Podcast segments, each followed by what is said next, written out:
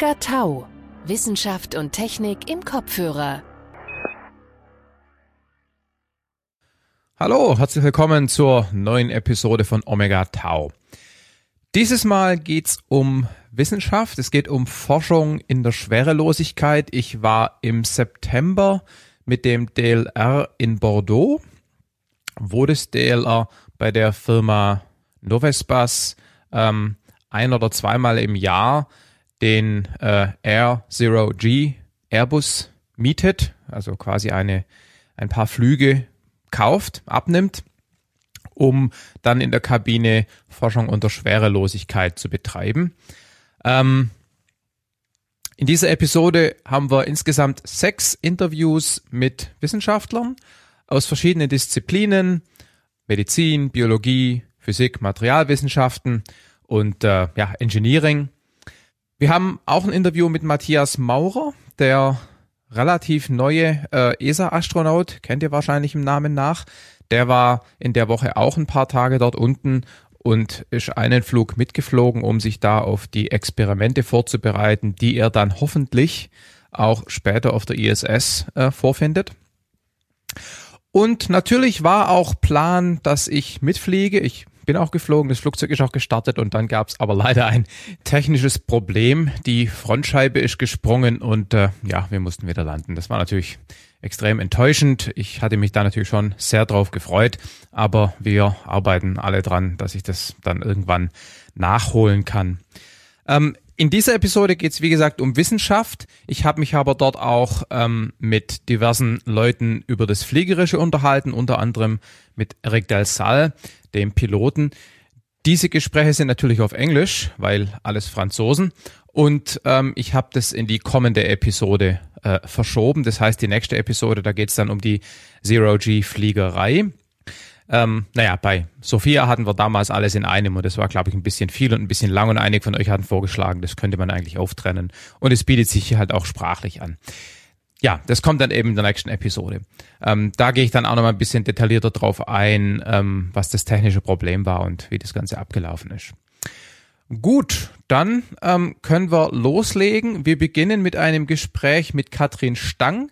Die ist die Programmleiterin für diese Parabelflüge beim DLR und sie gibt uns erstmal einen Überblick über die ganze Geschichte. Viel Spaß ja, hallo Markus. Ähm, mein Name ist Katrin Stang und äh, ich bin in der Abteilung Forschung unter Weltraumbedingungen als Leiterin des deutschen Parabelflugprogramms des DLR, des Deutschen Zentrums für Luft- und Raumfahrt tätig. Und zwar im Raumfahrtmanagement sind wir angesiedelt. Das ist der Teil des DLR, der sich eben mit Raumfahrt beschäftigt und nicht mit Luftfahrtforschung oder Forschungs Träger. Ganz genau. Und es gibt noch einen weiteren Unterschied, weil das DLR hat eben auf der einen Seite einen großen Bereich, in dem sehr viele Institute Forschung betreiben.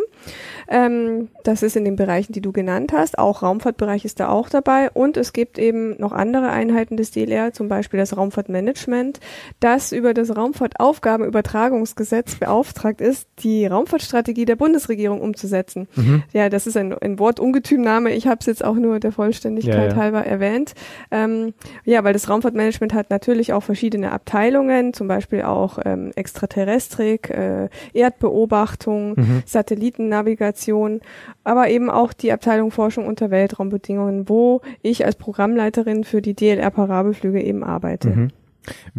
Wie kommt man da hin? Was ist so ein bisschen deine Historie? Wie ja, also von meinem, von meinem Hintergrund bin ich Biologin und da kriege ich zum Beispiel öfter auch die Frage, wie kommst du denn als Biologin überhaupt zur Raumfahrt? Mhm. Und ähm, das habe ich mir selber auch nicht träumen lassen, dass ich eines Tages in so einem aufregenden Bereich in der Raumfahrt tätig sein kann.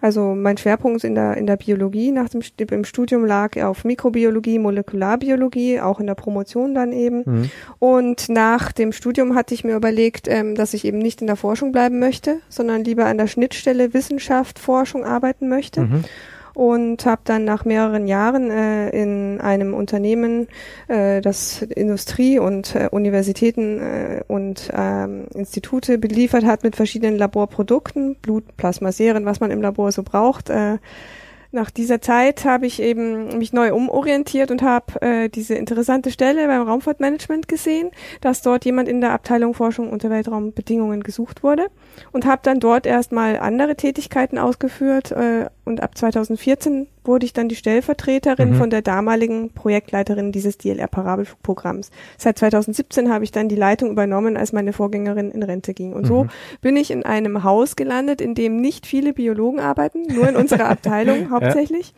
Ja. ja. und ansonsten halt hauptsächlich Luft- und Raumfahrtingenieure, Ingenieure anderer äh, Couleur und natürlich auch Physiker und ähm, mhm. ja. Andere seltsame Gestalten. Ähm, okay. Und ähm, dieses Jahr habt ihr ja 20-jähriges Bestehen gefeiert. Das heißt, das Ganze wurde angefangen 2000, ähm, nee, 1999 wäre das dann. Ne? Korrekt, 1999 genau. hatten wir die erste eigenständige DLR-Parabelflugkampagne. Mhm. Eigenständig heißt, äh, also im Unterschied zu was? Im Unterschied dazu, dass deutsche Forscher auch früher schon an Parabelflügen, an wissenschaftlichen Parabelflügen teilgenommen haben, mhm.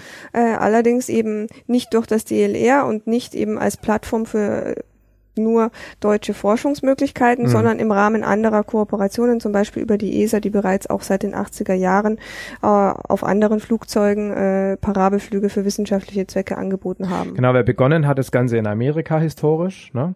Und dann wurde ja irgendwann, hat ja Jean-François Clarois dann hier im Prinzip das Programm in Europa initiiert mit Novus Pass. Ja, im Prinzip ist das so. Novus Pass hat sich dann auch ein bisschen später herausgegründet. Ja. Genau. Das heißt, Novus Bus ist quasi der Infrastrukturanbieter, Flugzeug, Gebäude, Staffing. Genau, und äh, ein ganz breiter Bereich weiterer Dienstleistungen, äh, die sich darum dreht, eben Vor- und Nachbereitung von diesen Kampagnen. Mhm, okay. Diesen wissenschaftlichen Kampagnen. Jetzt muss man vielleicht mal definieren, was eine wissenschaftliche Kampagne an der Stelle ist, weil die Leute kennen sicherlich alle die Bilder und Fernsehaufnahmen mit von so einem ganz großen leeren Rumpf mit ein paar Astronauten, die da drin rum Fliegen und äh, Bewegung in der Schwerelosigkeit üben. Das ist nicht das, was ihr macht. Das ist nicht das, was wir machen. Also wissenschaftliche Parabelflüge werden genutzt, äh, um Forschern die Möglichkeit zu geben, Fragestellungen äh, zu beantworten, bei denen eben Schwerkraft ausgesetzt sein soll, Schwerelosigkeit herrschen muss. Also Forschung, die man hier auf der Erde nicht machen kann. Und zu diesem Zweck kann man zum Beispiel eben Parabelflüge nutzen. Äh, das Flugzeug ist dann nicht leer, sondern es ist eben in dieser Experimentfläche, die vielleicht bei anderen Zwecken äh, freigeräumt ist ja. und wo man die Menschen auf diesen Bildern, die du erwähnt hast, dann durch den ganzen Raum schweben sieht, sondern dieser Raum ist dann eben bestückt mit einer Anzahl an Experimenten. Üblicherweise passen so zehn bis zwölf Experimente in die Fläche des Flugzeugs, mit dem wir aktuell fliegen. Manchmal sind es auch 13 Experimente. Das hängt davon ab, wie groß, wie groß die Experimente sind, ja. sind, also wie viel Fläche die einnehmen, wie der Strombedarf der Experimente ja. ist und natürlich auch, äh, wie viele Sitzplätze belegt werden, weil äh, die Sitzplatzanzahl ist auch eine limitierende Ressource. Genau, Sitzplätze sind für Start und Landung relevant, genau. mit Anschnallen wie üblich. Genau. Äh, während der eigentlichen Parabelfliegerei sind die Leute dann nicht auf den Sitzplätzen, sondern knien, natürlich liegen, stehen nicht. bei ihren Rex. Genau, weil das ist eben das, was den Parabelflug auch wirklich auszeichnet und was man in keiner anderen äh, Schwerelosigkeitsplattform so hat, dass der Forscher sein Experiment selbst äh, mit seinen eigenen Händen äh, steuern und kontrollieren kann. Ja. ja. es gibt eben andere Forschungsplattformen, die Schwerelosigkeitsforschung ermöglichen, aber nirgends ist der, der Forscher selber hands-on sozusagen mit dabei. Das geht nur im Parabelflug. Und selbst wenn man jetzt zum Beispiel an die internationale Raumstation denkt, wo ja auch sehr viel Forschung gemacht wird, das macht ja dann nicht der Forscher selbst auf ja. der Raumstation, sondern dann ist der Astronaut der ausführende Arm der Wissenschaft und der Astronaut kriegt daher vorher ein Training an den Geräten, äh, die er da oben zu benutzen hat oder den ähm, Experimentdurchführungen, die er eben äh, ausführen soll, damit er das dann oben Proben für den Forscher gut machen kann. Das Training ist auch wirklich gut, aber die machen dort sehr, sehr viele Experimente. Das heißt, der Astronaut, der müsste Mediziner, Physiker, Mathematiker, Ingenieur und alles auf einmal sein und ähm, das äh, ist natürlich äh, in vielen Fällen äh, haben die sehr wissenschaftliche Ausbildung, die meisten, manche sind auch Mediziner der Astronauten. Ja. Ähm, aber es ist halt nicht die eigene Fragestellung, die der Astronaut da bearbeitet, sondern es ist die Fragestellung und das Experiment eines, eines ähm, Experimentleiters auf der Erde. Und ja. deswegen, das kann man wirklich nur im Parabelflug das eigene Experiment in Schwerelosigkeit kontrollieren. Was wären denn die Alternativen? Die Hörer wissen sicherlich ähm, Fallturm, da war ich nämlich schon mal in Bremen. Ja, ganz genau. Der ist ja auch sehr prominent zu sehen, äh, genau. draußen bei der Uni in der Nähe. Genau. Und das ist richtig. Das ist auch eine Möglichkeit, Experimente in Schwerelosigkeit äh, durchzuführen. Allerdings sind die Voraussetzungen natürlich anders, weil man hat weniger Schwerelosigkeit. Neun Sekunden. Neun Sekunden, wenn man den Katapult Genau, nutzt. maximal ja. Also es ist ja eine, eine vakuumierte Röhre, in der eine Kapsel fallen gelassen wird. Ja. Und wenn man den Katapultmechanismus nutzt, das heißt, die Kapsel zuvor eben vom Boden nach oben schießt und dann den Rückfall Unfall hat, kommt man auf neun Sekunden Schwerelosigkeit. Für viele Experimente reicht das aus in der Zeit, gerade wenn man auch an die physikalischen Experimente denkt. Da sind solche Zeiten durchaus äh, ausreichend, um die Fragen zu beantworten. Ähm, für andere eben aber ist neun Sekunden zu wenig. Da ist der Parabelflug mit seinen 22 Sekunden dann die bessere äh, Plattform und ich glaube, man kann auch kein Mensch auf die Plattform im Fallturm setzen und hoch und runter schießen. Nee, so groß, so groß ist die Kapsel nicht. Ja. Das geht natürlich nicht. Und die Kinder. Experimente, oh. Ja, ich glaube, das lassen wir mal lieber. Ja. Also ja, die Experimente, die müssen halt automatisch ablaufen ja. in, und ähm, da kann man eben nicht, nicht selbst das Experiment äh, im Beisein kontrollieren. Genau. dann gibt's ja. noch die Sounding Rockets, was auch immer das auf Deutsch heißt. Ja, ballistische, ballistische Raketen, Rakete. die genutzt werden, mhm. die ähm, bis zu sechs, sechs bis zwölf Minuten, je nach Größe der Rakete, Schwerelosigkeit bieten. Aber da gilt genau das Gleiche. Da ist nicht äh, der, der Experimentator selber dabei, sondern ja. die Experimente sind eben ja nur ferngesteuert zu bedienen oder im besten Fall auch automatisch dann ja, ablaufend. Genau. Auf der anderen Seite haben all die verschiedenen Mechanismen, um Schwerelosigkeit zu generieren, natürlich unterschiedliche Qualitäten auch. Ne? Also die äh, Novespas ähm, kommen ja im Schnitt auf, also sie garantieren, glaube ich, minus 0,05 bis plus 0,05 ja. G-Fluktuation und sind üblicherweise auch besser.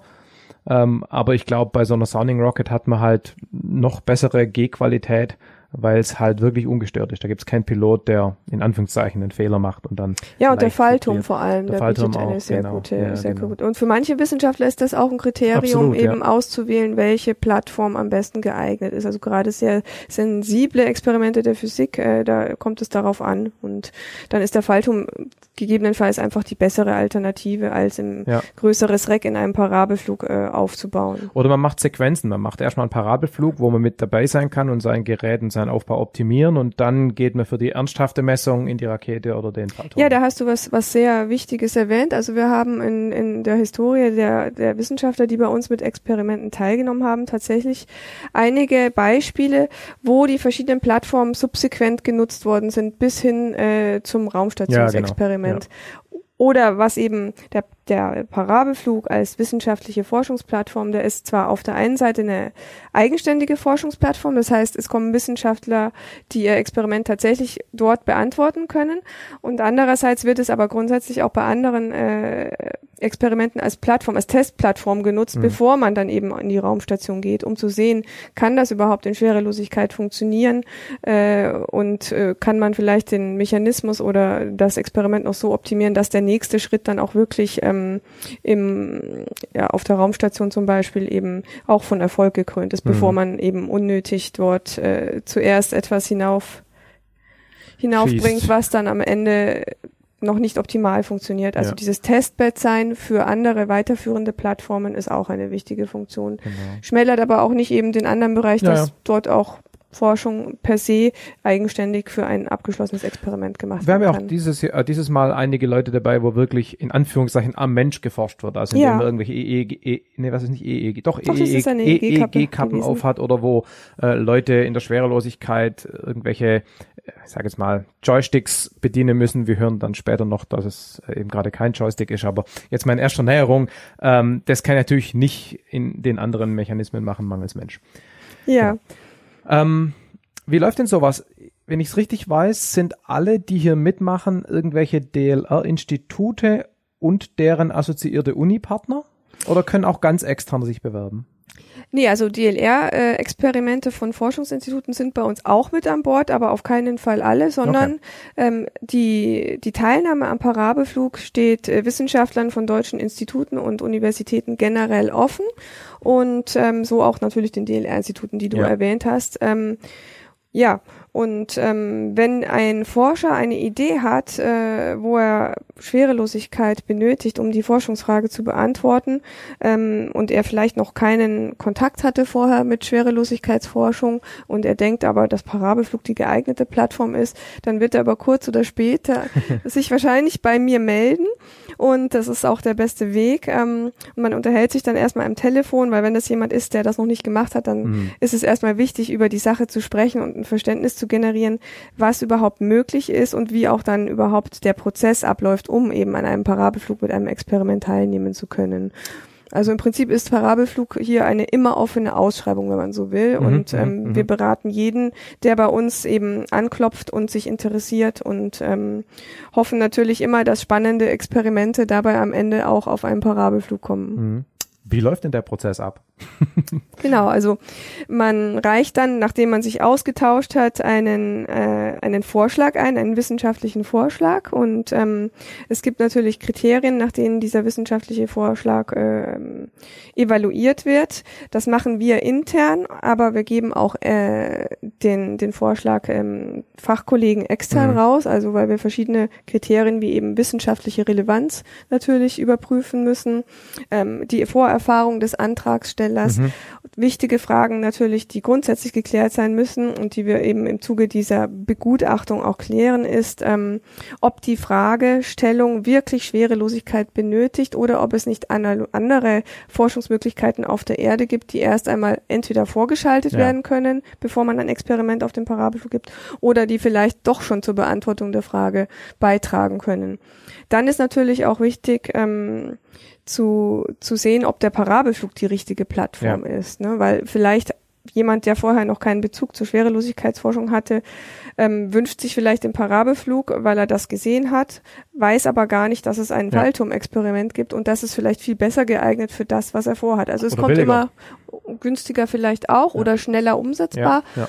Ähm, da gibt es viele Kriterien und dieses ganze Potpourri an Kriterien führt am Ende eben dazu, mhm. dass ein Experiment tatsächlich ähm, äh, wenn alles, alle Stellschrauben auf grün gestellt sind, auf einen Parabelflug gesetzt werden kann.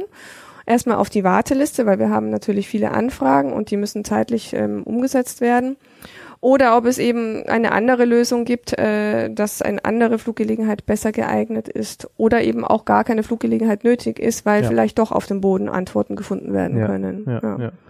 Okay. Ähm, und ähm, was wahrscheinlich auch noch ein Kriterium ist, ist inwiefern der Versuchsaufbau so gebaut werden kann, dass er reinpasst und auch von den Sicherheitsanforderungen her äh, Sinn macht. Also ich habe gehört, dass eine Truppe zum Beispiel ihre äh, ihre CO2 ähm, Lüftung für die Pflanzen jetzt in dem Experiment nicht mit dabei hat, weil sie unter Druck stehende CO2-Gasflaschen im Flugzeug nicht so gern haben. Ne? Ganz genau. Also da muss man dann gucken, ob das dann genau. sozusagen zu den Randbedingungen passt. Genau, und ähm, das ist natürlich ein, ein, ein sehr wichtiges Thema, was du da ansprichst, Markus. Ähm, alle Experimente werden generell in sogenannte Rex eingebaut. Ja, genau. Und ähm, da wird zum Beispiel, muss auch der, der Masseschwerpunkt in einem gewissen äh, mhm. Feld liegen und die Sicherheitsanforderungen, die für den Mitflug gelten und die, die Firma, bei der wir eben diese Parabelflüge machen, ähm, äh, auch äh, genau überwacht, dass die eingehalten werden, äh, die müssen natürlich erfüllt sein. Ja. Und ähm,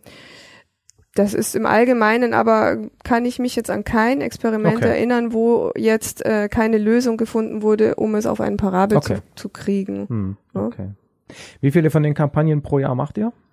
Wir als DLR machen äh, ein bis zwei Kampagnen pro mhm, Jahr. Okay. Und ich weiß nicht, ob du darüber reden möchtest, aber wer zahlt das Ganze? Ist das eine Dienstleistung des Steuerzahlers durch das DLR an Universitäten oder müssen die von ihrem eigenen Budget dann was überweisen, um den, um den Flug zu bezahlen?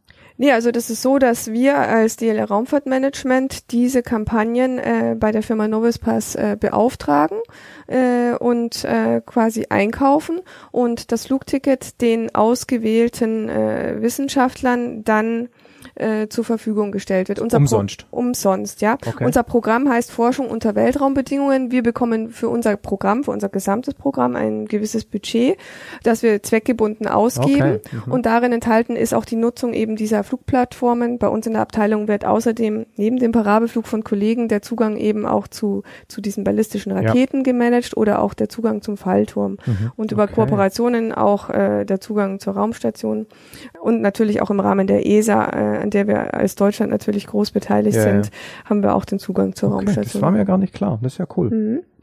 Okay. Und wie läuft dann so eine Flugwoche ab? Äh, das Wort Woche suggeriert, es dauert eine Woche. Ich habe eigentlich falsch, ne? Ja, es ist eigentlich falsch, genau. Äh, es sind es sind zwei Wochen und ja. zwei Wochen ist auch wiederum dann nur der Teil, den man hier vor Ort in Bordeaux verbringt. Ähm, insgesamt ähm, beginnt eine Kampagne offiziell ungefähr sieben Monate vor diesen zwei Wochen, die wir hier in Bordeaux sind und vor der Flugwoche. Denn ähm, es muss natürlich eine gewisse Vorlaufzeit geben, damit die Wissenschaftler auch ihre Instrumente entsprechend in die Rex einbauen können, alle Sicherheitsanforderungen erfüllen, damit alle Prozedere äh, durchgeführt werden können, alle Dokumente geschrieben werden können, alle Reviews, die nötig sind, durchgeführt werden Medicals. können. Das ist dann nur der persönliche Teil, der den ja. menschlichen Mitflug betrifft. Ne? ja gut, aber wenn deine Experimentatoren kein Medical kriegen, ist auch doof. Das ist richtig, dann muss es halt ein anderer, ja. äh, ein anderer ja, stimmt. machen. Da findet sich immer einer. Da findet sich immer jemand, genau. Okay. Also der Vorlaufprozess ist tatsächlich ähm, minus sieben Monate ungefähr, dass das Kickoff zur Kampagne stattgefunden hat und damit meine ich, dass eben auch diejenigen, die auch für die Kampagne ausgewählt sind, wo wir im Vorfeld mit Novuspass festgestellt haben, wir bringen diese ähm, zwölf Experimente in dieser Konfiguration gut an Bord. Das ist unsere Kampagne, die wird gekickt, gekickofft und ähm, und und dann geht's los. Dann müssen die Wissenschaftler auch wirklich sich an diese Zeitpläne halten, weil zum Beispiel Einreichen von Dokumenten, wo eben zum Beispiel die die Sicherheit bestätigt wird. Es gibt dann zum Beispiel ein sogenanntes Experiment Safety Data ähm, Package, was erfüllt werden muss, wo eben das Experiment tatsächlich von A bis Z beschrieben wird, mhm. vom Aufbau her, von dem, was gemacht werden soll, von den Profilen, die verwendet werden, etc. pp. Da ist alles Profile drin berücksichtigt. Profile im Sinn von Mechanik. Profile im Sinn ja. von Mechanik, ja, genau. Ja, okay. Mhm. Und das ist eben so, dass äh, in dieser Zeit auch ein Ansprechpartner bei der Firma von Novus Pass für jede einzelne Wissenschaftlergruppe zur mhm. Verfügung steht und ähm, die Gruppe begleitet und Hilfestellung bietet, wenn da Fragen sind. Ja, weil gerade wenn man eben noch nicht Parabelflug erfahren ist, noch kein Reck geflogen hat, hat man auch viele Fragen als Experimentator und ja. hat da hier einen kompetenten Ansprechpartner, der einen unterstützt. Ja. Und irgendwann kommen wir dann an den Punkt, dass wir zwei Wochen vor Kampagne sind und dann geht es hier in Bordeaux vor Ort los. Ähm, die Wissenschaftler reisen an mit ihren Experimenten und die erste dieser zwei Wochen dient dann eben erst einmal dem, dem Bodencheck der Experimente. Das heißt, die Auf werden Abnahme. Genau, die werden hier in Workshops auf dem Boden ausgebaut und überprüft, äh, werden Boden abgenommen und dann kommen die noch in dieser zweiten Woche eben in der ersten der zwei Wochen in das Flugzeug und dann werden die im Flugzeug auch durchgetestet. Alles wird überprüft, ob alles so funktioniert es soll und äh, sie werden auch im Flugzeug nochmal abgenommen und dann sind sie in Flight Condition mhm. und dann warten alle eigentlich, das ist dann meistens der Freitag ne, vor mhm. der Flugwoche und dann warten natürlich alle aufgeregt auf die nächste Woche, dass die Flugtage endlich beginnen und wir haben auf einer Kampagne für gewöhnlich drei Flugtage, das ist das Standard. Es gab auch schon Kampagnen, wo wir einen vierten Flugtag auch noch ermöglicht haben. Das äh, machen wir manchmal, wenn es, wenn es ähm, notwendig ist. Ähm, es gibt ein paar Experimente, ähm, eins kann ich später oder auch jetzt gleich noch ja. erwähnen. Ähm, Dann ich jetzt. Das ist zum Beispiel, es gibt eine, eine Anlage, die heißt Tempus und dort, äh, es ist eine sogenannte Multi-User-Anlage und dort können also nicht nur ein Experimentator etwas untersuchen, sondern in diesen drei Flugtagen werden circa 15 bis 20 verschiedene Proben untersucht und die kommen dann eben auch teilweise von 15 bis 20 verschiedenen Experimentatoren. Okay. Das hört sich jetzt viel an. Ja. Äh, ist aber ganz gut handelbar, weil ähm, das sind metallische Proben und diese metallischen Proben kommen halt von Universität A, Universität B, Universität C.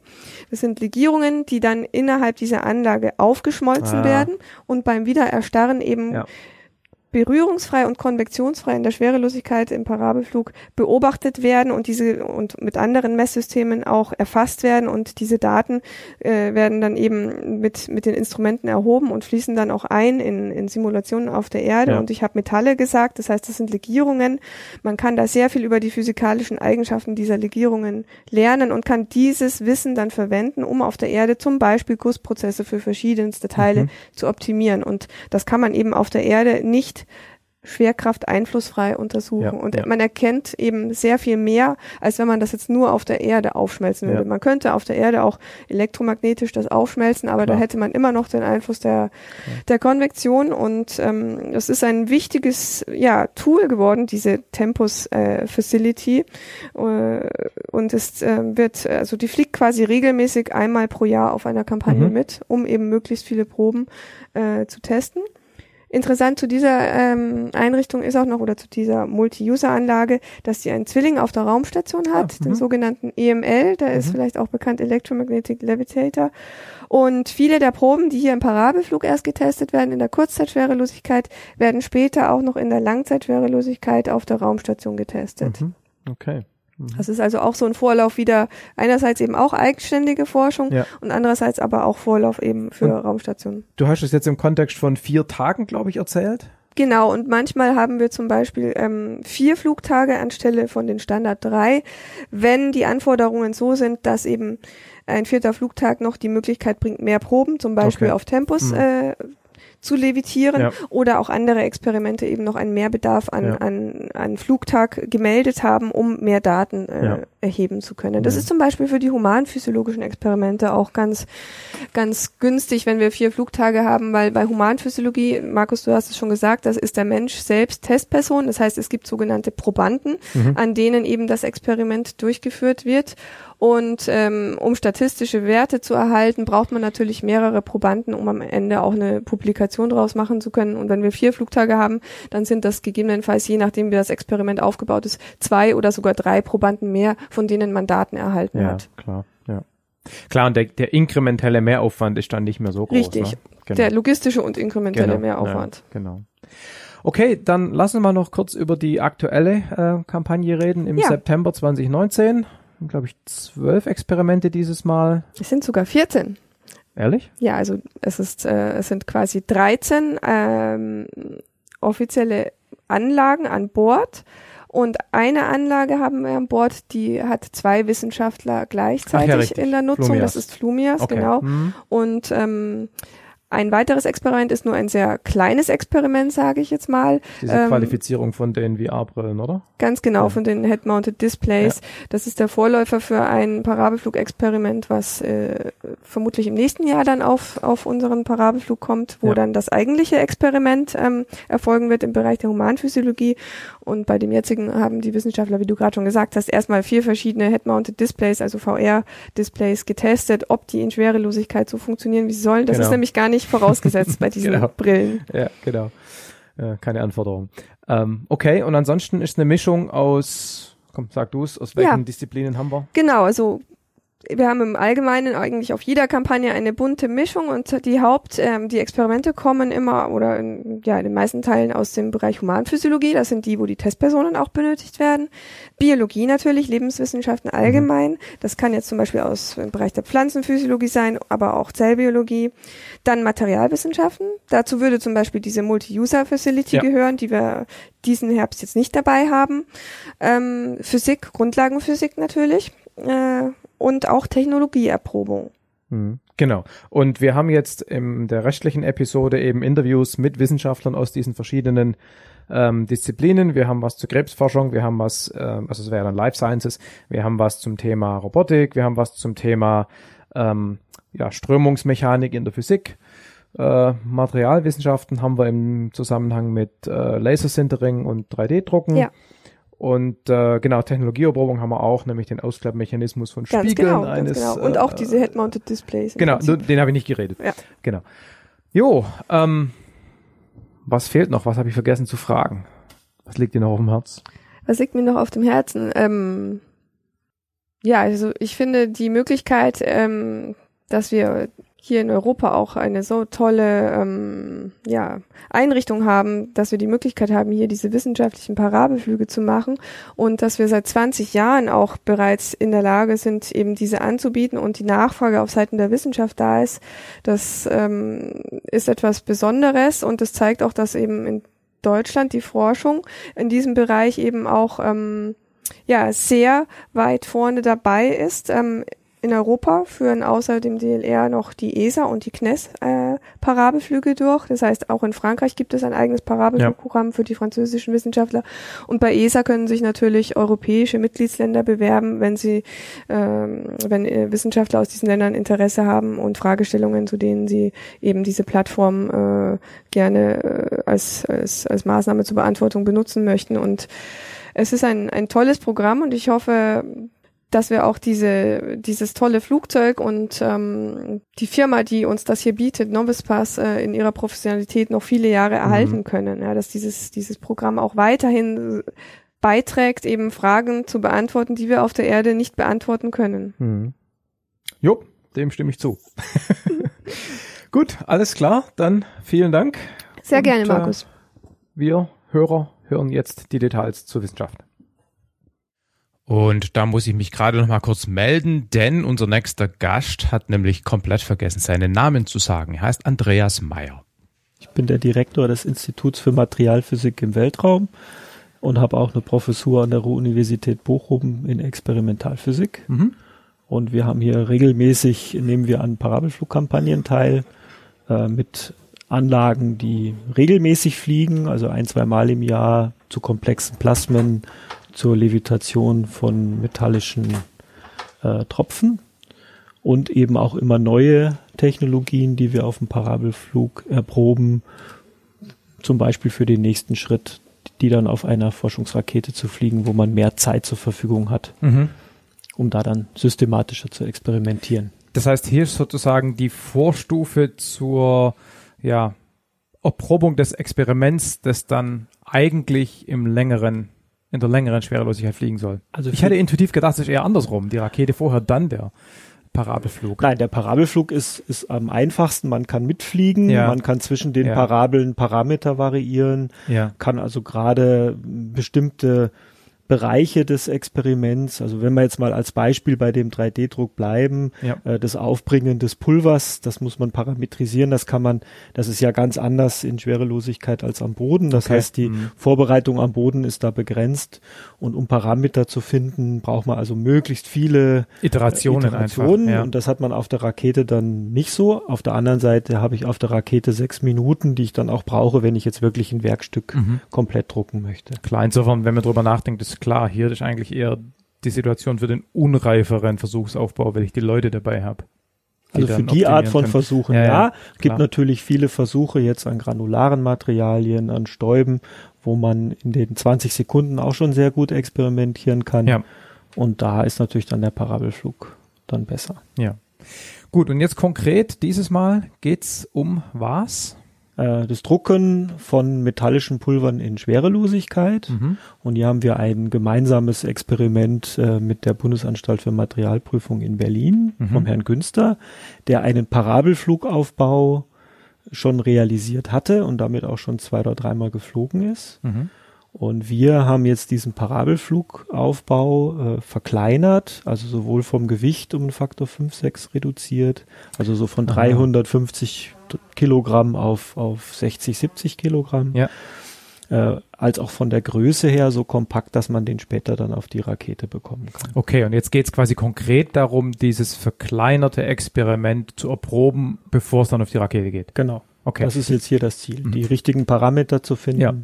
Das heißt, es geht sozusagen gar nicht um die Validierung des, indem wir jetzt Laser Centerings konkret, sondern um die neue Maschine. Genau. Also hier geht es jetzt darum, ob es gelungen ist, den Prozess, ja. der schon funktioniert hat ja. im Parabelflug, so okay. weit zu bekommen, dass der auch auf der Rakete ja. funktionieren kann. Mhm.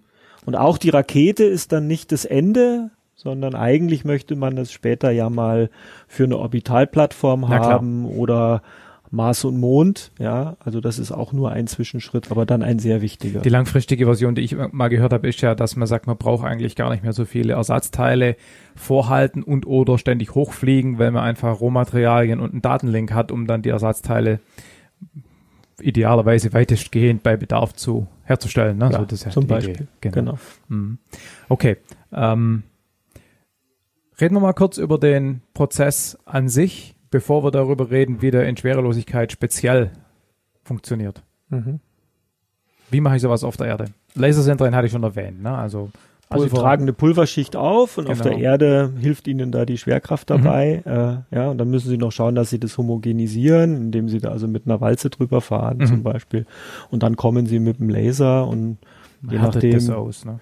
Und schmilzt es auf. Ja, ja, schmilzt genau. es auf. Ja. Äh, und zwar sehr lokal und dadurch kann man dann also Strukturen bilden.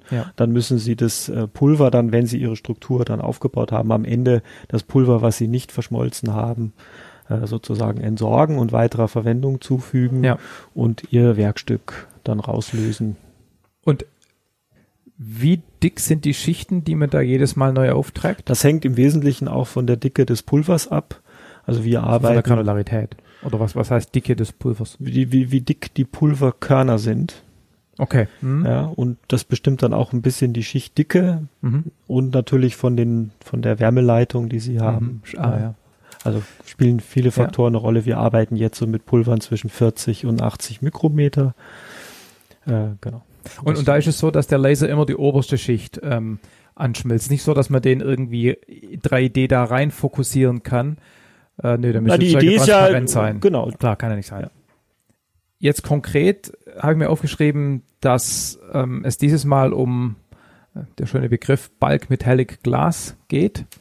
Also metallische Massivgläser heißt es, glaube ich, auf Deutsch, hat mir Genau. ein Kollege hingeschrieben. Den, also den Ja. deutschen Begriff habe ich noch nie gehört.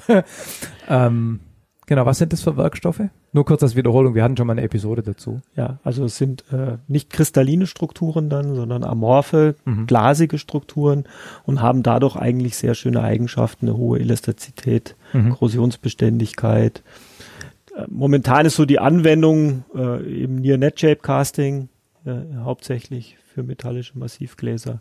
Für uns ist es besonders interessant, weil äh, jetzt ja weniger die Kosten für das Pulver eine Rolle spielen Ja. im Weltraum. Also Standard-Industrielegierungen wären Pulver auf Titanbasis oder auf Stahlbasis.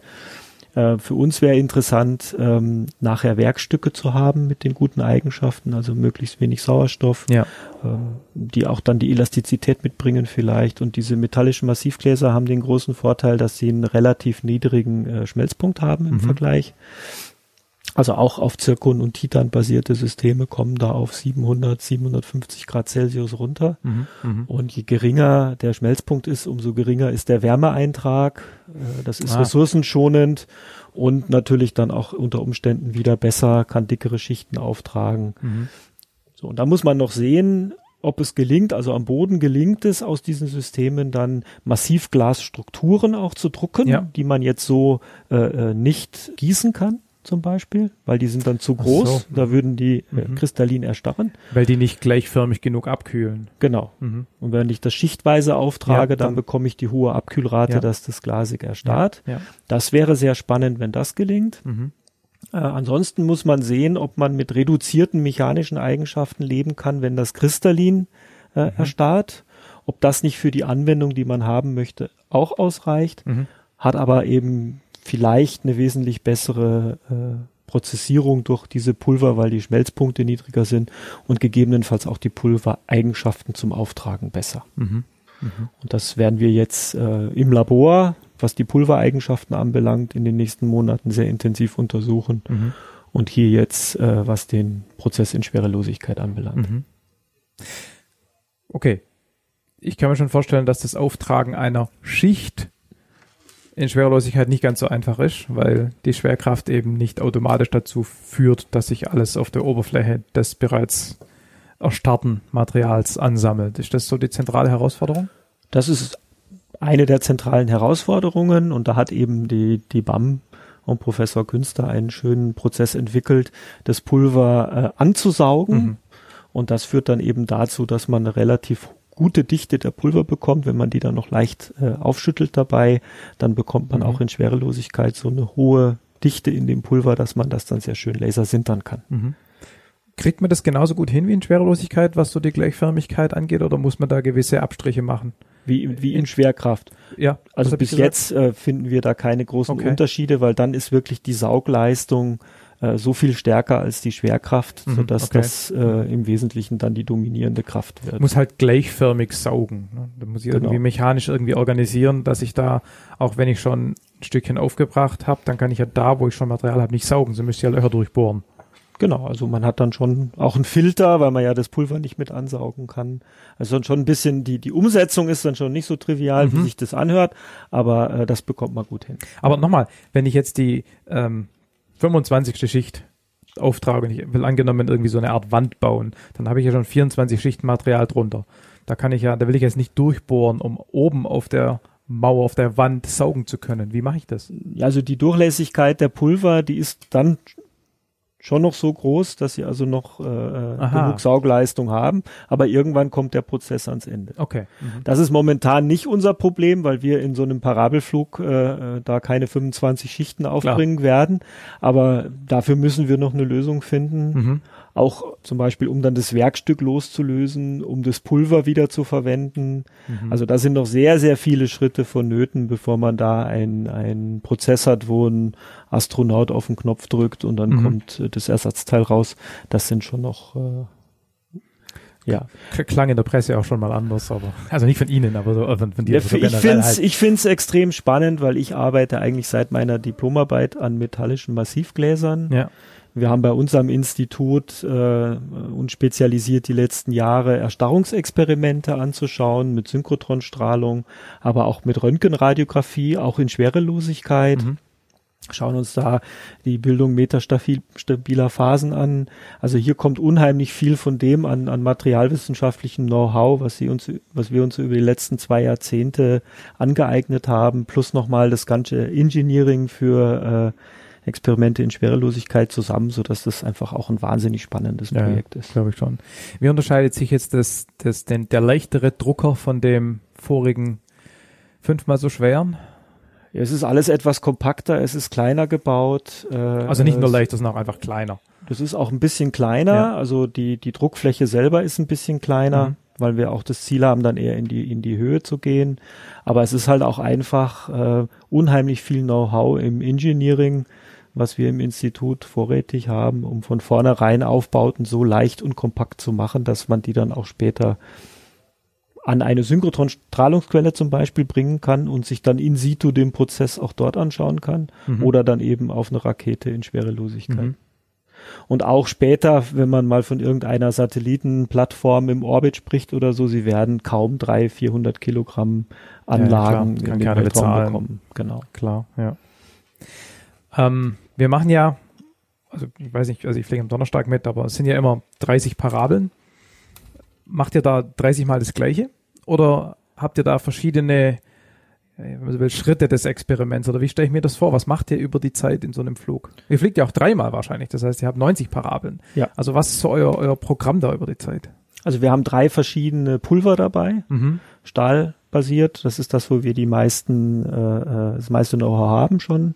Äh, Titan-basiert und dann eben Bulk-Metallic Glases. Das heißt, wir werden jeden Tag ein anderes Mhm. Pulver fliegen, geplant. Ja. wenn, wenn nichts Unvorhergesehenes passiert.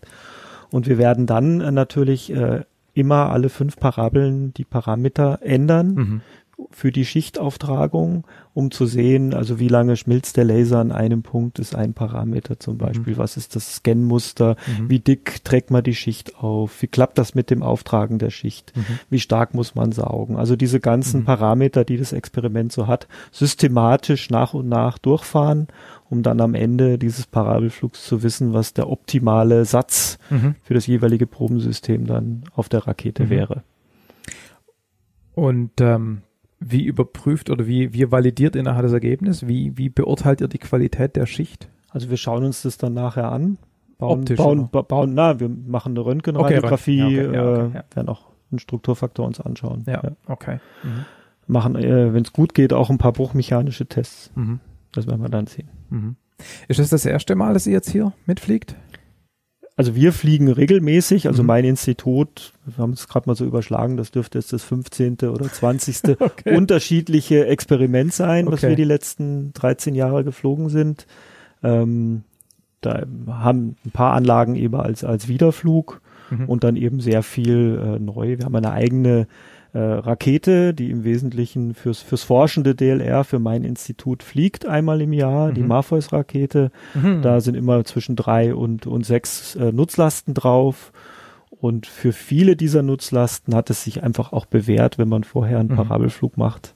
Ähm, das muss auch nicht immer so ein großes, komplexes äh, äh, Experiment sein wie jetzt. Das ist manchmal auch ein ganz kleines Reck. Ja. Oder es fliegt bei einem Reck mit. Mhm.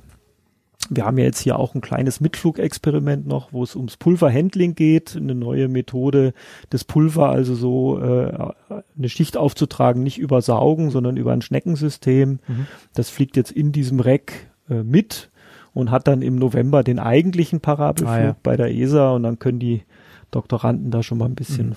vorprüfen, ob das auch so alles so läuft, wie sie sich das vorgestellt haben. Wo du gerade sagtest, eure eigene Rakete, das ist natürlich eine, eine also weißt du, Englisch heißt Sounding Rocket, also eine, Sounding die, die Rocket. halt hochfliegt, da dann Genau. eine 20 Sekunden, äh, 20 Minuten oder was Parabel, Sechs Minuten. sechs Minuten, okay, Parabel fliegt und dann wieder runterfällt.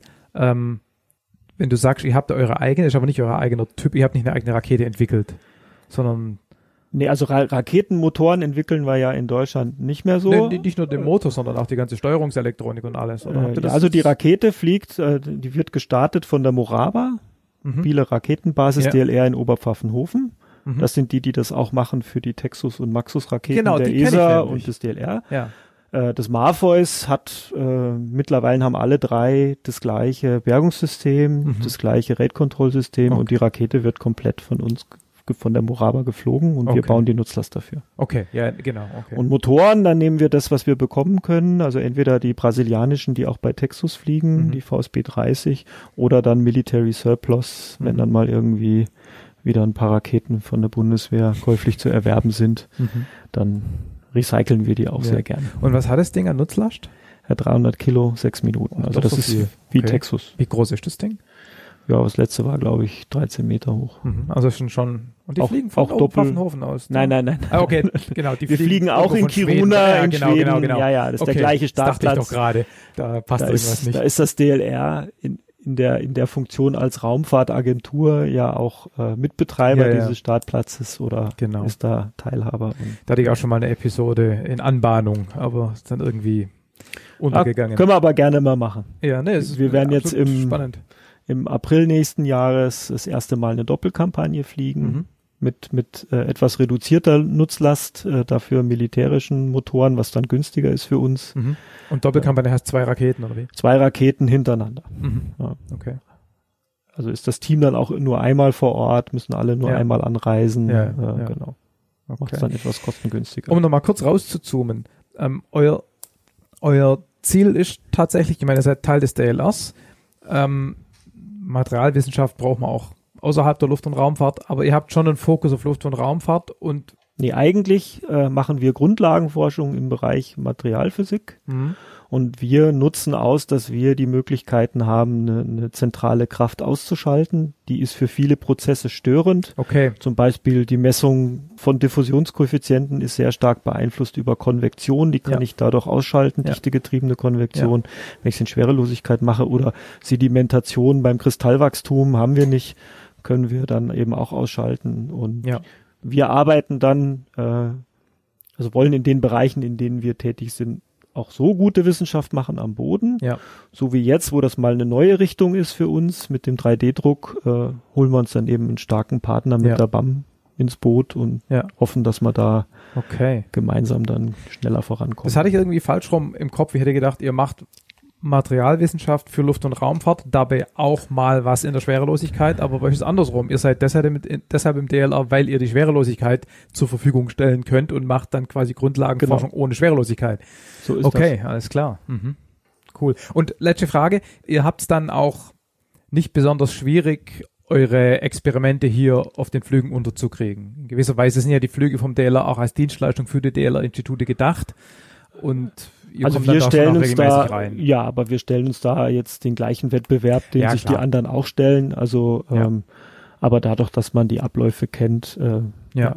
und dadurch, dass wir auch sehr gute Wissenschaft machen. Ja. Würdet ihr doppelt so oft fliegen, wenn es doppelt so viele Gelegenheiten gäbe, wenn Nein. wir hier vier Flüge pro Jahr machen Nein. würden? Habt ihr nicht die Kapazität, Die und wir nicht. Also wir sind jetzt, was Okay. so äh, die Größe des Instituts, Werkstatt, Engineering anbelangt, Ja. Sehr gut ausgelastet. Also das Angebot passt zu eurem Bedarf. Ich glaube, das Genau. war die ursprüngliche Frage, ne? dass es für euch irgendwie passt, dass ihr regelmäßig genau. auch Zugang Wobei man sagen muss, die letzten Jahre gab es äh, zwei DLR-Parabelflugkampagnen im Jahr. Das könnte jetzt sich reduzieren auf eine Hm. und dann wird es natürlich schon eng. Hm. Ja. Cool, alles klar. Vielen Ja. Dank. Bitte gerne. So, und was sich einmal bewährt, kann man ja auch gleich nochmal wiederholen. Äh, meine nächsten beiden Gäste stellen sich auch nicht mit Namen vor. Die erste Stimme, die ihr hört, ist die von Martin Mayer und die zweite dann von Christoph Eckbers.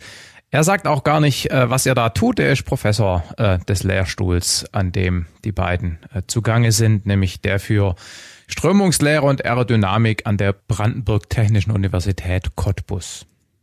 Ja, ich bin Mitarbeiter in dem Lehrstuhl und Teamleiter hier bei dem Parabelflug. Und das ist in, im Augenblick mein 13. Parabelflug überhaupt, den ich im Wesentlichen organisiere und manage.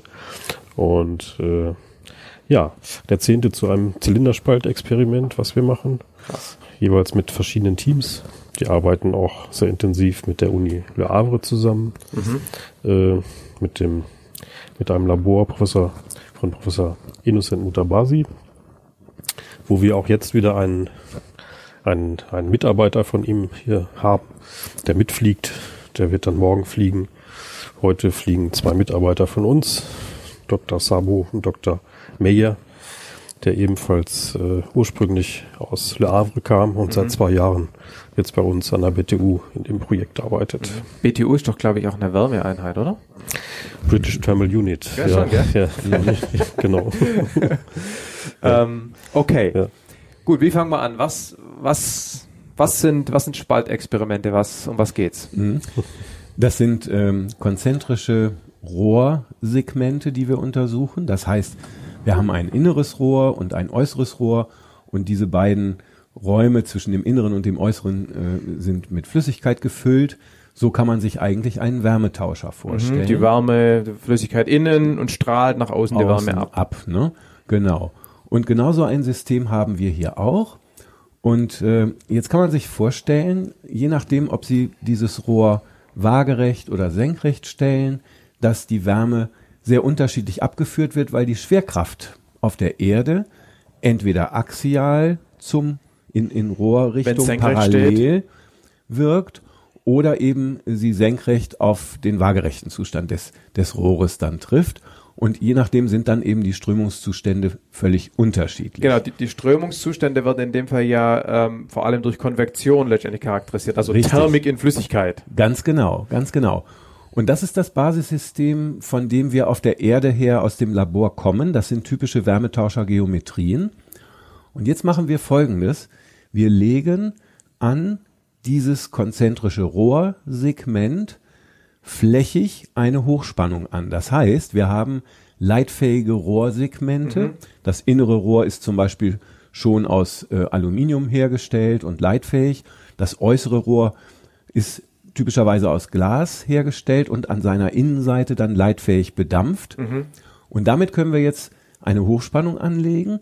Und diese Hochspannung führt dazu, dass wir eine radial gerichtete künstliche Kraft aufprägen, die jetzt anders wirkt als die Schwerkraft. Das ist ja aber erstmal eine elektromagnetische Kraft. Eine elektrohydrodynamische, nicht magnetisch, mit Magnetfeld hat es nichts zu tun, sondern eine elektrohydrodynamische Aber, Kraft. aber nochmal, ein elektrisches halt. Feld. Also erstmal, genau, erstmal ist ein elektrisches Feld und das Ja. meine ich mit elektromagnetisch. Ja. Ähm, wie, warum und wie beeinflusst jetzt dieses elektrische Feld die Flüssigkeit? Ist Ja. das so H2O, Ionen und so? Ja, das ist ein, ein ähm, Dielektrikum, kann man sagen, also eine nicht leitende Flüssigkeit. In dem Fall ist es dann ein Silikonöl oder ein Transformatoröl, Okay, ja. was wir benutzen. Und die Kraftwirkung kommt darüber zustande, dass ähm, immer auf die Dielektrizitätszahl, auf das Epsilon, ein Temperaturgradient wirkt und im Grunde die dielektrophoretische Kraft sich dann aus der Kraftwirkung des angelegten elektrischen Feldes ergibt. Woher kommt die Temperatur? Temperaturgradient ist praktisch vorgegeben, dass der innere Zylinder beheizt, der so, äußere klar, gekühlt wird, Wärmetauscher, Ja. Geometrie. Okay. Das nutzt man aus. Man hat also, man braucht immer einen Temperaturgradienten, Mhm. um dieses künstliche Kraftfeld auch überhaupt zu erzeugen. Also nochmal, der Temperaturgradient führt zu unterschiedlichem Epsilon ja, und dadurch wirkt das elektrische Feld anders auf das betreffende kleine Stückchen. Molekül, Molekül, quasi. ja. Genau, Okay. ganz genau. Okay, der Zusammenhang zwischen Temperatur und Epsilon war mir nicht bekannt. Ja, mhm.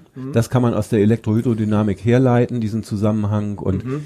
das Besondere ist, ähm, es ist praktisch nicht das gleichgerichtete elektrische Feld als solches, was wir nutzen, sondern Ah, ja. dadurch, dass wir eine Hochspannung als Wechselspannung anlegen, geht das Feld so schnell hin und her Ja. praktisch, dass es in der Summe vektoriell gesehen eine nach innen gerichtete radialsymmetrische Beschleunigung quasi darstellt. Und Künstliche die wirkt, die wirkt unterschiedlich auf den, also auf Radii, weil Richtig. dadurch das Temperaturgefälle des Epsilon Ja. jeweils anders ist. Ganz genau. Okay. Das kann man ausnutzen und kann jetzt praktisch durch Anlegen von Hochspannung zusätzlich in radialer Richtung eben eine Bewegung erzeugen. Dann hat man also in radialer Ja. Richtung die Beschleunigung.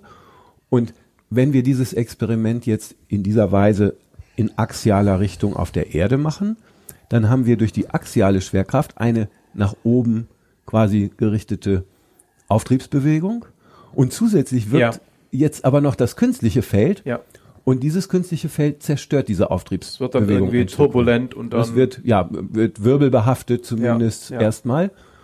Und der Schritt in die Schwerelosigkeit zu gehen, bedeutet, die axiale Komponente fällt ganz weg. Ja. Das heißt, diese Auftriebsbewegung, die gibt es gar nicht. ja. Und was wir dann in, in den Parabelflügen und in anderer Schwerelosigkeitsumgebung untersuchen, ist praktisch das reine äh, Wirbel, diese, dieses äh, wirbelbehaftete Feld, was Ja. durch dieses künstliche äh, Hochspannungsfeld dann entsteht. Man hat also sehr reine physikalische Bedingungen in der. Schwerelosigkeit. Und das ist der Grund, warum wir hier auch bei Parabelflügen teilnehmen. Okay. Daraus ergeben sich jetzt mindestens zwei Fragen. Erstens, ähm, wie beobachtet ihr dieses Feld, also Versuchsaufbau sensortechnisch? Und zweitens, why, warum? Also ich meine, ich, geht's um Wasser, äh, Wärmetauscher für die ISS? Oder hat es was auch für die echte Welt? äh, Ja, genau. tun? Mit der Anwendung kann ich ja noch mal ganz schnell Ja, genau. nachschieben. Ähm, genau. Es gibt natürlich viele Systeme, in denen auch im Weltraum bei Satelliten und bei ISS ähm, Wärme abgeführt werden ja, muss. genau, ja. Typische Wärmetauscher machen das ja über eine Pumpwirkung, dass ich also eine Flüssigkeit durch das Rohr pumpe. Ja, Dann habe ich bewegte Teile, dann habe ich einen äh, Pumpeneinfluss und so weiter. Das heißt, das stört meine Schwerelosigkeit. Ein Hochspannungsfeld, das ich jetzt auf diese Weise anlege, hat keinerlei Störwirkung äh, aus, aus mechanischer Sicht. das heißt, bei Sat für Satelliten, wo gute Micro-G wichtig Ist- wichtig wäre ist- das Störungseinfluss ärmer. Ja, absolut. Und dann ist aber die Hauptanwendung eigentlich, es wieder auf die Erde zu bringen und im Grunde mit der künstlichen Kraftwirkung durch die Hochspannung den Wärmetransport, wie wir es eben gesagt haben, ich habe diese natürliche Bewegung, Ja. Zusätzlich angelegtes Hochspannungsfeld, ich induziere zusätzliche Konvektion und transportiere sehr viel mehr Wärme damit weg. Ja, also man steigert die Effizienz von Wärmetauschern. Steigerung der Effizienz von Wärmetauschern.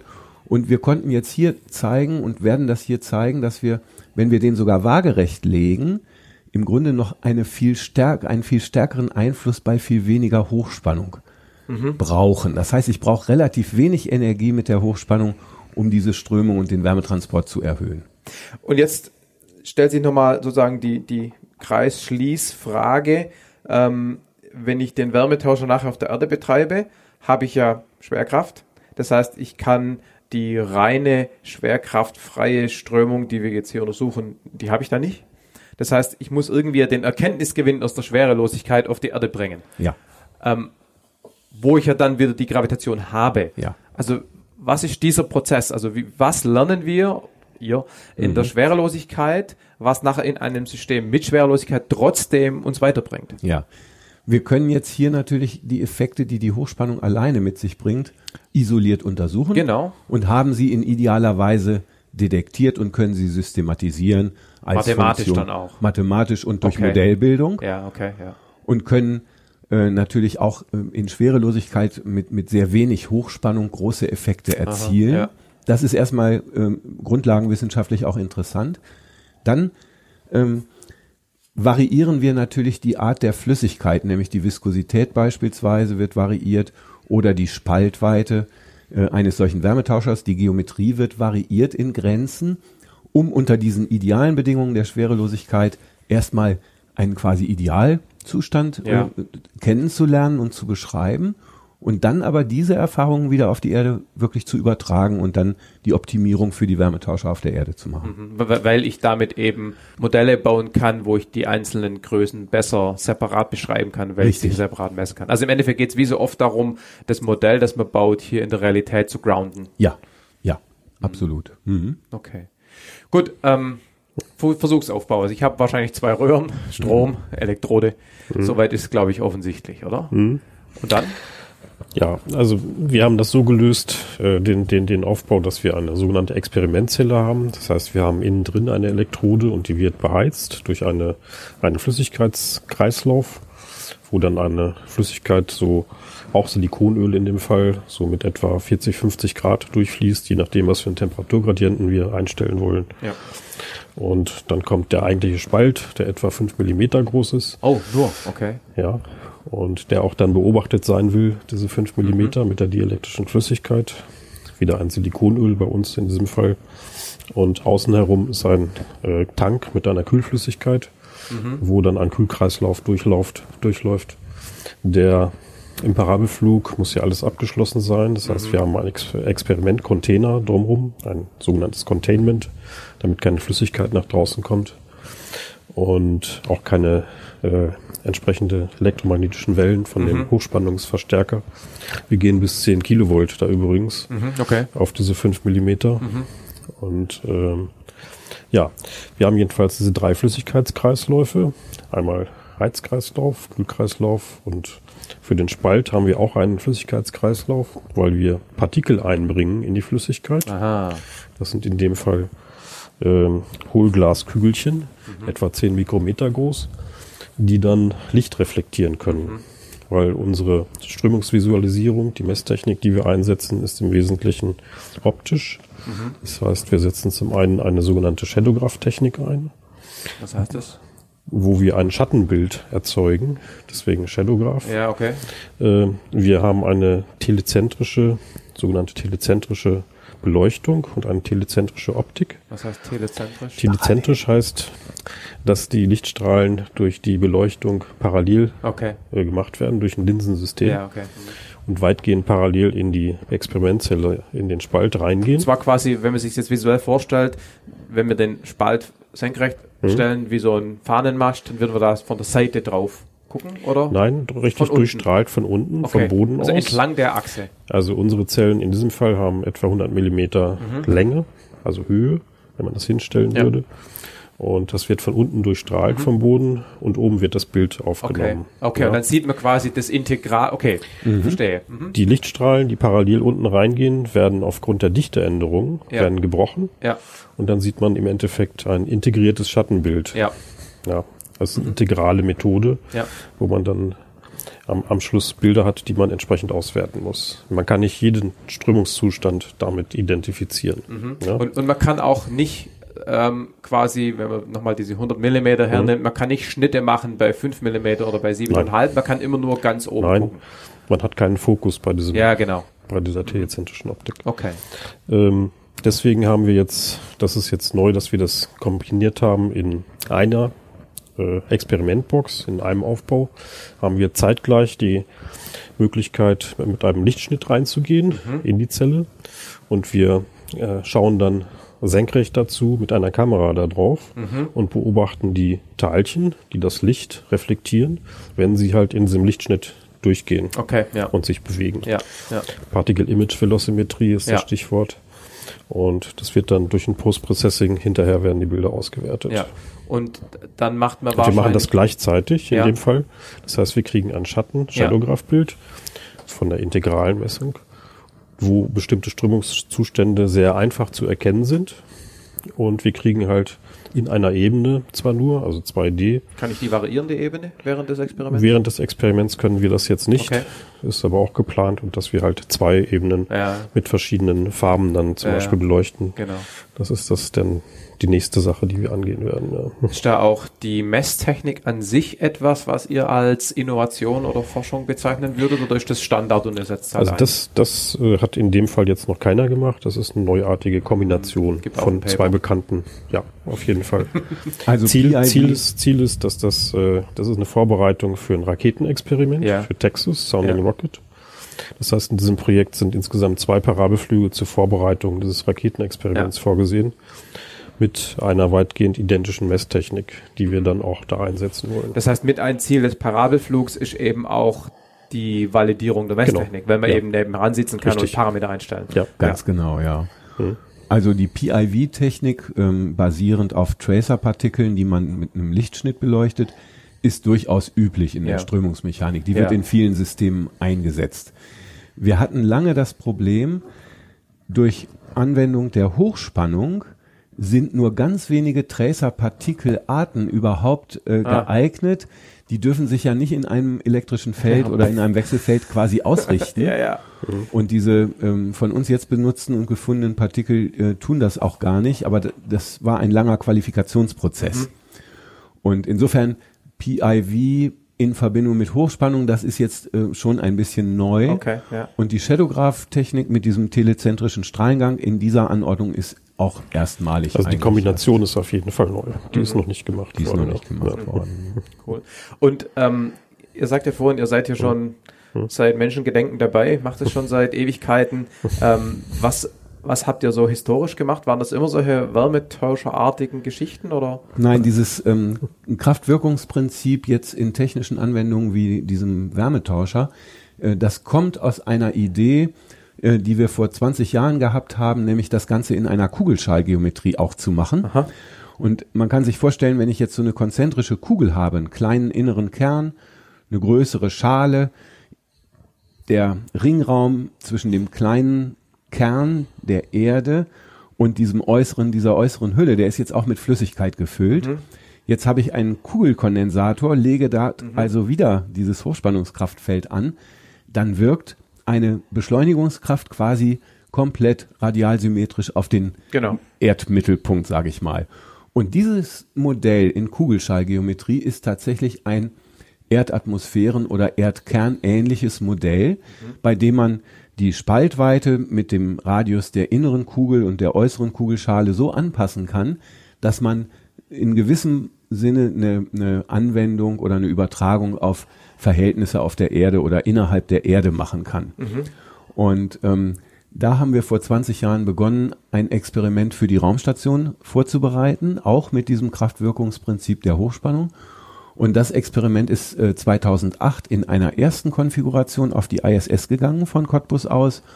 Ein Jahr dort betrieben worden, hat ein Jahr sehr viel Daten geliefert. Und in der gesamten Versuchsreihe waren drei Experimentserien geplant. Das zweite Experiment ist dann 2011 hochgegangen. Das war ein Experiment, das war stärker auf die Mantelkonvektion im Inneren der Erde gerichtet. Das erstere Experiment war auf die flüssige Kernschmelze Ja. oder äh, Kernströmung äh, gerichtet. Und zurzeit bereiten wir mit dem DLR zusammen ein drittes, eine dritte Experimentreihe vor. Das wird nur noch ein ganz, ganz dünner Spalt sein, bei dem wir dann ein Atmosphärenmodell praktisch aufbauen. Blöde Frage. Was, was lerne ich da über die Atmosphäre? Also ich habe erst kürzlich eine Episode zu Klima- und, und Wettermodellen gemacht und die Ja. Atmosphäre hat natürlich ganz verschiedene, viele Mhm. verschiedene Prozesse. Ja. Und mir ist schon klar, dass man einzelne Prozesse verstehen will, um dann nachher daraus das Gesamtverständnis abzuleiten. Aber welche Prozesse in der Atmosphäre Mhm. kann ich damit approximieren? Wir haben ja ähm, folgende Randbedingungen. Die Pole sind kälter als der äquatoriale Bereich. Das heißt, wir haben sowohl einen Temperaturgradienten vom Pol zum Äquator als auch in radialer Radial. Richtung ebenfalls einen Temperaturgradient. Die ähm, Experimente, die wir in den Vorjahren gemacht haben, hatten immer einen uniformen Temperaturgradienten. Da war die innere Kugelschale beheizt, die äußere homogen gekühlt. Es gab quasi keine Pole. Es gab keine Pole in dem Sinne.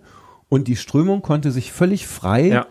Bis hin zu chaotischen Zuständen praktisch, wie man das auch im Erdinneren ähm, kennt durch numerische Simulation, konnte sich die Strömung entwickeln.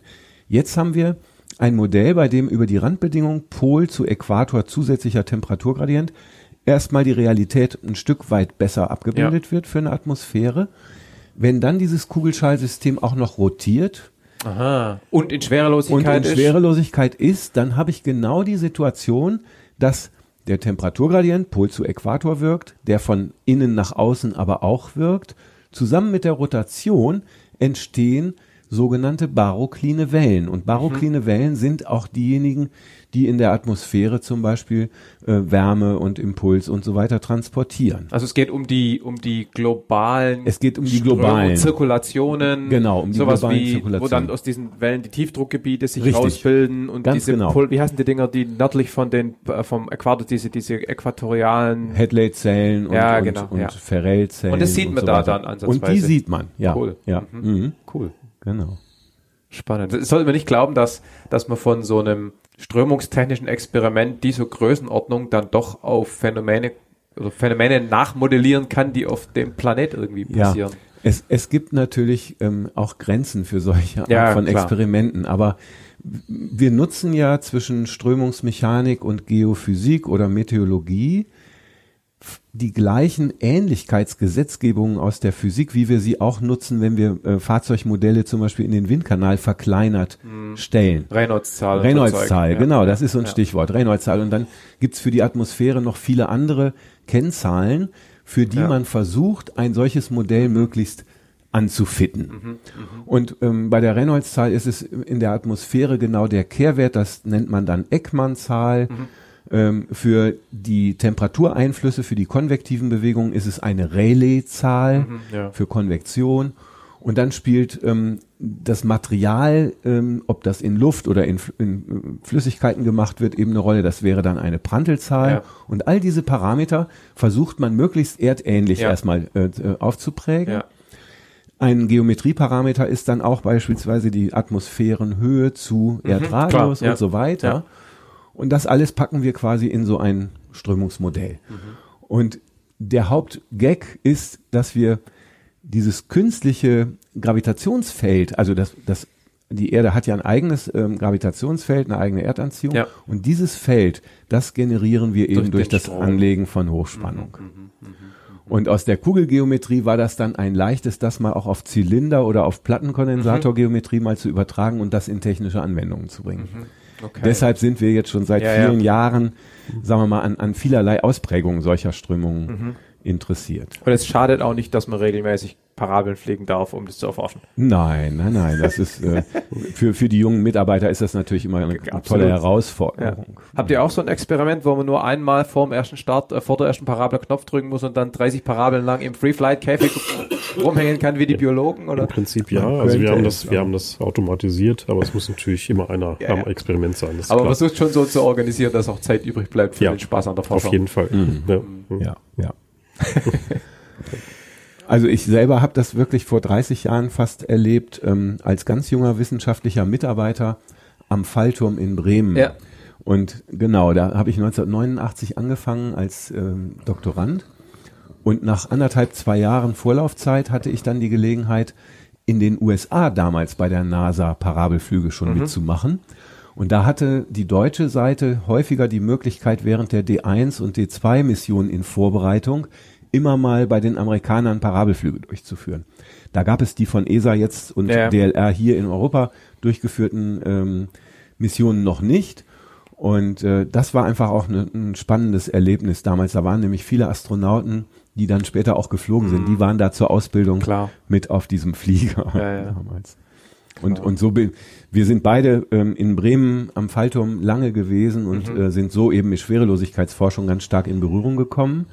Und es gibt natürlich mit dem Fallturm noch andere Möglichkeiten wie Parabelflug, wie dann Texus, Ja, was Martin hier beantragt hat, und eben auch Raumstationen. ja. Und das ist natürlich ein, ein Riesenerfolg auch für Ja. eine kleine technische Universität, Klar. wenn wir jetzt demnächst sogar ein drittes Raumstationsexperiment von, von Cottbus aus Klar. administrieren. Wie, wie, wie, wie funktioniert es für euch? Also klar, da gibt es einen Antragsprozess und Review und dann wahrscheinlich ein bisschen Politik und so. Ja. Aber wenn das dann mal akzeptiert ist, ähm, dann baut ihr euer Gerät. Äh, ihr trefft euch vermutlich mit den Astronauten zum Training und dann, dann Ja, wartet man. es ist noch ein bisschen aufwendiger. Also, wenn so ein Projekt am Ende dann genehmigt wird, dann sind die Universitäten, so wie wir, diejenigen, die bauen ein Labormodell. Das kann man mit der eigenen Werkstatt in der eigenen Uni oder mit der Werkstattumgebung in der Gegend noch leisten. Aber solche Experimente sind wirklich erstmal nur fürs, für die Laborumgebung geeignet, weil sie noch nicht weltraumqualifiziert Okay. sind. Ja. Und ein wirkliches Raumstationsexperiment muss auch zusammen mit Raumfahrtindustrie Okay. gebaut und designt und entwickelt werden. Und dann wird sehr früh auch Raumfahrtindustrie an der Planung, an der Entwicklung durch die Wissenschaft mit beteiligt.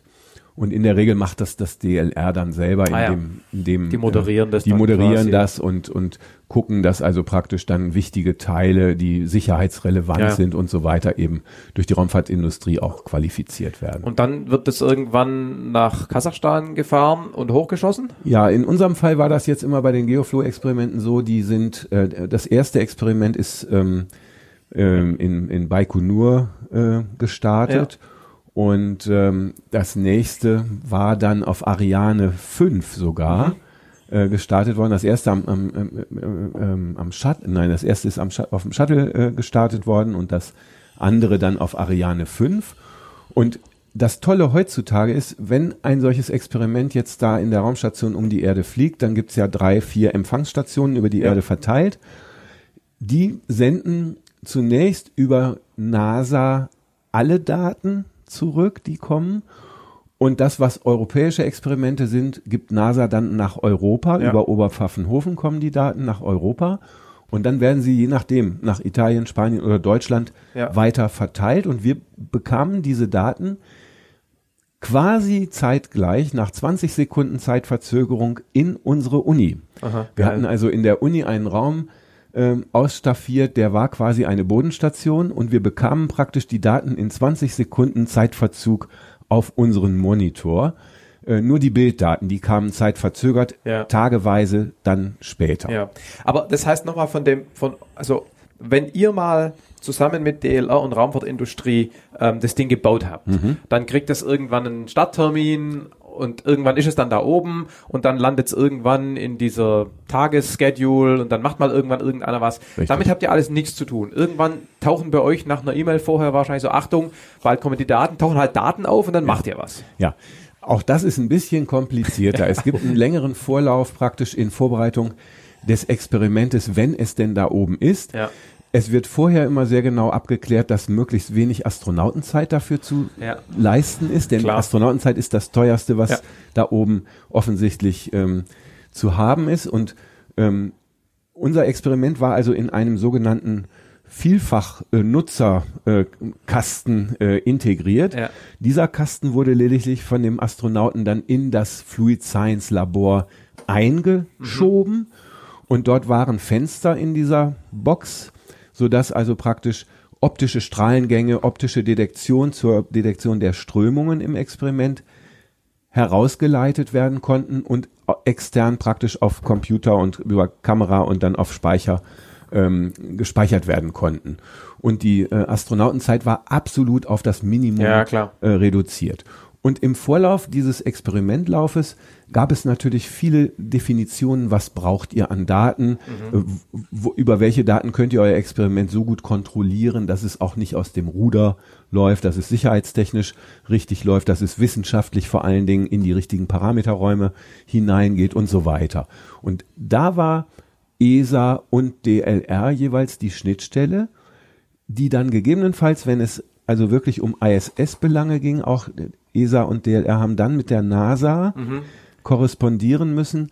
Zum Beispiel, wenn wir wirklich Änderungen vornehmen wollten, dass also der Astronaut am Ende vielleicht gewisse Dinge noch anders machen sollte, dann ging das nicht über einen Ja. direkten Kontakt nach oben, sondern dann ging das quasi über ESA und Capcom. dann Genau. Und dann und Aber NASA. ihr konntet nicht vom Boden aus euer Experiment fernsteuern. Ihr hattet Nein. keinen telemetrischen Nein, Zugriff. nein, Okay, das das, heißt, ging nicht. ihr habt quasi, ähm, da gab es sozusagen ein paar Einstellungsknöpfe und ihr habt gesagt, jetzt stellt's mal so, lasst laufen, ihr kriegt die Daten, guckt die an, schlussfolgert was, sagt, okay, jetzt, wenn ihr das nächste Mal Zeit habt, stellt so und so ein. Genau, so ganz genau. Okay. Wir haben also praktisch täglich die Daten, die wir vorher eingestellt hatten, beobachtet und Ja. bewertet Ja. und hatten dann immer eine Telekonferenz mit Okay. den Leuten, die an der Konsole sitzen.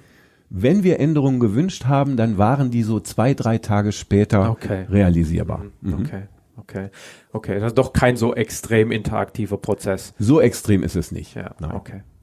Es gibt Experimente, die brauchen das Ja. und die kriegen das auch. Technisch ist das ja heute möglich. Ja, ja, eben. Mhm. Ja. Genau. Okay. Aber wir Aber brauchten das nicht. Dadurch, dass ihr ja auch so lang da oben wart und ja quasi kein Zeit, also ihr hattet ja nicht zum Beispiel eine, eine Maus, die nach drei Wochen stirbt und deshalb Nein, hat man irgendwie nein. Zeithektik. Ne? Im Gegenteil, das zweite Experiment, was 2011 hochkam, hat sechs Jahre lang bis 2017 Daten geliefert. Das hat 400 Prozent der, der Lebensdauer am Ende erreicht und eben völlig die Lebensdauer, die man vorher äh, berechnet hatte, überschritten. Das war sehr, sehr erfolgreich. Ja. Und man hat auch so, man hat in dem Experiment auch so lange den Platz gegeben, weil das ist ja auch was, man könnte sagen, schmeiß mal raus, hat seine 100% Ja. erreicht, tun was anderes rein. Genau. Es gab ein paar andere Experimente, die kamen zwischendurch auch rein, die hatten aber von vornherein nicht so eine lange Laufzeit Okay. wie unseres. Und wir hatten einen riesen Parameterraum damals definiert und konnten den am Ende auch sehr Okay. erfolgreich durchführen. Super, cool.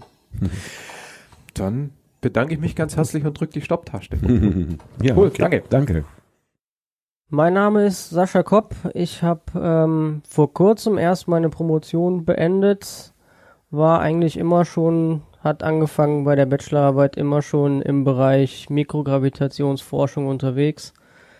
Habe meine Bachelorarbeit beim DLR gemacht zum Beispiel, habe dann nach meinem Masterstudium ähm, in Aachen, an der Universität Aachen, dann mein Masterarbeit in Dänemark gemacht, da schon bei der Frau Professor Grimm da auch schon an Parabelflügen zum Beispiel teilgenommen. Also es hat relativ früh angefangen und habe danach dann ähm, im Bereich Krebsforschung an der Universität Magdeburg promoviert und ähm, bin jetzt immer noch der Arbeitsgruppe treu geblieben, weil wir doch relativ viele auch sehr interessante Experimente machen.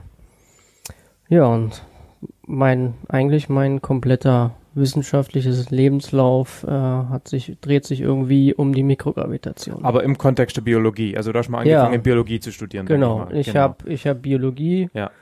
generell studiert, Molekulargenetik im Erweiterten und ähm, aber alles mit Hintergrund Mikrogravitation. Und war das Zufall oder war das von vornherein so geplant, irgendwann mal Astronaut zu werden und die Instrumente, die Experimente auf der ISS selber zu machen? Also vom Astronaut werden habe ich ganz großen Respekt und ich möchte mich sehr ungern auf so viel Sprengstoff setzen. Äh, nee, das war tatsächlich eher Zufall, Okay. weil ich ähm, habe eine Blindbewerbung für meine für meine Bachelorarbeit ans DLR geschrieben und bin halt irgendwie in der Arbeitsgruppe Ja, okay. für ähm, ja Ground-Based Facilities heißt das, die heißt es sind Simulationsanlagen Ja. gekommen. Und über die Arbeitsgruppe habe ich dann die Professor, die Arbeitsgruppe von Frau Professor Grimm Mhm, kennengelernt mhm, mhm. und das hat sich dann so entwickelt. Ja. Also, Okay. ja. Bei dir? Ja, mein Name ist Markus Krüger. Ich bin seit 2016 Mitarbeiter in der Arbeitsgruppe von Frau Professor Grimm. Ich komme ursprünglich auch nicht aus der Mikrogravitationsforschung. Ich habe Biologie in Erlangen studiert, habe dann ähm, 2009 meinen Doktor in Mikrobiologie gemacht, war danach ein paar Jahre wissenschaftlicher Mitarbeiter an der Naturwissenschaftlichen Fakultät, wo ich dann begonnen habe, mich zu beschäftigen mit physikalischen und chemischen Einflüssen auf Zellen. Und war dann in einer Arbeitsgruppe, die auch Gravitationsbiologie gemacht hat und darüber habe ich eben das Interesse an der Gravitationsforschung ähm, entdeckt und bin dann eben äh, durch Zufall auf eine Stellenausschreibung von der Frau Professor Grimm gestoßen und bin Ja, jetzt da seit the rest is history. 2016. Ja. Genau. ähm, okay, also wir hatten bei Omega Tower schon mal eine Doppelfolge zu Zellen, habe ich ist mir gestern noch eingefallen. Das ist aber schon in der Steinzeit gewesen und ich habe es ja auch nicht gemacht, sondern meine Podcast-Kollegin. Das heißt, ähm, ich habe die zwar damals gehört, aber ich habe keine Ahnung. Und ich bin ja Physiker oder Informatiker oder Podcaster, aber jedenfalls kein Biologe. Das heißt, wir fangen vielleicht noch mal ein bisschen bei den Basics an. Ähm, und zwar aus der Perspektive von eben Gravitationsbiologie. Warum erstmal ganz generell ist es überhaupt interessant, sich mit der Funktion, Funktionsweise von Zellen außerhalb unseres natürlichen Gravitationsfeldes zu beschäftigen. Ich meine, die offensichtliche Aussage ist, na klar, wenn wir mal im Weltraum leben, dann müssen wir wissen, wie ist der Organismus. Aber das ist ja ein, ja, das ist eine Motivation, die sehr weit weg ist. Ne? Ich könnte mir vorstellen, es gibt auch mehr irdische. Also wo, wo kommt so dieser, dieses Ziel her, sich da überhaupt damit zu beschäftigen? Na, generell ist es ja so, dass ähm, wenn sich ein Astronaut jetzt im Weltraum befindet, es unterschiedliche Krankheitsbilder gibt, die dadurch entstehen. Ja, ähm, wenn wir, wenn wir zum Beispiel uns Osteoporose und sowas anschauen, das ist auch ein Krankheitsbild, was, was Astronauten während ihrer sechs Monate in Schwerelosigkeit entwickeln. Das ist die Muskel. Äh, das, äh, Osteoporose ist ähm, ah, nee, Knochenschwund. Knochen. Ja, genau. Ja. Richtig, ja. Muskelschwund gibt's auch. Ja. Ähm, das Immunsystem ist nicht mehr so stark bei Astronauten, wie Mhm. es bei Menschen auf der Erde ist. Und ähm, das ist auf jeden Fall auch interessant für, für Menschen, die auf der Erde sind und die eben genau mit diesem Krankheitsbild zu kämpfen haben. Und ähm, das ist da oben ist natürlich die perfekte Simulation für Mhm. die Krankheitsbilder auf der Erde und deswegen kann man Ergebnisse, die man im Weltraum erzielt, die man in Schwerelosigkeit erzielt, projizieren auf Krankheiten, die auf der Erde entstehen.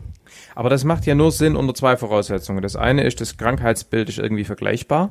Also zum Beispiel die Weltraumkrankheit, über die hier ja auch ständig geredet wird, also ne, schlecht werden bei äh, Zero G. Ähm, da brauche ich jetzt wahrscheinlich nicht viel extrapolieren auf die Erde, weil sie da ja nicht vorkommt in der Form.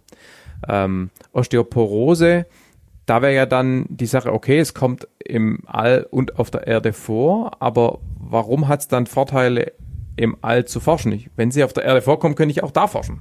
Geht da irgendwas schneller? Ist da irgendwas deutlicher? Auf jeden Fall schneller Mhm. und ähm, man hat ein viel, ähm, naja, wie soll man sagen, die, die, die Laborbedingungen sind halt viel besser, Mhm. weil es ist definiert. Mhm. Der kriegt auf jeden Fall Osteoporose, Mhm. wenn er nicht Mhm. dementsprechend entgegen dem Ganzen entgegenwirkt. Ja. Mit sehr viel körperlicher Aktivität Ja. und so weiter. Stimmt, okay. Und es geht dann, man kann also quasi vorher, nachher Untersuchungen machen, was ich bei einem Genau. Erdenbewohner nicht kann, welche nicht weiß, aber Osteoporose Porose Genau. kriegt. Jetzt könnte man sagen, man kann sie ihm ja irgendwie, keine Ahnung, kann man das irgendwie provozieren? Weiß ich nicht. Also außer im All. Kann man, ja, kann man. Aber das ist, das sind dann so Bedrest-Studien zum Beispiel, ja, ja. diese Kopftieflagestudien, wo Probanden sehr lange liegen müssen. Und auch da hat man dann tr trotzdem Störeinflüsse, Mhm. Die man, die man einfach nicht wegbekommt, Mhm. die man nicht eliminieren kann. Mhm. Und äh, deswegen ist sowas dafür prädestiniert. Mhm. Und jetzt seid ihr ja Mikrobiologen, das heißt, ihr äh, beschäftigt euch nicht mit Knochen oder dem Mensch als Ganzen, wenn man so will. Gut, Knochen sind auch Zellen. Ähm, sondern mit kleineren Prozessen auf Ebene der Zelle, Fragezeichen. Und die sind da auch anders. Genau, äh, wir sind nicht Mikrobiologen, sondern wir sind Biologen, die sich mit äh, Zellen in Mikrogravitation beschäftigen. Okay, ich hatte Mikrobiologe gerade so gemeint im Sinne von Biologe für kleine Prozesse, aber das ist wahrscheinlich der falsche Begriff. Mikrobiologe ist eher was mit Bakterien. Okay. alles Aber kein Problem. Ich ziehe den Begriff zurück. Kein Problem, kein Problem. Okay, aber es stimmt schon, dass ihr euch jetzt insbesondere auch bei den Experimenten hier mit Vorgängen auf, e auf der sozusagen Granularitätsebene von Zellen beschäftigt Genau. nicht von dem Mensch als Ganzem. Genau. Okay. Das hat äh, folgenden Grund und zwar war das tatsächlich ein Zufallsbefund. Man hat festgestellt, okay, mit den Astronauten passiert irgendwas, Mhm. lass uns das im All mal an, an Zellen testen und dafür hat man dann Zelllinien benutzt, die meistens dadurch immortalisiert sind, dass sie Krebszellen sind. Also Und da man macht man- die mit Absicht zu Krebszellen, damit sie länger leben. Äh, Krebszellen haben leider die schlechte Einge an Angewohnheit, dass sie immer weiter wachsen Ja. und nicht absterben können. Mhm, mhm, mhm. Ja, zumindest viele davon. Und ähm, da hat man im Weltall Experimente gemacht, auf den Shuttle noch damals und hat festgestellt, der Phänotyp, der ist ein bisschen weniger aggressiv im Schwerelosigkeit, als wenn man den jetzt auf der Erde zum Beispiel züchten würde. Aggressiv heißt in dem Zusammenhang? Aggressiv heißt in, in dem Zusammenhang, dass ähm, die Zellen eher in den programmierten Zelltod zum Beispiel Ah. gehen, dass die, dass die Proliferationsrate, das heißt die Wachstumsrate ein bisschen gehemmt ist. Also man hat, man hat Krebszellen von der Erde genommen, wo sie äh, programmiert durch DNA und so weiter vermutlich, die die Eigenschaft haben, Krebszellen zu sein und sich schnell schnell zu wachsen und nicht abzusterben, und hat die dann in den Weltraum getan und gesagt, ups, da passiert das ja gar nicht. So in dem Stil. Mm, So in etwa, ja. Also Krebszellen werden normalerweise aus einem Patienten isoliert. Ja. Und ähm, dann etabliert als Zelllinie, dass Ja. die auch wirklich weiter so wachsen, wie sie Ja. von, von Anfang an gewachsen sind. Und mit den Zellen ist es natürlich sehr angenehm, sie, sie in andere Umgebungen zu bringen, weil die sehr einfach zu handhaben sind. Die mei- sind meistens sehr viel robuster als primäre gesunde Zellen, sage ich mal. Mhm. Ja. Und sie sterben halt nicht, sondern die bilden halt Ja. immer wieder denselben Zelltypus, den sie auch am Anfang ihrer Isolierung Durch gebildet Zellteilung. Haben. Genau. Mhm. Und das macht es natürlich viel einfacher, diese Zellen dann auch in diesen Extrembedingungen, Ja. sage ich mal, ähm, zu kultivieren. Also man hat die, nur nochmal, dass ich es richtig verstehe, man hat die nicht mit der Absicht, Krebs zu untersuchen, in den Weltraum getan, sondern gesagt, wir nehmen Krebszellen, die haben angenommen die gleichen Eigenschaften wie alle anderen, nur dass sie eben in Anführungszeichen unsterblich sind. Und deshalb können wir leichter mit ihnen Langzeitexperimente machen. Genau. Okay, Genau. verstanden. Das, das war die erste Intention dahinter und der Zufallsbefund war, Ja. die verhalten sich eher wie gesunde Zellen in Ja. Schwerelosigkeit Ja. als auf der Erde. Ja. Ja. Und äh, das war so ein bisschen der Grundstein für unsere Forschung, weil ähm, wir haben jetzt unterschiedliche Krebszelllinien getestet und sind bei allem zu ähnlichen Ergebnissen gekommen. Mhm. Und ja, wir sind jetzt quasi gerade auf der Suche nach dem Target oder nach den Targets, die dafür verantwortlich sind, dass die Zellen eben in Schwerelosigkeit nicht mehr so äh, reagieren, wie sie es auf der Erde tun. Target.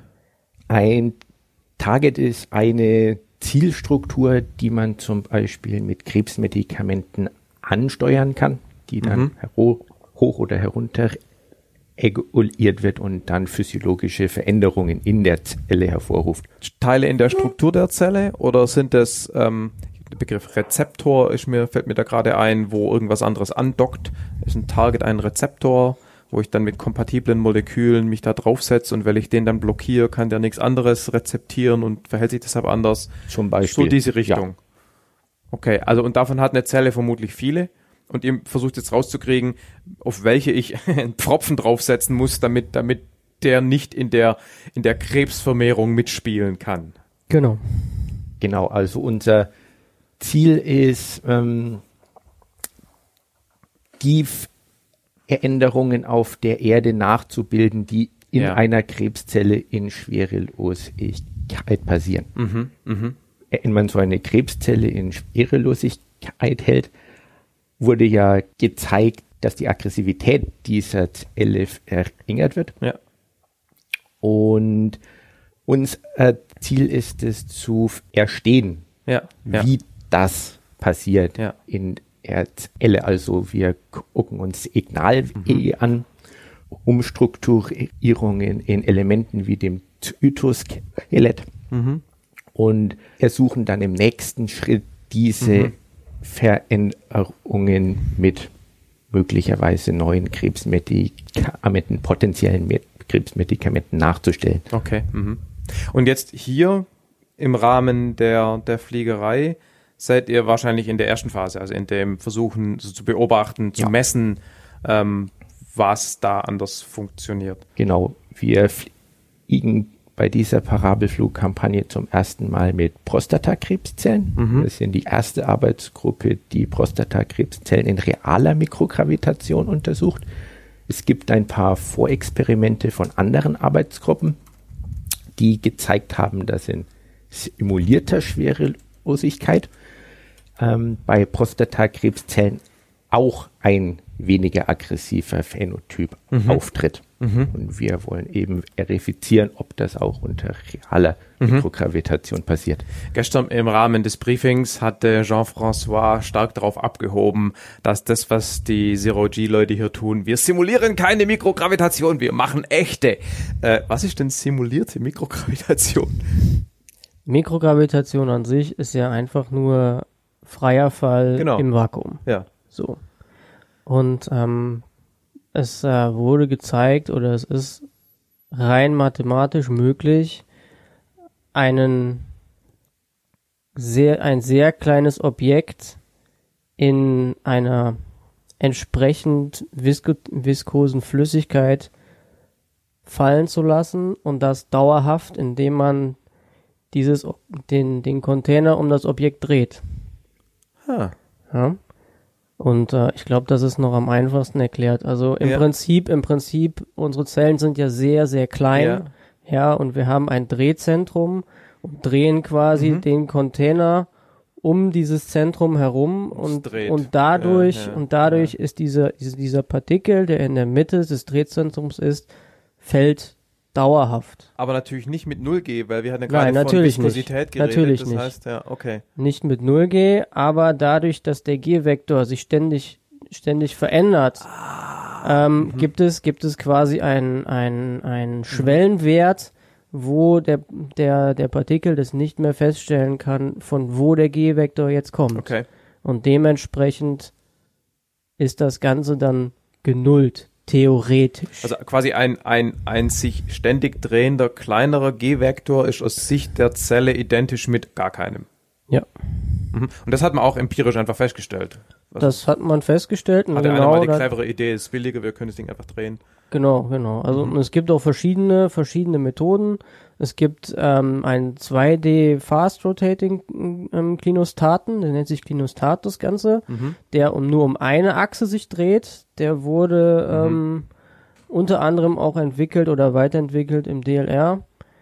Ähm, und es gibt eine so- sogenannte Random Positioning Machine. Das heißt, wir haben ähm, zwei ähm, ja, Frames, die Mhm. ähm, kadenisch angeordnet sind. Ja, ja. Das heißt, die können sich unabhängig voneinander drehen, sodass man auch wirklich eine Sphäre bekommt. Das sind wie diese Dinge, wo man sich reinsetzen kann und Genau, dann in alle Richtungen genau. dreht und dann spätestens nach zwei Genau. Minuten kotzt.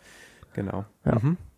Und je nachdem, was für ein System man hat, ob es ein, ein schnell reagierendes oder ein langsam reagierendes System ist, ähm, benutzt man dann das eine oder das andere. Mhm. Bei Pflanzen würde man zum Beispiel diesen 2D-Kinostaten nehmen, weil die Wurzel recht langsam reagiert. Da, Mhm. Ich weiß nicht, ob sie da, sie da bei den, bei den Arabidopsis, bei den anderen, ähm, die haben ja diese Amyloplast, diese, diese Stärkepartikel Ja. drinne und die Ja, fallen ja, ja, erstmal auf Rezeptoren und dann reagieren die Das habe ich im ist Briefing gesehen, ja. langsam reagierend. Mhm. Bei unseren Zellen ist es so, wir hatten die auch schon auf der Höhenforschungsrakete Mhm. ähm, mit einem Live-Imaging-Mikroskop und konnten dann live mitschneiden, wie sich die Mhm. Morphologie verändert. Und das geht bei uns innerhalb von Sekunden. Okay.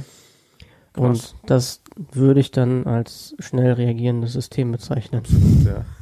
okay, gut. Das heißt also, wir haben, und und jetzt geht es darum zu verifizieren, ob die simulierte Schwerelosigkeit mit dem Klinostat die gleichen Ergebnisse oder ja, gleichen Verhaltensweisen erzeugt wie die echte Schwerelosigkeit.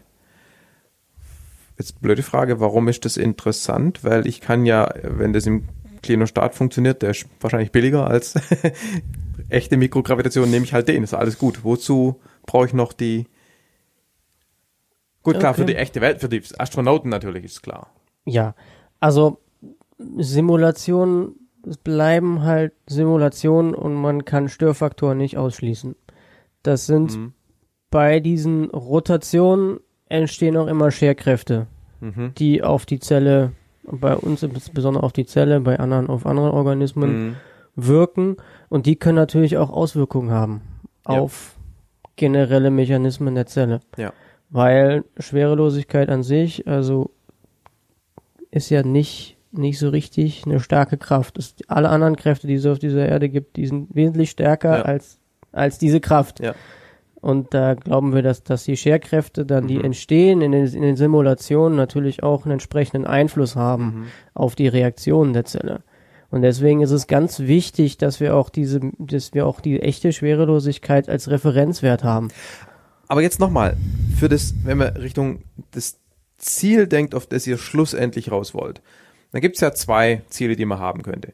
Ihr könntet erforschen wollen, wie sich Krebs bei Astronauten entwickelt. Ja, Langzeitmission, andere Sterne, ne, wir leben lang und so weiter. Das ist offensichtliche Frage. Und da muss ich natürlich in echter Mikrogravitation forschen, weil da hilft's mir ja nix, wenn ich den Krebs im, äh, in der Simulation in den Griff kriege. Wenn wir jetzt aber Richtung Forschung für die Erdenbewohner denken, dann ist ja gerade andersrum. Da hilft mir ja echte Mikrogravitation nichts, außer zum Erkenntnisgewinn.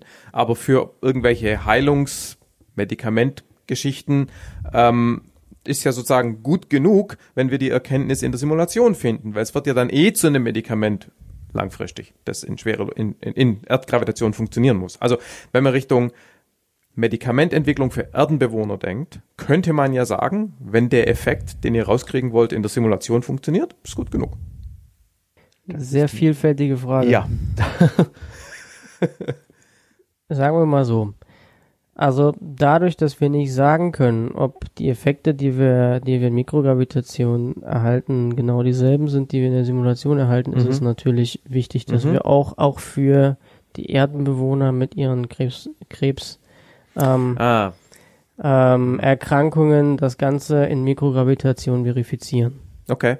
Das ist Äh, Sozusagen, es könnte in Mikrogravitation noch besser funktionieren. Und dann würde Ja. es nichts helfen, wenn wir in der Simulation sagen, hier haben wir ein Experiment, da ist irgendein Effekt, keine Ahnung, 10% besser als äh, im wirklichen Leben, Genau. wenn in der wirklichen Gravitation, äh, im wirklichen Mikrogravitation äh, 50% besser und man könnte da viel bessere und schnellere Ergebnisse erzeugen. Richtig, stimmt, so rum von Shooter aus. Ja. hm, Okay.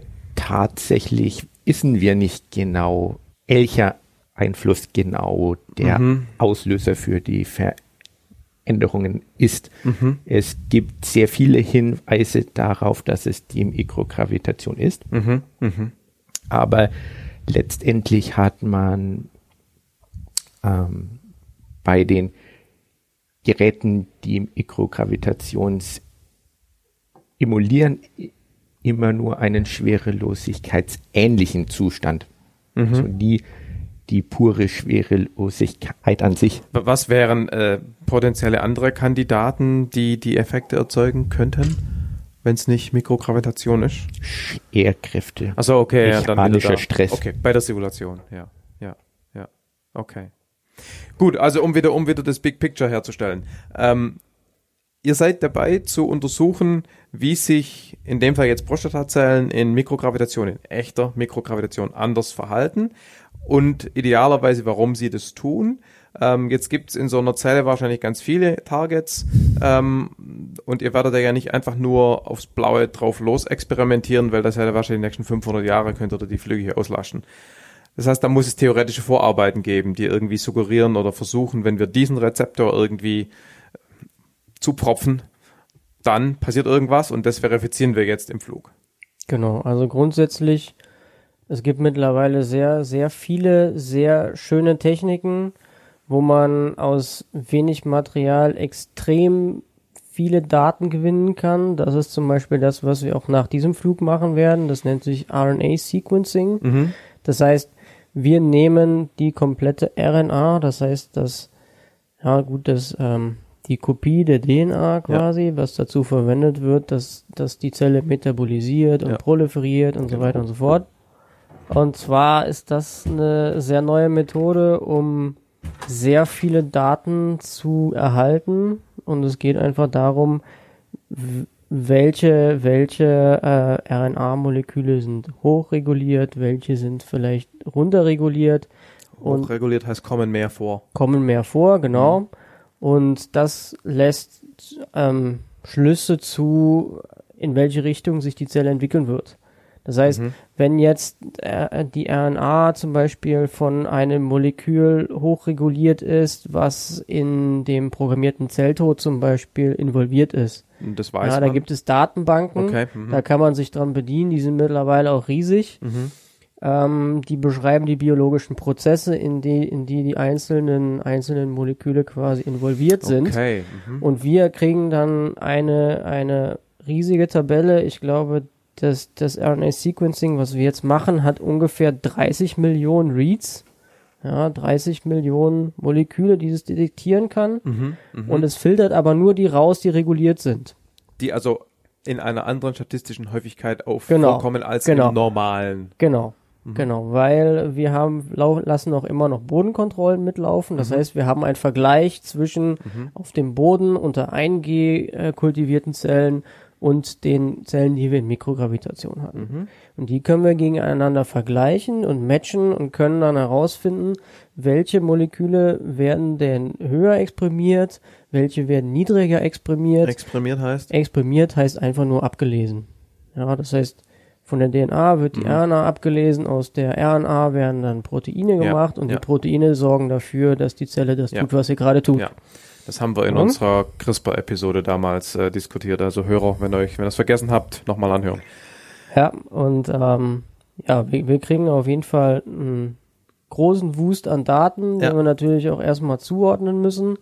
Aber im besten Fall bekommen wir im Nachlauf dann die biologischen Prozesse rausgefiltert, die auch tatsächlich äh, die Mikrogravitationsperzeption anzeigen und die uns auch Hinweise auf den auf das Wachstum dann der hier in dem Fall die Prostatakrebszellen geben. Das heißt, im Rahmen dessen, was die Wissenschaft bisher schon rausgekriegt hat, bezüglich welche Moleküle mit dem Zelltod oder dem Gegenteil davon zusammenhängen, in dem Rahmen macht ihr dann aber schon sozusagen eine, eine, eine weiter ungerichtete Suche. Ihr guckt einfach, was, was wird abgelesen, was wird mehr exprimiert und dann macht ihr darauf statistische Analysen, sagt, die folgenden, keine Ahnung, 20, 50, 100 Targets sind wahrscheinliche Kandidaten, in die List lohnt sich weiter zu also weiter zu gucken. Genau, wir gucken dann natürlich nach den Targets, die halt Knotenpunkte sind für Signalwege. Ja. Also Knotenpunkte man, heißt, man muss sich, man muss sich das so vor vorstellen, es gibt nicht ein Protein, was nur für ein, Ja. für einen, einen Faktor zuständig ist, Ja. sondern es sind Signalwege. Mhm. Ja, und es gibt einen Faktor zum Beispiel, von dem gehen viele Signalwege aus. Und das Mhm. ist dann so ein Knotenpunkt, mhm. ein Faktor wäre jetzt ein Protein. zum Beispiel. Ja, ja. okay. Mhm. Ja. Und wenn wir gehen davon aus, dass dieser eine Faktor sehr interessant ist, weil von diesem halt sehr viele Signalwege ausgehen. Und das, können, das könnte dann ein mögliches Target sein. Und wenn man dann noch weiß, dass diese Signalwege äh, mit zum Beispiel Zelltod zu tun haben und es ist so ein Faktor, von dem viele davon ausgehen, dann könnte man sagen, es ist eine gute Idee, den zu inhib Genau. inhibitieren. Genau. Genau. Und in der Zukunft wäre es dann so, dass wir versuchen, dann diesen Punkt ähm, na, auszunocken, das heißt zu eliminieren quasi oder zu schwächen und zu schauen, ob die Zelle dann genauso reagiert. In weiteren E- Experimenten. in weiteren, dann. in ja. zukünftigen Ja. Experimenten. Ja, wobei das müsste man dann gar nicht zwangsläufig in Zero G machen, sondern Das müsste man Genau. dann gar nicht in Zero G machen. Mhm.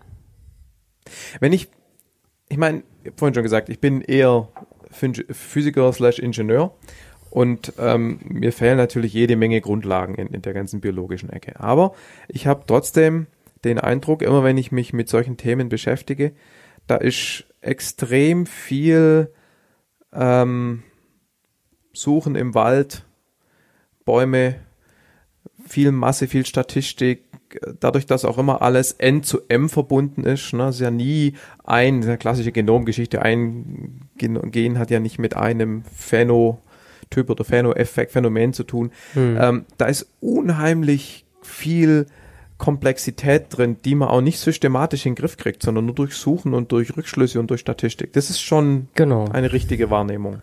Ja, das stimmt schon. Vor allem auch, weil die Methoden mittlerweile immer mehr Daten ausspucken. Ja.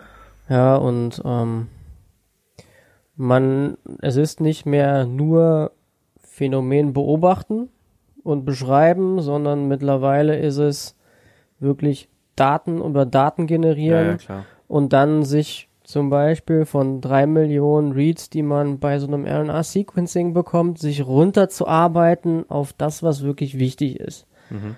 Das heißt, dieser Parabelflug wird auf jeden Fall ein Jahr Arbeit mit sich ziehen. Warum Prostatazellen? Sind die ein Modell für was anderes oder sind Prostatazellen einfach Prostatazellen und man will Prostatakrebs in den Griff kriegen? Wir haben uns bei der Auswahl der Zellen die Krebsarten vorgenommen, die am häufigsten Mhm, okay. vorkommen. Okay, also es ist kein Modellsystem, sondern es geht wirklich darum, Prostatakrebs zu verstehen.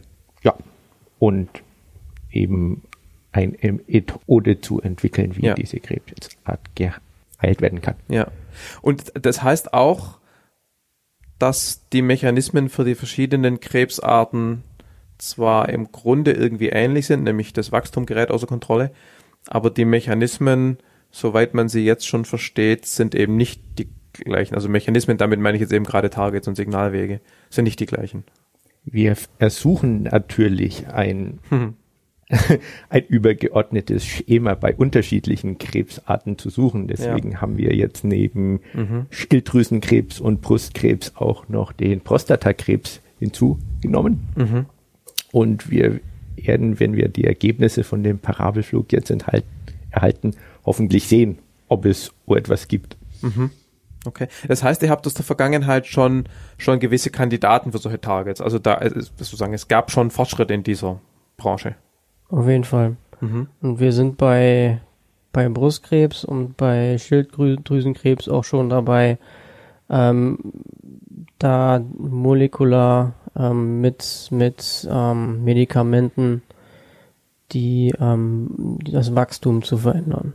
Auf welcher Ebene ist das? Maus-Experiment oder noch, noch Es Pipette? ist noch, es ist noch Zellkultur, ähm, aber ich denke, dass, dass wir auch bald dazu übergehen, das Ganze dann im Mausmodell zu testen. Mal angenommen, ich habe da immer kein Gefühl dafür, mal angenommen, das funktioniert in der Zellkultur und im Mausmodell. Was wären die nächsten Schritte, um ein Medikament zu bauen und Hausnummer ganz grob, wie lange dauert sowas? Ich meine, klar, man kann es nicht im Detail vorhersagen, aber so eine Größenordnung kann man vielleicht schon geben. Also ich glaube, das wird uns dann aus der Hand genommen. Also schon klar, wir, aber klar. Wir als, wir als Wissenschaftler, wir legen ja immer nur den Grundstein Ja, ja. für etwas und die, die großen Pharmafirmen spinnen das dann weiter. Ähm, grundsätzlich ist es so, dass natürlich es erstmal auch erstmal verifiziert werden muss, ob wir mit dem Medikament oder mit dem, mit dem potenziellen Target, was wir haben, Ja. nicht wesentliche andere, Andere. Prozesse im Körper ähm, zum Erliegen bringen würden. Das wäre natürlich nicht so, nicht wünschenswert. Ähm, Wobei in gewissen Grenzen, Stichwort Chemotherapie, wird es ja schon akzeptiert. Ich meine, das Ja, ja, das klar. Immunsystem, das Haare, ich kenne die Nebenwirkungen nicht alle, aber die, ne, natürlich, aber manche, manche, manche Mechanismen sind so essentiell, dass, ähm, dass man da nicht ran, dran rumspielen sollte. klar.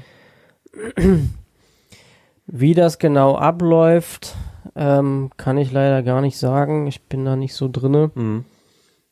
Ähm, aber ich denke, also nach dem Mausmodell, Mausmodell ist auch immer noch so eine, so eine riesige Blackbox. Ja, also auch bei weitem nicht alles, was im Mausmodell passiert, ist auch auf den Menschen übertragbar.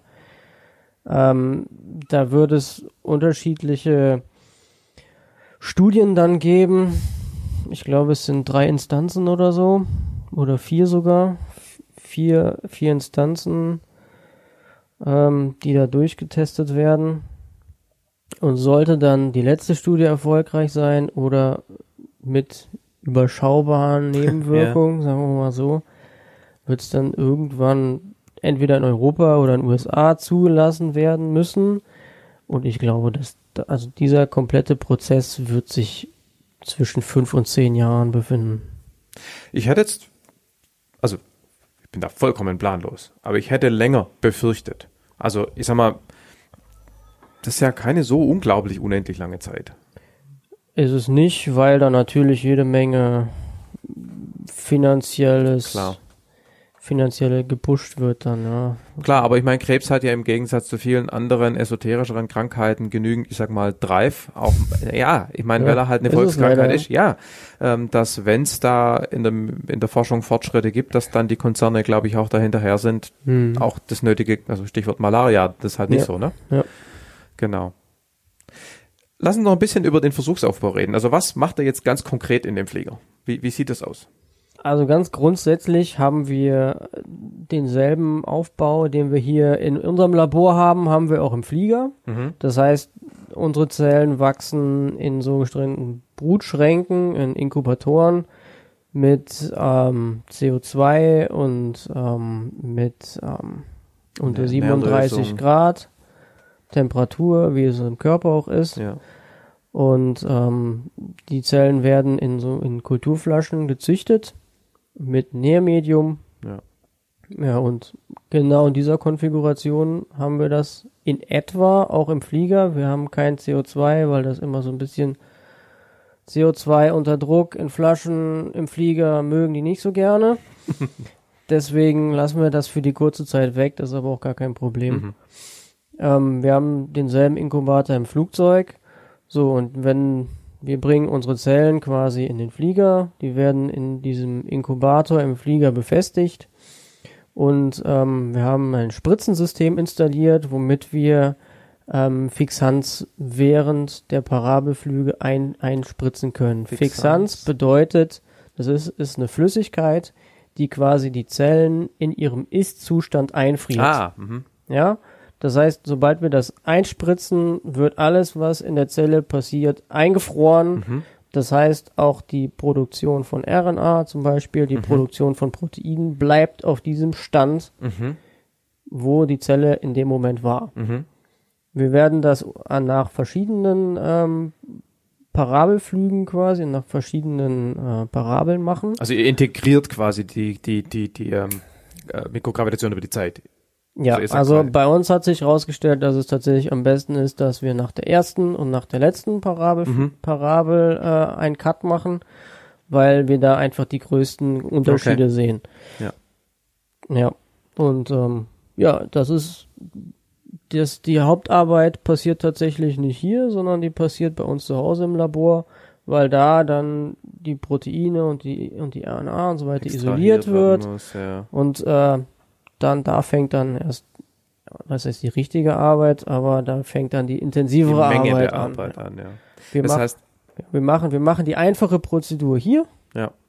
und nehmen alles, was kompliziert ist, mit nach Hause. Das heißt, ihr habt euer Experiment auch so designt, dass ihr am Anfang kurzen Knopf drückt, am Schluss kurzen Knopf drückt und zwischendrin anderthalb Stunden im Free Flight Cage äh, rumhängen könnt, rumhängen. Das haben wir gesehen. natürlich nicht aus diesem Grund Und geplant. Natürlich nicht. Wollte ich damit Das auch hat nicht sich- gesagt haben. Das hat sich so ergeben, ja, aber ja, es ist schon immer wieder spannend. Auch wenn man das häufiger macht, ist es immer wieder spannend. Ja, und jetzt, äh, wir haben gestern ja mit der Katrin so ein bisschen in der Einführung ähm, die verschiedenen Mechanismen zur Erzeugung von Mikrogravitation diskutiert und ähm, wir kommen hier ja auf 30 mal 22 Sekunden, das sind dann irgendwie 10 Minuten roundabout, das heißt, ihr kriegt oder 11, kriegt irgendwie 11 Minuten Schwerelosigkeit ähm, in einem Flug, also für eine Zellkultur in eurem äh, Gerät da. Ähm, das ist sozusagen die längstmögliche Integrationszeit außer der ISS.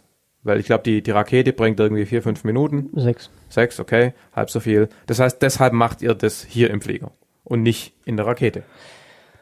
Weil Knöpfe drücken, ich meine, das ist jetzt nicht von der Interaktion mit dem Experiment her, das, den Knopf kann man auch remote drücken. Ne? Also Genau, genau. Also tatsächlich ähm, wird der Parabelflug immer noch gerne genutzt, um tatsächlich Höhenforschungsraketen und ISS-Missionen vorzubereiten. Genau, aber das tut ihr nicht, oder? Das, äh, jein. Okay. Also wir, wir planen natürlich dann noch weiter und uns das auf der Höhenforschungsrakete anzugucken, weil hier ist es, sind es akkumuliert elf Mhm. Minuten. Ja, man hat Mit halt immer, man hat halt immer diese Hyper-G, Ja. Mikrogravitation, Hyper-G, Ja, ja, 1G. Und das akkumuliert sich dann zwar zu elf Minuten insgesamt, Ja. aber man hat halt trotzdem die, diese Störeffekte Ja. von Hyper-G. Ja. Obwohl wir da festgestellt haben, dass ähm, die Hyper-G fast keinen Einfluss hat, Mhm. sondern nur die Mikrogravitation. Okay. Zum Beispiel nur nebenher. Ja. Und ähm, bei den Höhenforschungsraketen zum Beispiel hat man am Anfang zwar recht viel G, so um die 8, 9, Mhm. aber danach halt sechs Minuten Stille. Ja. Keine Vibrationen, was es hier im Flieger auch gibt. Ja. Vibrationen sind auch ganz wichtig für Ja. manche Zelltypen. Ja. Äh, kein Drehen, keine Negativ-G zum Beispiel, was es hier zwischendurch auch mal gibt. Ja. Dafür sind dann halt, also wenn man die reine Mikrogravitation haben will, sind Höhenforschungsraketen und ISS halt unabdingbar. Also mit anderen Worten, die Qualität der Die Mikrogravitation Qualität, ist besser. genau. Sehr interessant. Ich habe gestern mit dem Jean-François ein bisschen darüber geredet, Mhm. was mir auch nicht so ganz klar war. Die, die Experimente sind ja am Flugzeug festgeschraubt. Das heißt, ähm, was für die Qualität der Mikrogravitation ähm, ausschlaggebend ist, ist tatsächlich die Bewegung des Flugzeugs. Weil man könnte sich ja vorstellen, das haben sie wohl auch mal ausprobiert, ähm, innerhalb der, des Rumpfs des Zero-G-Fliegers Experimente frei schweben zu lassen und dann über Kamera und Bildschirm im Cockpit den Flieger so zu steuern, dass dieses Experiment in der Mitte schwebt. Und dann sind irgendwelche Vibrationen vom Flieger nämlich nicht mehr relevant, weil die da gar nicht ankommen. Aber so ist sie eben nicht. Und deshalb wird hier eben sämtliche Mikrogravitation durch Vibration und andere Kräfte vom Flieger leicht gestört. genau, genau. Man kann zwar versuchen, das Experiment zu entkoppeln, so ein bisschen. So Federn. Genau, Dämpfer. mit Federn und Dämpfern. Oder in unserem Fall mit äh, einfach Schaumstoff. Mhm. Ja, aber ganz eliminieren kann man es nicht. Mhm. Und deshalb wird das auch immer noch mal zusätzlich getestet. Also es ist nicht so, dass Mhm. wir jetzt mit den Ergebnissen da rausgehen und sagen, das ist Mikro, reine Mikrogravitation, was wir da sehen, Ja. sondern wir testen die 1,8 G nochmal separat an den Zellen und wir testen auch die Vibration nochmal Mhm. Ah. separat an den Zellen und können dann quasi rausrechnen, Ja. was welcher Effekt sein könnte. Mhm. Aber definitiv kann man das natürlich denn nicht sagen. Da bräuchte man dann Experimente in reiner Schwerelosigkeit. Also so rein wie möglich. Ja gut, aber, aber nochmal mein Argument von vorhin. Ähm, wenn ihr jetzt feststellt, bestimmte Rezeptoren ähm, sind hier eben die Kandidaten und ich baue dann äh, Medikamente, die auf der Erde wir, gegen diese Rezeptoren wirken oder diese halt äh, inhibitieren, das ist ja egal. Habe ich auf jeden Fall einen Fortschritt gemacht. Ich hätte vielleicht einen noch größeren Fortschritt machen können in perfekter drei Tage lange ISS-Mikrogravitation, aber ich habe trotzdem einen Fortschritt gemacht, oder? So kann man es schon argumentieren. Schon, ja. Ja, genau. Okay, was habe ich vergessen zu fragen? Äh, Was, was fehlt noch zu eurer Story? Ich, Mit der Parabelflugkampagne haben wir die Möglichkeit, den Auslöser für die Änderungen in der Zelle auszumachen. Was wir nämlich auch schon gemacht haben, wir hatten vor zwei Jahren ein Experiment auf der ISS mit, Schul- mit Schilddrüsenkrebszellen und haben gesehen, dass die in Schwerelosigkeit dreidimensionale Aggregate bilden. Das passiert jetzt im Parabelflieger natürlich nicht. So etwas braucht mindestens 24 Stunden Zeit. also Und- mehrere Zellen klumpen. Genau. Und diese multizellulären Spheroide, wie diese Gebilde genannt werden, die sind ein sehr gutes Modell für Etastasierung im menschlichen Aha. Körper. Also es gibt sehr viele Parallelen zwischen dem Auslösen von Krebszellen von einem Primärtumor im Körper und dem Auslösen der Zellen von der Wuchsfläche in Mikrogravitation. Und wenn man solche Parallelen hat und eben sieht, dann ist es natürlich auch höchst interessant, da mal näher nachzuforschen, was bringt die Zellen dazu, sich zu lösen. Und vielleicht hat man dann auch die Möglichkeit zu verhindern, Ja. dass sie sich loslösen. Mhm. Also es ist nochmal eine ganz andere Forschungsrichtung, also die Metastasierung. Genau. Metastas Metastasierung. Metastasierung zu verstehen. Okay. Mhm. Aber das ist dann, da braucht man sehr viel länger für Ja. und äh, wir setzen hier quasi die Grundlagen, Mhm. um dann zum Beispiel auf die ISS zu gehen und dann sowas weiter zu erforschen. Die ganze Raumfahrtgeschichte hat ja immer so die Herausforderung, der Welt zu erklären, warum es wichtig ist. Ja, und ich meine, man kommt dann immer mit der, mit der Pfanne, wie heißt das Zeug in der Pfanne? Äh, Teflon. Teflon, genau, dass man das damals irgendwann mal erfunden hat und so weiter. Und die Leute vergessen immer, dass irgendwie GPS auch Raumfahrt ist, aber ähm, Mikrowellen. ja, genau. ähm, aber ich finde schon, dass das, was ihr da treibt, ich glaube schon mit eins der besten ähm, Argumente für Forschung in Schwerelosigkeit jetzt ganz konkret? Ich meine, ich kann da logischerweise kein Preis-Leistungs-Verhältnis rankleben. Ich weiß nicht, ob man das anders auch machen könnte. Es gibt da sicherlich auch andere Gruppen auf der Welt, die ähnliche Mechanismen erforschen, ohne Schwerelosigkeit zu verwenden. Und die kommen bestimmt auch irgendwie voran. Also das kann ich nie ins Verhältnis setzen. Ähm, aber es ist schon eigentlich ganz cool. Seid ihr die einzigen weltweit? Nö, oder? Das machen bestimmt andere auch. Nicht, dass ich wüsste. Ah, okay. Okay, also ich hatte immer so dieses, dieses Zellenzüchten im Weltraum schon immer als eins von den Dingen, die halt auf der ISS ständig passieren. Also so Ja, aber die haben, ja, das natürlich. Es gibt viele Arbeitsgruppen, die Ja. Zellen auf die ISS bringen und die auch ähm, simulierte Schwerelosigkeit und so weiter Ja. benutzen. Ja. Aber mit der speziellen Fragestellung in Schilddrüse, Brust und Mm, okay. Prostatakrebs Ja. ähm, gibt es vereinzelte Gruppen, aber das ist Mhm. Nicht mit derselben Fragestellung. Mhm. Cool. Gut, dann würde ich sagen, drücke ich mal die Stopptaste. Vielen herzlichen Dank, war cool. Bitte gerne. Gerne.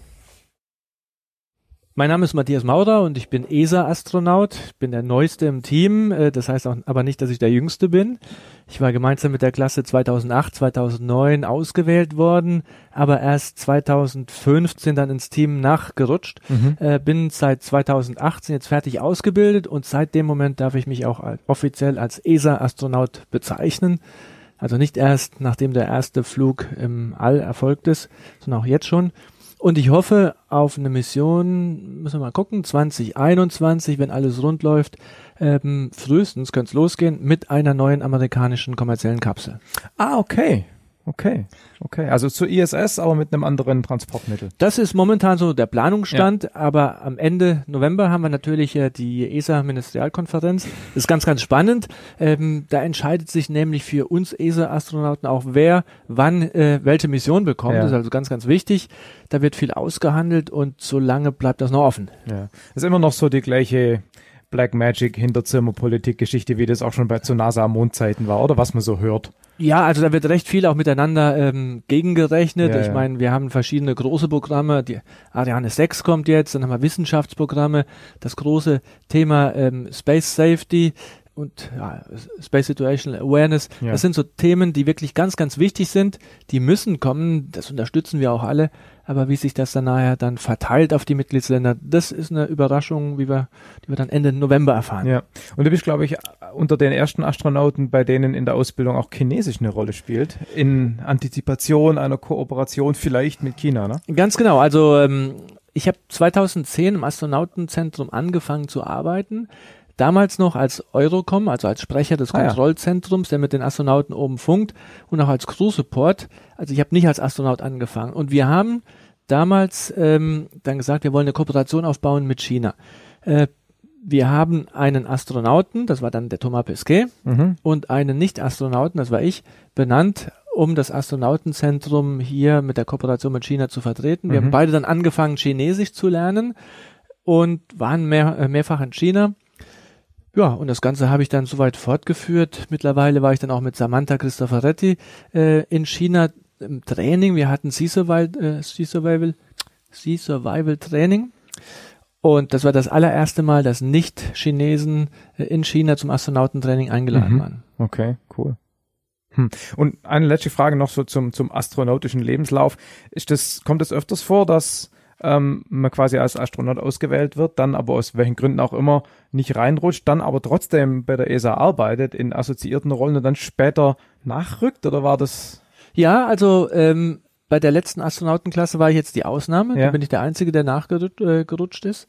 Alle, also wir waren zehn in der Auswahl, sechs wurden sofort eingestellt, weil es damals nur sechs Flüge gab und die anderen Ach so, vier, mhm. ähm, worunter ich auch gehört habe, ähm, von den vieren hat nur eine, das war ich, gesagt, okay, ich möchte trotzdem bei der ESA anfangen. Die Ah. anderen drei haben gesagt, äh, entweder Astronaut oder nichts. Ich Ja. verändere nicht mein Leben, weil das ist, meine Berufsplanung läuft super. Deswegen, ja, klar, hatten die jetzt ihre Chance verpasst. Ja. Aber es ist trotzdem äh, nichts Außergewöhnliches. Ähm, also Thomas Reiter ist nachgerutscht. Mhm. Ähm, Frank de Winne hat Mhm. eine, eigentlich eine belgische Astronautin, die dann recht frühzeitig aufgehört hat, ersetzt. Ähm, Reinhold Ewald ist nachnominiert worden. Okay. Also, also das ist durchaus üblich, ja. Okay. alles klar. Und die Klasse, das war die 2008, 2009 war die, wo auch Alex, Alexander Gerst mit dabei war, oder? Ganz genau. Also? Okay, ja, ja, Also das war die Genau. Klasse. Ich war mit Alexander Gerst zum Beispiel in der Medizinauswahlrunde. Ja, okay. Dort habe ich den Mhm. kennengelernt. Samantha Cristoforetti, Ja, ja. dann Luca Parmitano, der jetzt gerade oben ist. Thomas Pesquet, mit dem wir ja, eben auch schon einen tollen Parabelflug hinter uns gebracht haben. Andreas Mogensen aus äh, Dänemark, Dänemark. und dann noch ähm, meinen Kollegen Tim Peake aus Ja, England. genau. Ja, genau. Wir haben ja gestern so ein bisschen drüber, geredet, dass diese Generation an Astronauten auch die sind, die man so ein bisschen eher kennt, nicht nur weil sie jetzt gerade aktuell sind sozusagen, sondern auch weil das erste Mal so ein bisschen Social Media und so weiter halt Aktivität passiert ist, ne? Ganz genau. Ähm, ja. Okay, wir sind jetzt hier gerade in Bordeaux bei äh, Novespace äh, zum Schwerelosigkeitsfliegen. Und warum bist du jetzt hier konkret da? Ja, also Parabelflüge ist ein Teil der Astronautenausbildung. Ich muss aber dazu sagen, dass ich eigentlich diese Ausbildung schon abgeschlossen habe. Ja. Also ich habe jetzt schon ein paar hundert ähm, Parabeln hinter mir. Also, ähm, aber das ist nichtsdestotrotz ganz wichtig, dieses Training immer mal wieder aufzufrischen, damit man nicht das Gefühl vergisst, wie fühlt es sich an, in der Schwerelosigkeit zu arbeiten. Ähm, gleichzeitig wollte ich aber auch die Experimente kennenlernen, die jetzt noch auf dem Niveau sind, Mhm. im Parabelflug zu optimiert äh, zu werden, ähm, aber in ein paar Jahren dann auf der Raumstation sind. Also unter anderem das Flumias-Experiment wird ja auf die Station gebracht werden. Das habe ich heute auch dann bedienen dürfen Mhm. während des Parabelfluges. Cool. Und das ist ein Experiment, mit dem man ähm, als ein Mikroskop, ein Fluoreszenzmikroskop, man in lebende Pflanzen hineinschauen kann. Mhm. Das heißt, du bist jetzt quasi nicht zum, wenn man so will, Astronautentraining im Sinne von, ich muss lernen, mit Schwerkraft und Schwerelosigkeit umzugehen, da, sondern eigentlich als Vorbereitung hoffentlich auf, also doppeltes hoffentlich für deinen Flug und hoffentlich für die, für die Experimente zur gleichen Zeit. Ganz genau oben, richtig. ne? Genau. Okay. Also ich war heute mehr oder weniger ähm, Unterstützer für die Wissenschaftler. Ja, genau. Das ist auch das, was man auf der äh, Raumstation ja. macht. Man ist dort ein Laborant, ein Techniker. Ja. Die Astronauten sind ja nicht die durchführenden oder planenden Wissenschaftler, sondern wir setzen die äh, Experimente, die die Wissenschaftler in Jahren entwickelt haben, gebaut haben, oben um. Ja. So, und dabei ist das Ziel, dass man möglichst nichts falsch macht und nichts kaputt macht. Ja, es gab es, glaube ich, einmal, dass ein Wissenschaftler aus der Industrie bei den Amis ähm, so viel mit seinem Experiment zu tun hatte, dass sie den dann zum Astronauten gemacht haben und der zweimal im Shuttle mitgeflogen hat sein Experiment dann auch selber, ich habe vergessen, wer es war, habe ich irgendwie gelesen. Ja. Anyway, ähm, und jetzt aber im Rahmen deiner Ausbildung, sagtest du gerade schon, paar hundert ähm, Parabeln gemacht. Das ist aber nicht mehr verpflichtend, haben wir gestern äh, drüber geredet. Ja, also das äh, Schwerelosigkeitstraining wird, also man muss, sollte mindestens eine Kampagne mitgemacht haben, einen Flugtag, also 31 Parabeln gehört Mhm. so in Europa zumindest äh, Ausbildungsteil dazu. Ähm, einige meiner Kollegen sind wirklich auch mit 31 Parabeln dann direkt auf die Mission geschickt worden und dann in den Weltraum geflogen. Ich habe jetzt, ich weiß es gar nicht mehr, irgendwo zwischen 200 und 300, also schon mehr Zeit Ja. in Schwerelosigkeit als Yuri Gagarin. Aber in diesen 22 Sekunden, da kann man natürlich nicht alles üben, was wichtig ist für den Bord, äh, Bordbetrieb an, Ja. auf der ISS. Zum Beispiel, wenn wir ähm, üben, einen Weltraumspaziergang durchzuführen, dann machen wir das jetzt nicht hier im Flugzeug, sondern machen wir das unter Wasser, weil ein solcher Außenbordeinsatz, der dauert sechs Stunden. Ja. Und sechs Stunden Training im Vergleich zu 22 Sekunden, da kennt man schon den Unterschied. Ja, klar. Okay, das heißt, sozusagen der, der Parabelflug gibt dir zwar ein realistischeres Gefühl, jetzt was die Schwerelosigkeit an sich angeht, aber das, was wirklich zu trainieren ist, abgesehen von der initialen Familiarization mit dem Gefühl halt, ist dann tatsächlich, wie ist die Struktur von der Station, was muss ich tun, wo sind meine Werkzeuge abgelegt, wo kann ich mich festhalten, wie spielt der Roboterarm mit dem, ne? und das kann ich natürlich, das Üben unter Wasser wichtiger. Ganz genau. Das machen wir unter Wasser, also für den Außenbordeinsatz, Ja. um auch die ganzen Arbeitsabläufe ähm, wirklich einzuschleifen, weil so ein, so ein Raumanzug, der ist sehr komplex. Ja. Ähm, er erlaubt auch nicht die Arbeitsweise, wie ich das äh, jetzt hier ganz normal, äh, was ich was auf der Erde mache. Ja. Für eine Aktion, bei der ich hier fünf Minuten brauche, brauche Ja. ich im Raumanzug vielleicht sogar eine halbe Stunde. Klar. Also das ist alles viel, viel anstrengender Weil und so unter komplexer. Druck steht und starr ist und so. Genau, und weil ich nicht in, jede Posi in jeder Position Ja. arbeiten kann. Ja. Und ich muss immer sicherstellen, dass mein Werkzeug auch angekettet ist, Ja. Damit es nicht wegdriftet.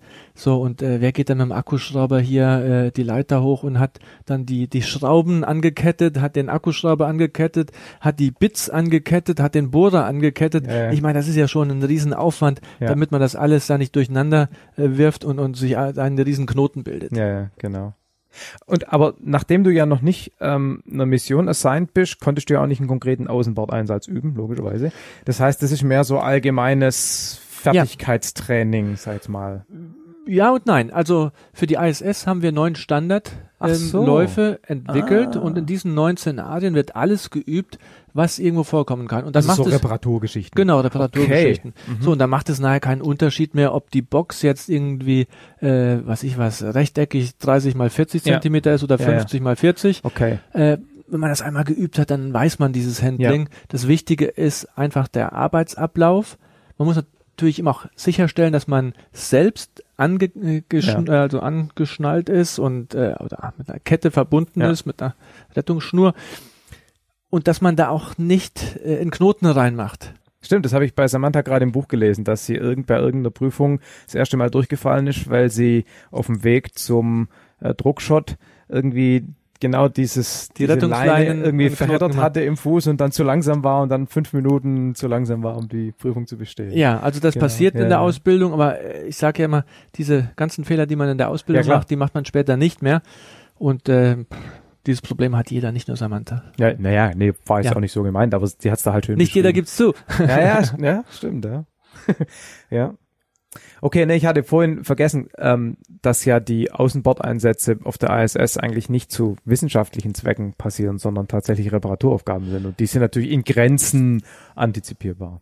Ja, also ist eine Reparatur beziehungsweise eine Neuinstallation. Ja. Ich habe im Frühjahr jetzt geübt, neue Solarzellen auf der ISS Ja. zu installieren. Die alten Solarzellen sind nach 20 Jahren schon so ein Ja. bisschen, sag ich mal, in die Tage gekommen. Da Ja. werden jetzt neue aufgebaut und dann haben wir nochmal für die nächsten 10, 15 Jahre Ja. gut Strom. Ja, wie lange soll die noch oben bleiben, die Station? Was ist der aktuelle Stand? Also, wir gehen davon aus, dass die mindestens bis 2030 Mhm. äh, betrieben werden kann, aus Ingenieurssicht. Ja. Und danach muss man mal gucken. Also, Ja. ich, ich denke, die Station ist so wichtig und auch so groß.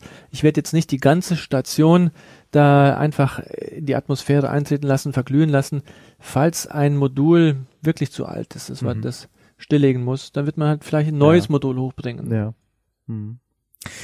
Was machst du jetzt gerade zwischen äh, Ausbildungsende und noch keiner assignten Mission, außer Parabelfliegen und Experimente lernen?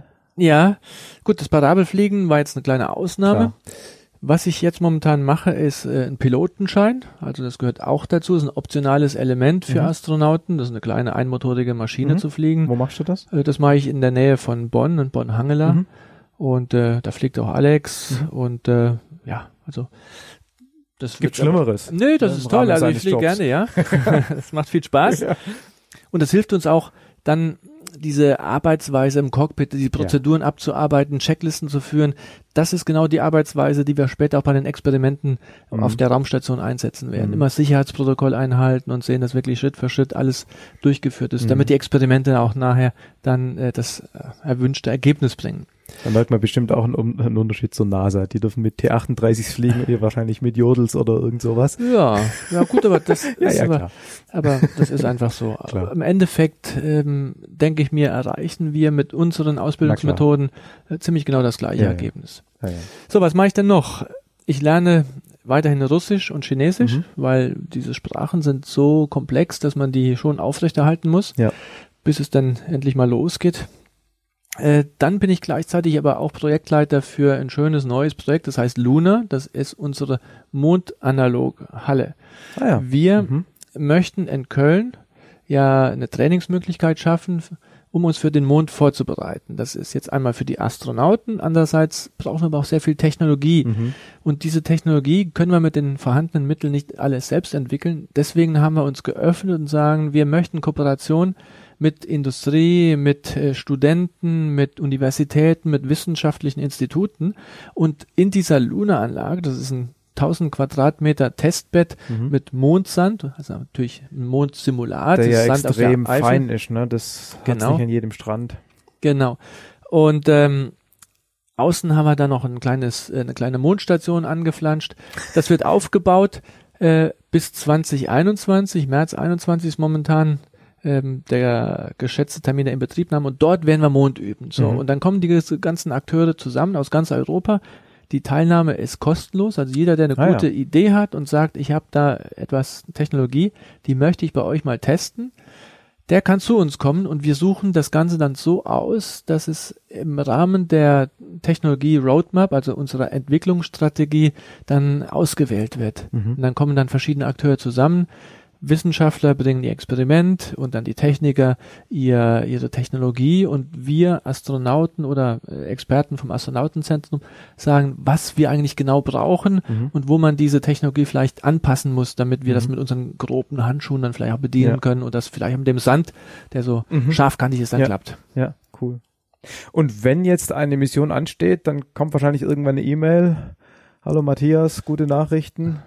Du ja, darfst. also Und ich dann- denke, das wird nicht eine E-Mail sein, da ruft mich mein Chef dann Ja. ins Büro und sagt, äh, wir haben mal was für dich. Aha, genau. Und was sind dann ganz grob die nächsten Schritte? Dann gibt's ein missionsspezifisches Training, ne? Ganz genau. Also das Wahrscheinlichste ist, dass ich zur ISS fliege. Ja.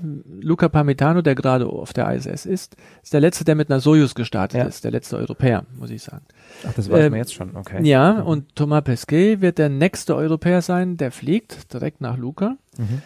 Er wird der erste Europäer sein, der mit der neuen amerikanischen Kapsel fliegt. Da gibt es ja die Boeing-Kapsel? Ja, oder genau. die SpaceX-Kapsel. Man muss gucken, welche zuerst fertig offen. ist. Mhm.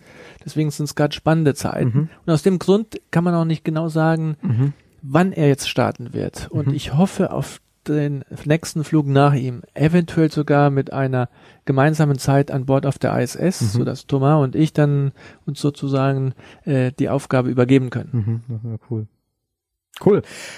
Wunderbar. Dann vielen Dank für den, für den Einblick und äh, falls es irgendwann nur noch langweilig ist, machen wir mal irgendwann eine volle Episode, wenn du mal die Muße dafür hast. Sehr gerne, ich freue mich. Cool, alles klar. Dankeschön. Gut, dann beim nächsten Mal im Astronautenzentrum. Genau. Ja, mein Name ist Christina Knappek. Ich bin Physikerin, also habe äh, studiert und promoviert und äh, arbeite im Bereich komplexe Plasmen am Deutschen Zentrum für Luft- und Raumfahrt im Institut für Materialphysik im Weltraum. Etwas längerer Name, Ja. aber ja. Gut, dann müssen wir jetzt erstmal den Begriff komplexes Plasma aufdröseln, bevor wir uns über das konkrete Experiment unterhalten. Fangen wir mal an mit Plasma. Okay, also Plasma ist im einfachen Sinn äh, gesagt ein ionisiertes Gas. Äh, da würde wahrscheinlich jeder Plasmaphysiker aufschreien, weil die Definition halt dann normal noch viel äh, wissenschaftlicher ist. Aber für den Laien ist es eigentlich eine Art äh, Gas, also ein Gas, wovon Teile ionisiert sind. Zum Beispiel wie in einer Neonröhre, man hat Neongas Mhm. drin, ein Teil von dem Neon wird ionisiert und damit hat man eigentlich ein Plasma. Also die Neonlampe ist eigentlich eine Plasmalampe, Ja. könnte man sagen.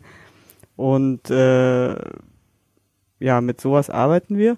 Allerdings äh, interessiert uns weniger das eigentliche Plasma, also das ionisierte Gas, sondern eher ähm, wir fügen dem noch eine Komponente hinzu. Das heißt, wir schütten in das Plasma kleine äh, Plastikkügelchen im Mhm. Bereich von Mikrometer Größe, also sehr klein. Äh, und diese untersuchen wir dann, also das Verhalten von diesen Plastikkügelchen im Plasma.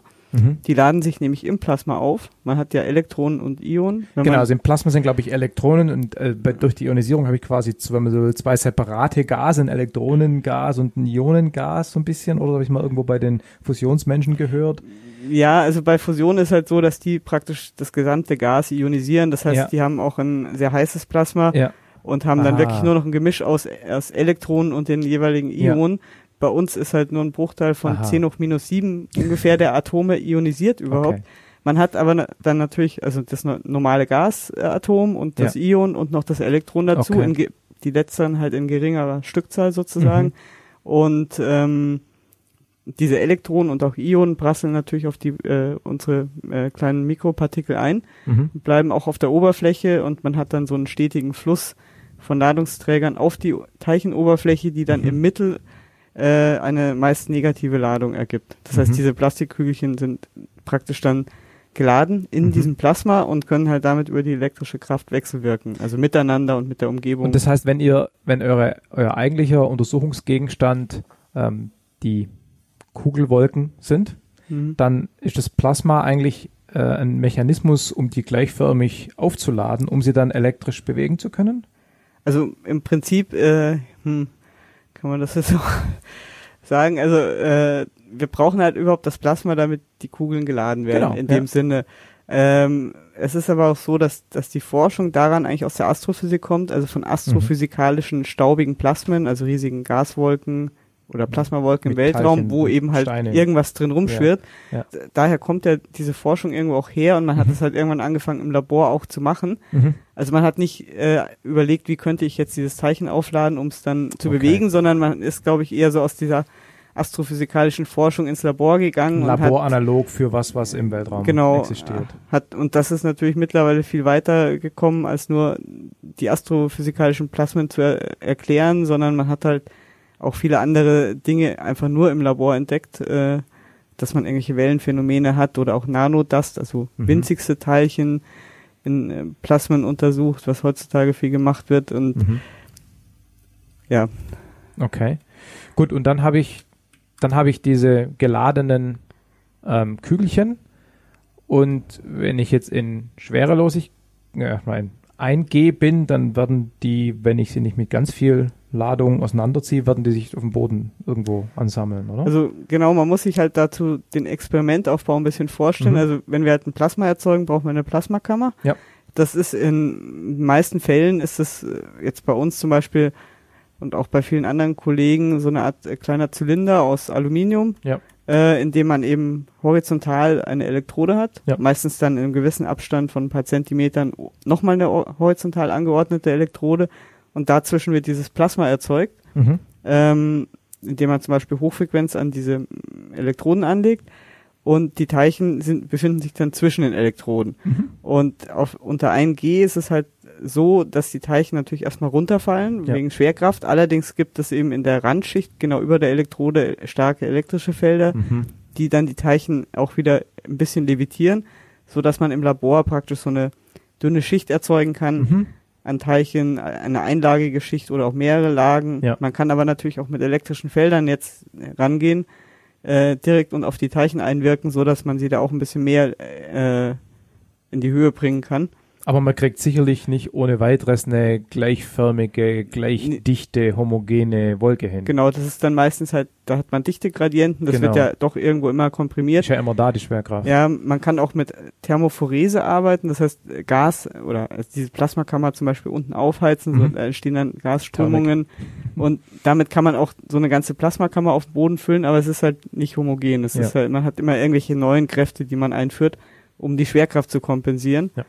Und in Schwerelosigkeit muss man das halt nicht. Da Ja. nimmt man eine Kraft einfach weg und Ja. äh, ist sie los und dann kann man eben schöne große homogene Teilchensysteme erzeugen. Als ich gestern so eine ähnliche Aussage getwittert hat, hat natürlich irgendein Cleverle gleich wieder gesagt, die Schwerkraft ist nicht weg, sie wird nur durch Zentrifugalkraft kompensiert. Ja, natürlich ähm, das ist, ja, aber letztendlich für uns Ist ist sie halt weg, Weg. Äh, aus Genau. der Gleichung. Wir Absolut. können, wir schreiben ja unsere Gleichung hin mit Ja. den ganzen Kräften und in dem Moment, wo wir zum Beispiel auf der Raumstation ein Experiment haben, können wir diese Schwerkraft einfach Weglassen. weglassen, Ja, und die ja. Gleichung wird einfacher. Klar. Oder wir sehen vielleicht andere Kräfte viel besser als Mhm. davor, weil die davor vielleicht einfach von der Schwerkraft überdeckt waren, Ja. sozusagen. Ja, ja, war, war es gerade nicht ganz ernst gemeint. Ja, Ähm. aber es stimmt natürlich, dass solche Sachen kommen, weil der. Parabelflug ist ja auch, man ist ja nicht schwerelos, man fällt ja nur mit dem Flugzeug.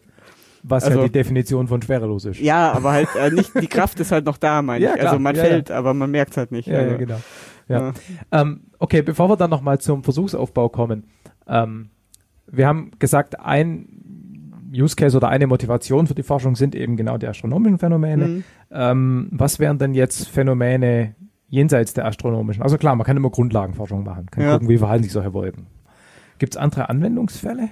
Also wir können einiges von dem, was wir so entdecken, auch auf andere Systeme übertragen. Es gibt ja zum Beispiel Phasenübergänge, gibt es ja auch so universell ablaufende Phasenübergänge, die in jedem oder in gleichartigen Systemen dann gleich ablaufen, also mit den gleichen Gleichungen beschrieben werden können. Phasenübergang, wie die heißen, fest zum Beispiel flüssig fest, zum Beispiel? flüssig oder ja. so, äh, wo wir halt zum Beispiel unsere Teilchen direkt beobachten können, was machen die einzelnen Teilchen oder Atome, in, also wenn man es mal so als analog sieht, in Mhm. diesem Phasenübergang. Mhm. Und das kann man ja vielleicht, wenn man daraus jetzt eine schöne Theorie äh, Mhm. herleitet, auf andere Systeme übertragen, die man nicht so einfach beobachten kann, was jetzt natürlich auch noch keine Anwendung ist.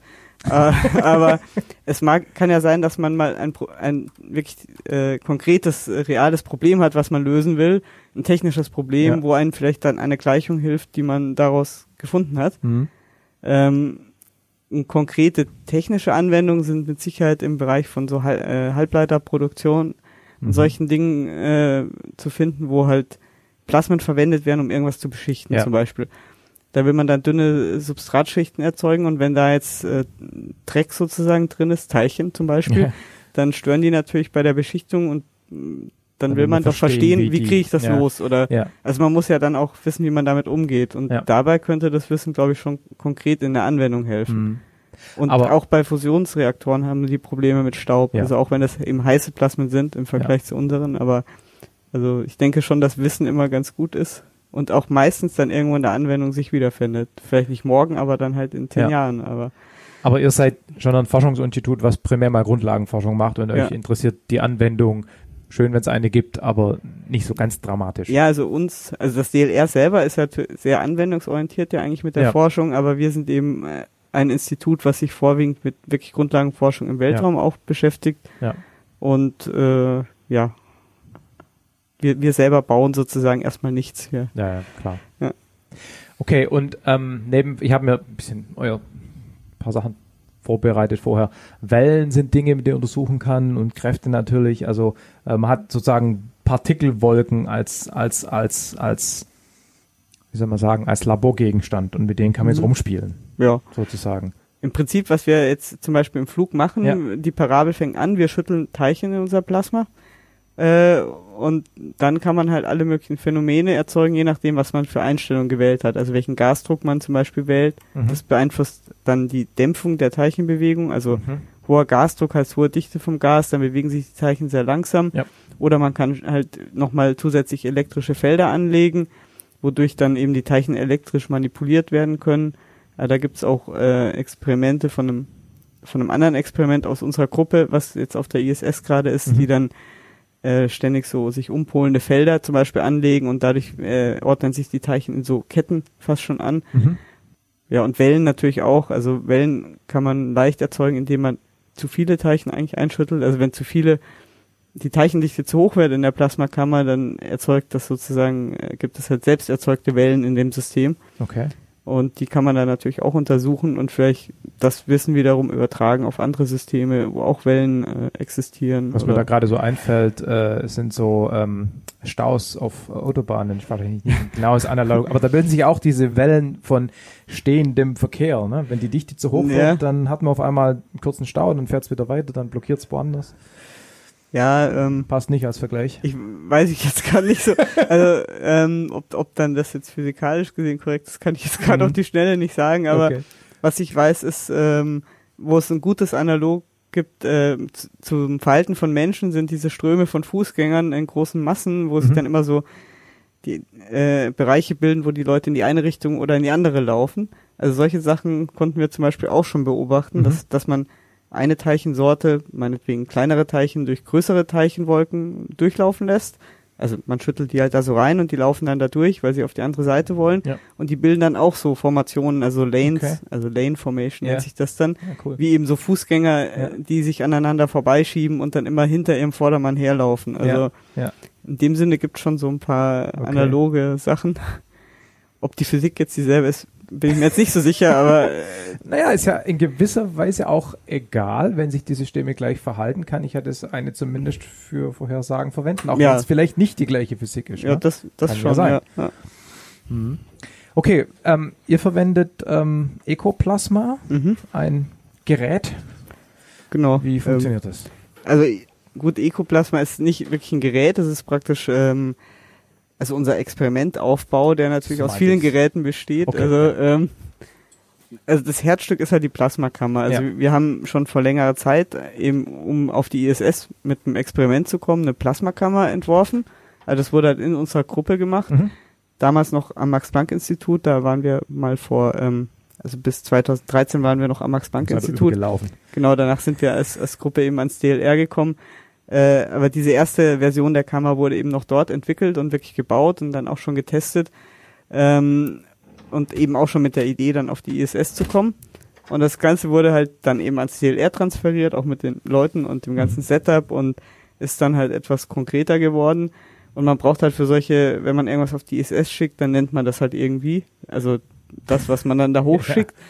Das äh, ist eben dann dieser Name Ecoplasma, was dann eben wahrscheinlich aus mehreren Containern bestehen wird, die auf irgendeinem Modul da oben untergebracht werden sollen, worin sich dann halt die Plasmakammer befindet, die wir eben selber bauen.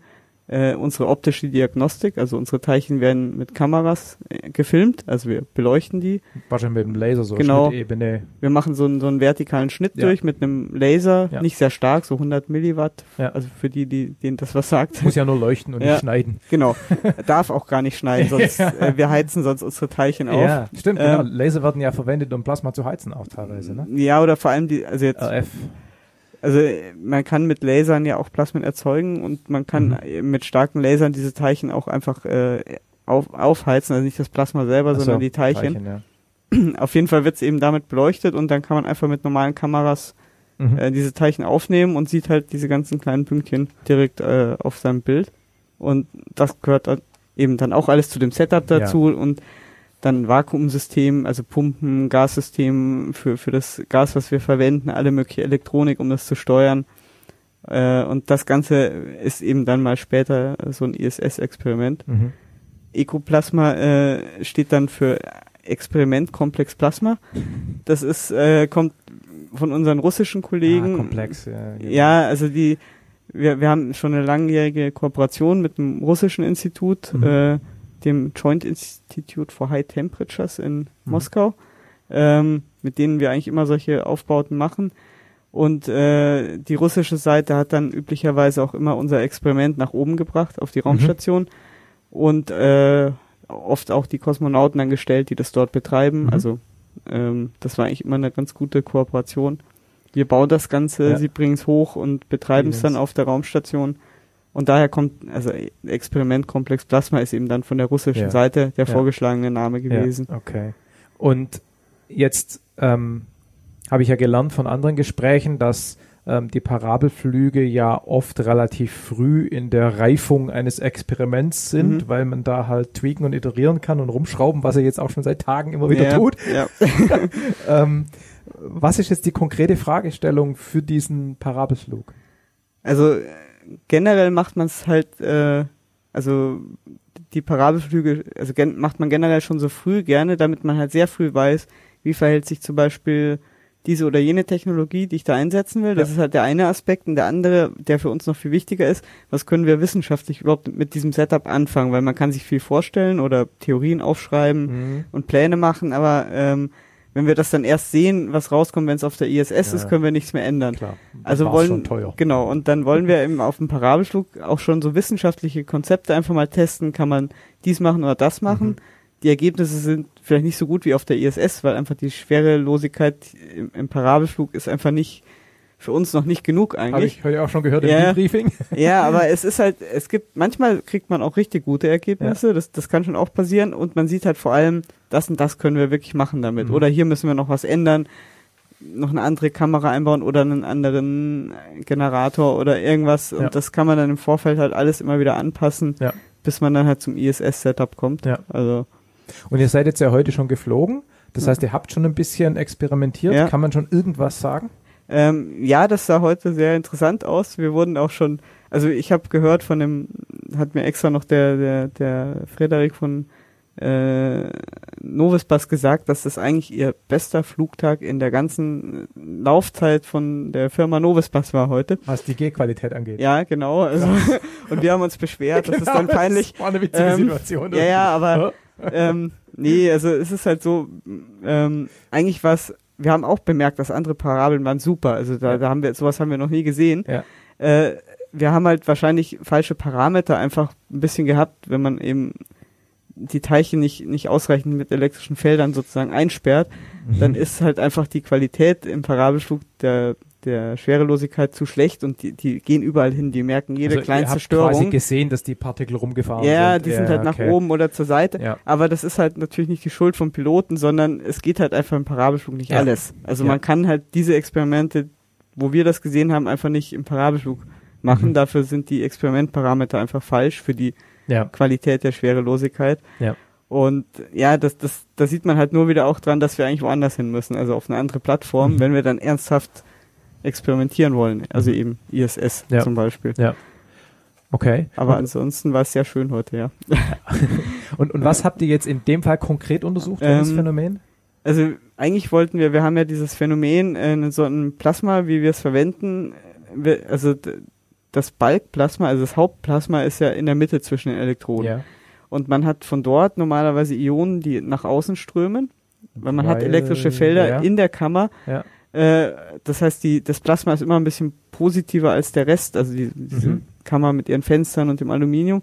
Und im zeitlichen Mittel hat man immer wieder Ionen, die von innen nach außen strömen Mhm. und drinnen halt wieder nacherzeugt werden. Mhm. Und diese Ionen drängen unsere Teilchen nach außen. Das heißt, Ja. wir haben bei uns nicht so eine schöne homogene Wolke, sondern wir haben immer in der Mitte eine Loch. leere Region, ja ein Loch, Ach, ein, das haben wir gestern Abend ein diskutiert Void. und keiner wusste, woher dieses Loch kam. der Void. Ja. Also im Englischen wird Ja, das ja. natürlich der Void genannt. Das ist halt einfach durch diese Kräfte der, der. Ionenreibung, die da nach außen äh, Ja. sich bewegen.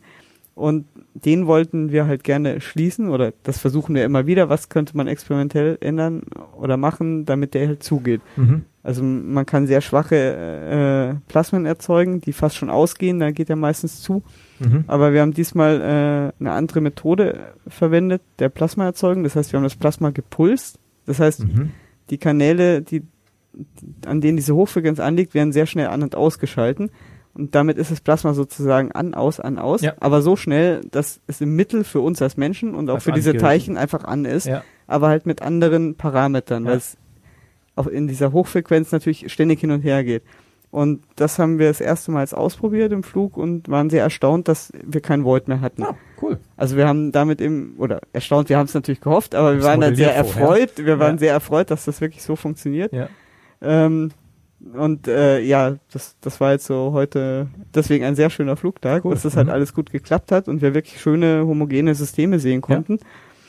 Ja, Cool. Und äh, letzte Frage.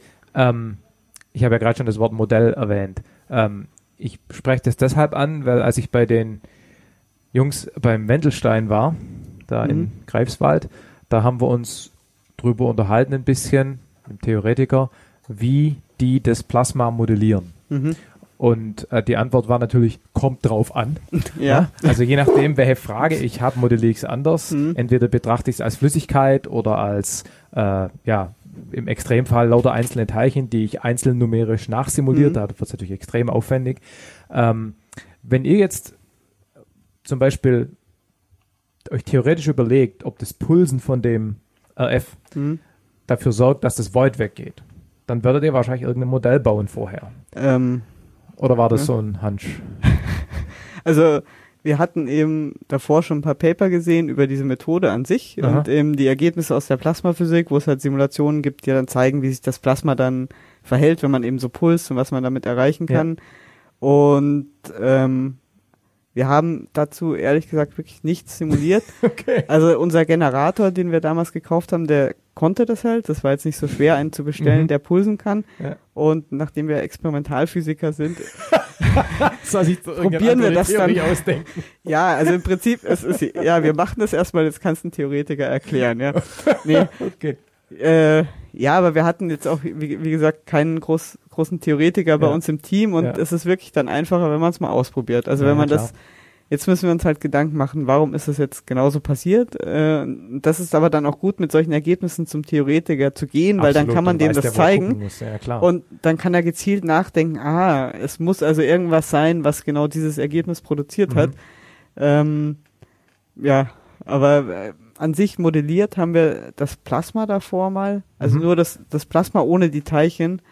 Diese Computersimulationen sind halt sehr aufwendig und man, Klar. man kann jetzt Plasma simulieren, äh, nicht als äh, hydrodynamisches Modell, also nicht als Flüssigkeit, sondern als, äh, es nennt sich dann Pick Particle in Cell Methode, Mhm. wo, wo dann wirklich äh, so das Plasma als ein, eine Anhäufung von so Superteilchen äh, die simuliert dann wird. sich so gegenseitig anschubsen und Energie übertragen, Impuls übertragen. Ja, im, im Prinzip, äh, äh, ja, und jedes Superteilchen besteht halt aus zig äh, Millionen oder hu- tausenden äh, Plasma-Komponenten ja. eigentlich. Ja. Ähm, und damit haben wir halt nur das Plasma an sich mal ein bisschen simuliert. Mhm. und fanden es halt ganz interessant, wie es aussieht. Wir haben es dann im Labor auch ein bisschen probiert, unter, unter Schwerkraft sozusagen, hat ein Kollege damit rumgespielt, fand das auch sehr interessant. Also es haben sich dann Vortices gebildet, die er beeinflussen konnte Mhm. damit zum Beispiel. Und jetzt haben wir halt äh, im Flug einfach da mal gesagt, jetzt probieren wir da ein paar Sachen. Mhm. Also wir haben halt nicht nur gepulst, wir haben auch mehrere Kanäle in der Kammer, wo wir dann noch so variiert haben, welcher Puls und, und alles Also mögliche. verschiedenen Richtungen. Genau, quasi. und äh, ja, das haben wir jetzt einfach ausprobiert halt. Also Mhm. wir haben uns davor schon ein bisschen mit der Theorie und dem Plasmasimulationen beschäftigt, aber der Rest, äh, Soweit, dass man einen Antrag schreiben kann. ja, zum Beispiel. also man, ja, aber als Experimentalphysiker Ja, ist das der naheliegendste Ansatz, ins Klar. Labor zu gehen und das zu machen. Ja, ja, ja klar, klar, Ja. klar, logisch, klar. Also, genau. Wie geht's weiter? Also ihr habt noch zwei Ja. Flüge jetzt natürlich. Genau, jetzt sind noch zwei Flugtage. Ähm, ja, morgen wird auch nochmal gepulst. Äh, noch ein paar andere Experimente mit den Pulsen und am dritten Flugtag äh, machen wir dann äh, vielleicht ein bisschen was mit Teilchenmixturen und Wellen, die Mhm. sich durch Teilchenmixturen durch Mhm. fortpflanzen. Ähm, und ja, man muss halt immer schauen, wenn irgendwas nicht so gut gelaufen ist am Vortag, dann wiederholt man vielleicht Ja. noch mal ein Experiment vom Vortag, was wichtig war. Ja. Und man behält sich dann immer so ein bisschen Restparabel noch am letzten Ja. Tag, dass man da noch was wiederholen kann Ja. eben. Ja, am Donnerstag fliege ich ja auch mit, dann komme Ja. ich auf jeden Fall mal vorbei und guck Ja, mal, was man auf dem Bildschirm so Genau, vielleicht, sieht, also ich hoffe, dass es dann auch wieder so gut wird wie Ja. heute, Ja. weil heute war es wirklich schön. Also, sieht. Ja, ist doch cool. genau. Dann bedanke ich mich ganz Ja. herzlich und drücke die Stopptaste. Okay, ja. Danke. Ja, hallo, ich bin Benjamin Gresig. Ich bin wissenschaftlicher Mitarbeiter und Leiter der Arbeitsgruppe Satellitentechnik der TU Braunschweig für das, äh, am Institut für Raumfahrtsysteme. Mhm. Äh, mein Name ist Justus Kasper und ich studiere Maschinenbau an der TU Braunschweig und ähm, ich habe meine Bachelorarbeit geschrieben über die Konstruktion dieses Versuchsstands für den Parabelflugversuch. Ah, okay. Ich wollte nämlich gerade sagen, wieso ein Maschinenbauer in der Raumfahrttechnik mitentwickelt, aber das ist ja eine schöne Synergie mit dem Versuchsstand. Ja, genau. Also Okay. es ist dann die, die Vertiefung Luft- und Raumfahrttechnik, ne? Und im, im Master werde ich dann äh, nur Luft- und Raumfahrttechnik Okay. studieren, das geht dann. Okay, Aber, cool. Ja. Okay, ähm, gebt uns doch mal einen 10.000 Foot Overview ähm, darüber, was ihr so treibt und dann bohre ich da ein bisschen rein. Am Institut oder jetzt für das Experiment? Fangen wir im Institut an und dann das Experiment. Also gut, das Institut äh, ist das Institut für Raumfahrtsysteme seit äh, 2014 Oktober. Da ist ein neuer Professor angekommen und seitdem waren, sind wir Institut für Raumfahrtsysteme und nicht mehr nur Luft- und Raumfahrt. Haben da mehrere Arbeitsgruppen. Mhm. Einmal eben die Space Debris Abteilung, die langjährig da am Institut schon arbeitet und äh, sehr gute Forschung macht, äh, unter anderem das Space Debris Model der ESA mitentwickelt. Also zwei- 20 Jahre Erfahrung im Space Debris Bereich. Dann haben wir jetzt die Satellitentechnik, wo wir auch quasi jetzt diesen Parabelflug-Experiment mitentwickelt haben. Da machen wir alles, um Kleinsatellitentechnologie verbessern oder auch äh, Active Debris Removal Devices zu Mhm. entwickeln, also Docking-Mechanismen, Rendezvous und Docking. Damit beschäftigen wir uns in dieser Satellitentechnikgruppe. Und unsere dritte Arbeitsgruppe ist Exploration und Antriebe. Da machen wir alles, was halt nicht in die anderen beiden Bereiche reinfällt. ähm, unter anderem werden da Hybridraketen entwickelt. Äh, das also sind so im Sinne von äh, gasförmiger Sauerstoff und fester es ist ein Fest, genau, ein Feststoff und ein flüssiger Flüssiger. oder gasförmiger Okay. Oxi- Oxidator, gasförmig. Meistens jetzt einfacher Lachgas, Ja, genau, so war es bei dem Space Racing Ja. Dingens da bei den Namis. Ja. Und auch kleine äh, Triebwerke, zum Beispiel für Satelliten, wollen Mhm. wir auch noch, noch entwickeln mit. Und äh, dann beschäftigen wir uns auch mit dem Mond und äh, haben eigenen Mondregulit Ah, ja. äh, Simulanten entwickelt, äh, den man modifizieren kann, je nach Landestelle und damit Mhm. dann halt auch Tests machen, wie man den verdruckt. Wir machen Forschung über additive Manif also Fertigung auf dem Mond Mhm. auch mit. Ja, und dann sind wir hier mit äh, zum Parabelflug gekommen mit einem faltbaren äh, kleinen Satellitenspiegelteleskop aus Leichtfaserverbundwerkstoff. Genau, und das erprobt ihr letztendlich, inwiefern es sich vernünftig ähm, entfalten lässt unter Schwerelosigkeit. Da reden wir dann gleich drüber, Mhm. aber da um noch mal ein bisschen Kontext zu setzen. Also es geht um Spiegel in Leichtbauweise. Genau, also ähm, Kohlefaser, ein gängiger Leichtbauwerkstoff, Ja. der immer mehr jetzt zum Einsatz kommt, sei es in der Formel 1, im Flugzeugbau oder überhaupt.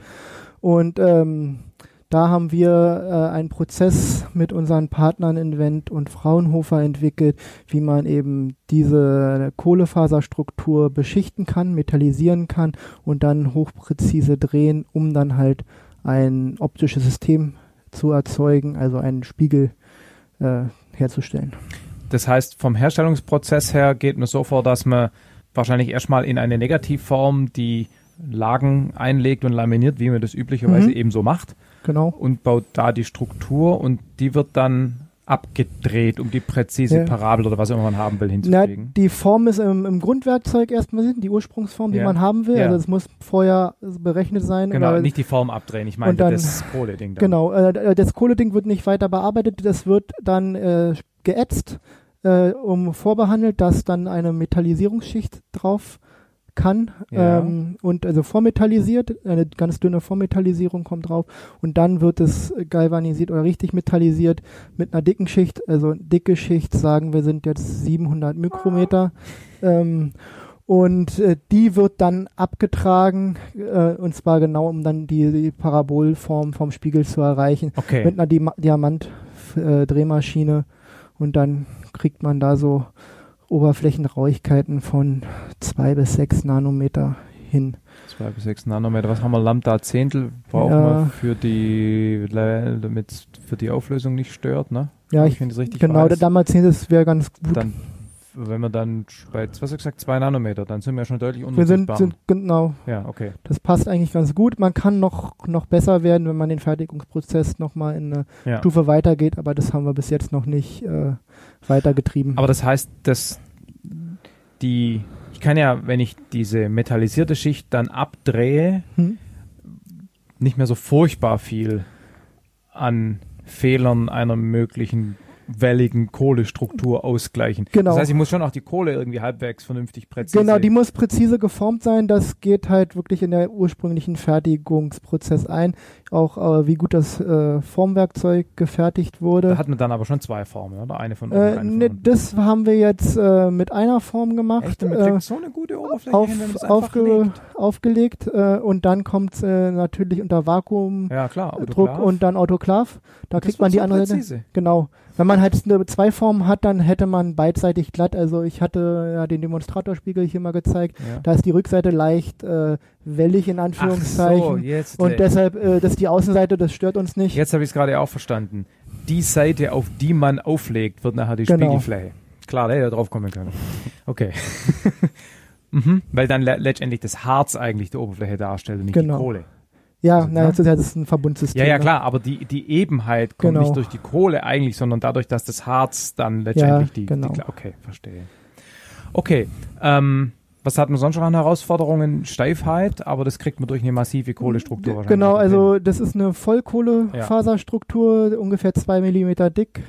Äh, dann äh, ist das speziell gelegt, man, wenn man die Lagen, ne, es ist ja ein Gewebe, und eben in Winkeln zueinander äh, legt, äh, kriegt man auch dann eben eine quasi neutrale Faser hin Ja. und auch äh, neutrale Temperatureigenschaften, also einen. Wärmeausdehnungskoeffizienten nahe Null. Ist Das der ist- faserrichtungsabhängig? Äh, naja, äh, wenn man ihn, man muss ihn verteilen, damit man Ja klar, aber ist. eine Genau. Faser, eine einlagige mit einer bestimmten Richtung, die Genau. würde sich unter Temperatureinfluss Aus- in eine bestimmte genau, Richtung ausdehnen. Und das gleicht man durch, durch verschiedene Lagen und Winkel aus. Ja.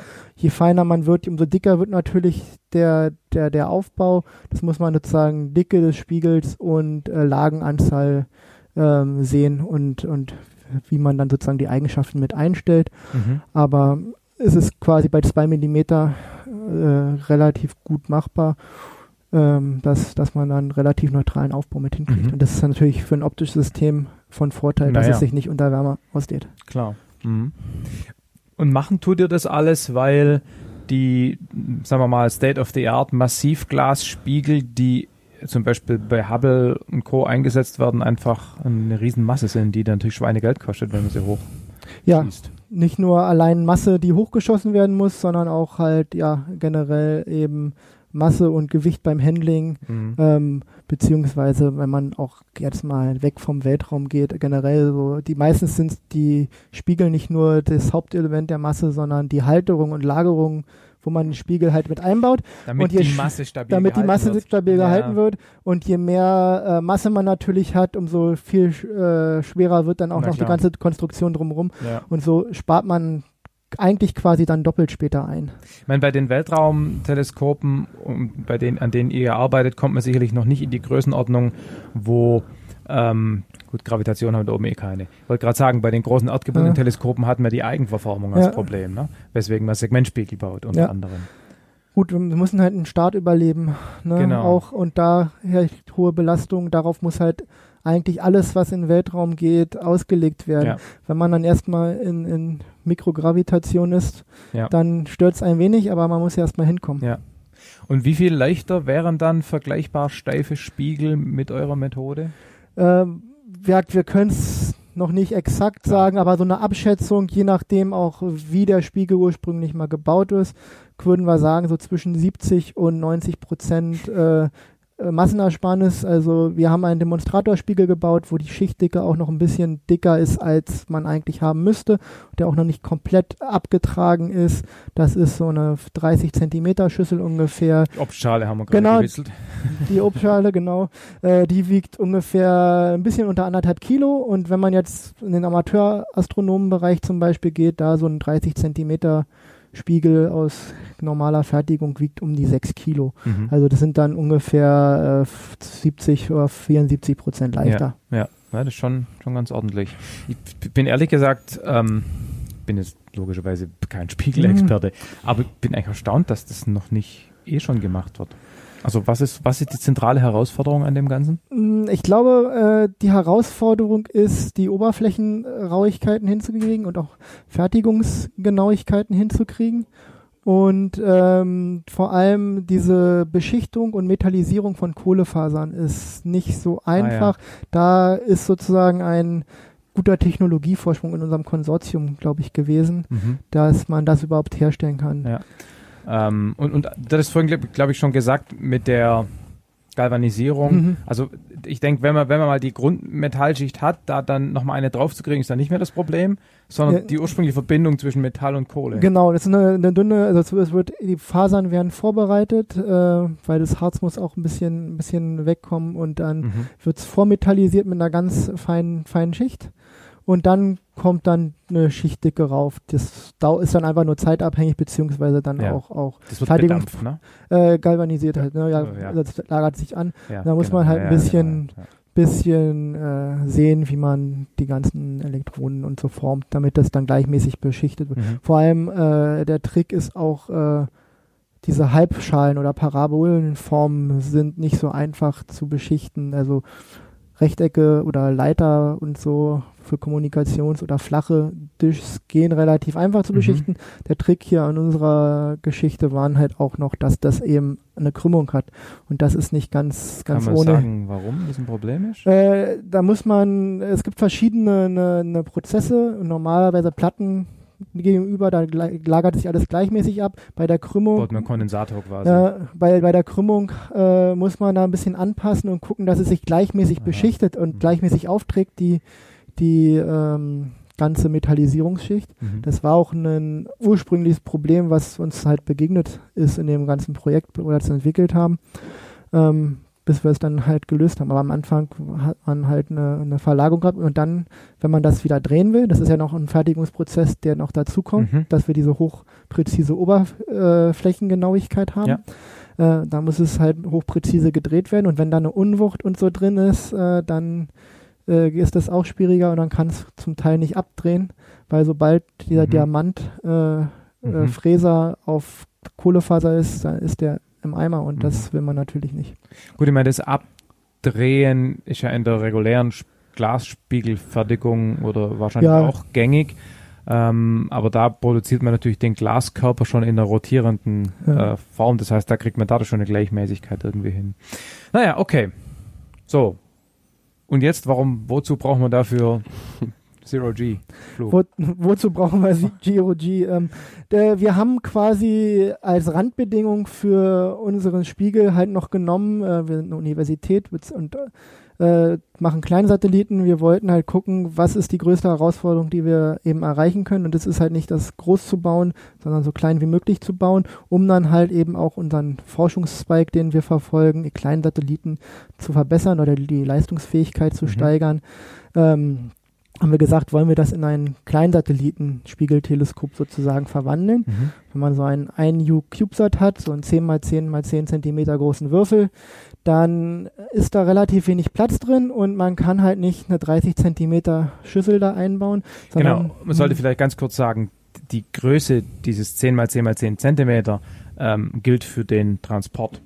Also Ja. wenn der oben ist, kann der alles Mögliche Genau, ausklappen. Ne? kann der also es alles- geht um den Transport. Genau, Stauraum, den das ist eine, eine standardisierte Genau. Form. Das geht um den, den Stauraum. Genau. Es gibt halt auch größere Versionen Ja, ja. davon, aber wir haben gesagt, okay, mal sehen, Ja. kriegen wir das in ein U rein ungefähr.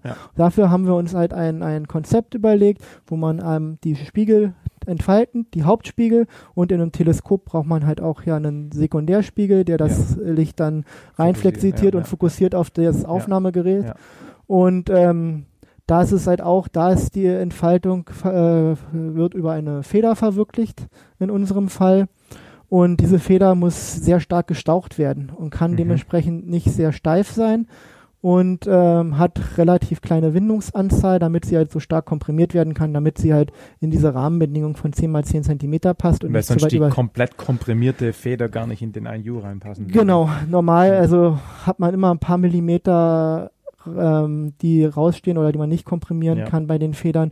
Und man darf halt ein bisschen über die Außenstruktur sozusagen auf der einen Seite hinausstehen. Ah, okay. Und genau diesen äh, Abstand nutzen wir halt eben, um da diesen Sekundärspiegel unterzubringen, der dann über diese Feder entfaltet wird. Ja. Und unter Gravitation kann man diese Feder leider nicht entfalten, weil äh, die zu unsteif ist, beziehungsweise dann die Kraft äh, nicht genau ausreicht, um das Mhm. alles äh, auszudrücken. um nochmal den Hörern so ein Bild zu vermitteln, ähm, mir war nämlich, als ich das gelesen habe, Mhm. bevor ich das Bild bei euch gesehen Mhm. habe, auch nicht klar, wie das, wie dieser Mechanismus für den Primärspiegel funktioniert. Und zwar ist der Trick, dass es eben kein vollständiger kreisrunder Spiegel ist, sondern ihr habt, wenn man sich so einen äh, Würfel vorstellt, ähm, ne, der Würfel steht jetzt mal mit einer Seite auf dem Tisch, dann hat er quasi an den vier Seiten Nord, Süd, Ost, West jeweils einen angeklappten Spiegel, der dann sozusagen nach unten auf die Tischplatte fällt zu dem Würfel. Und dann hat man quasi vier so äh, Spiegelsegmente,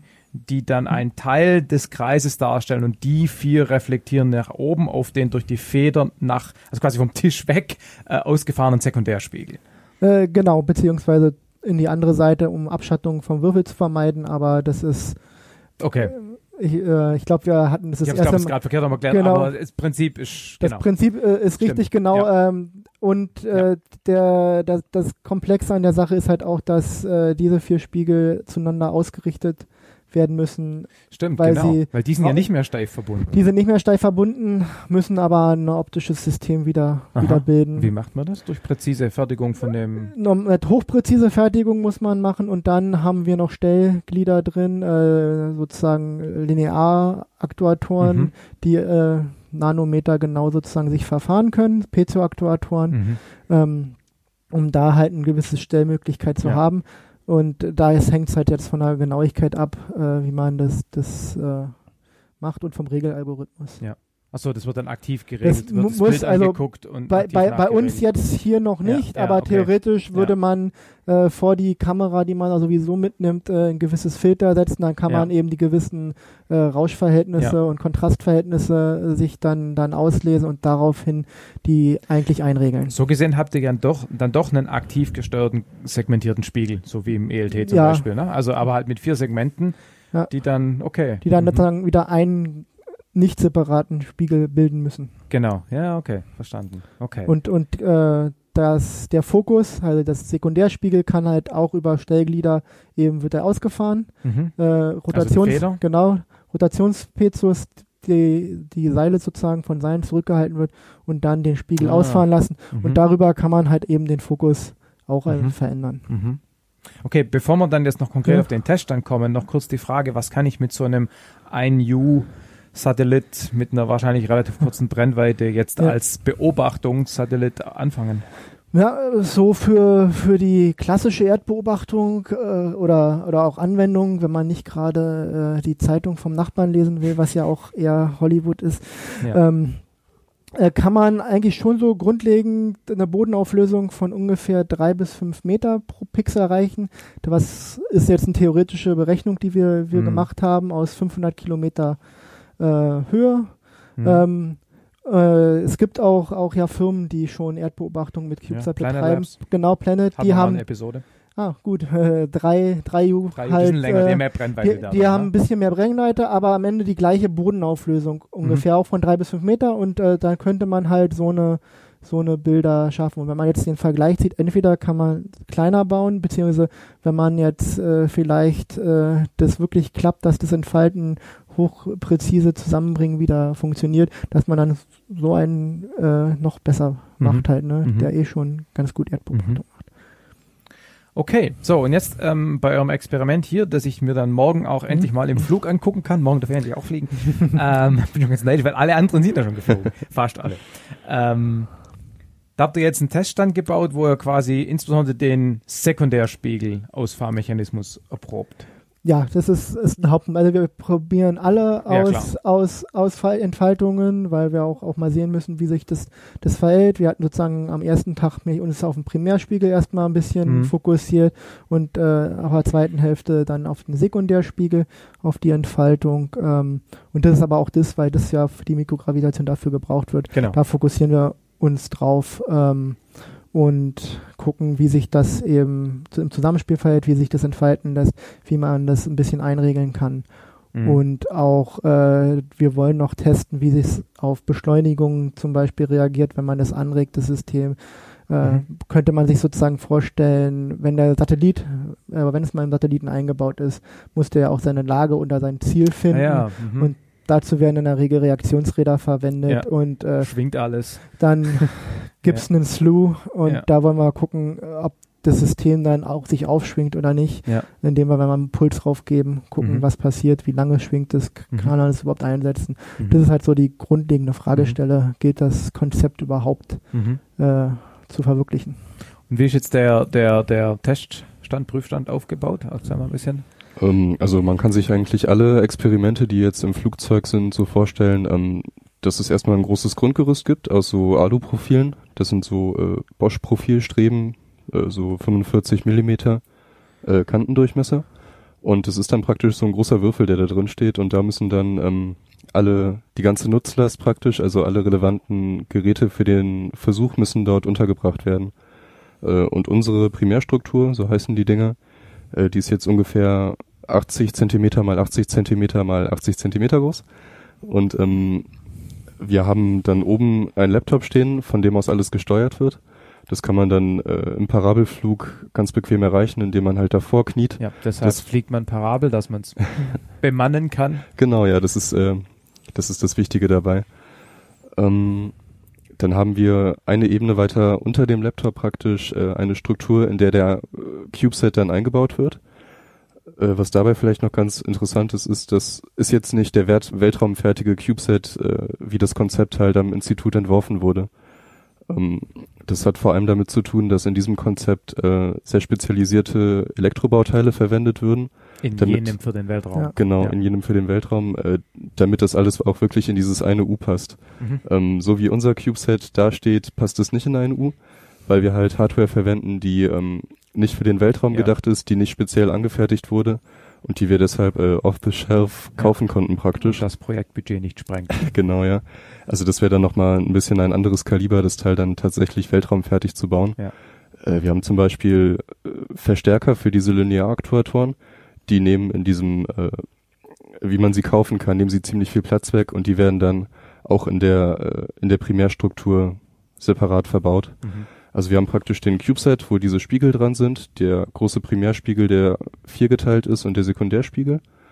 Ähm, die Winden sind dort auch drin, die den Sekundärspiegel herausfahren. Und die meisten anderen Elektrobauteile, die werden dann ausgelagert in Mhm, die Primärstruktur. Ja, ja. Genau. Okay. okay. Ja.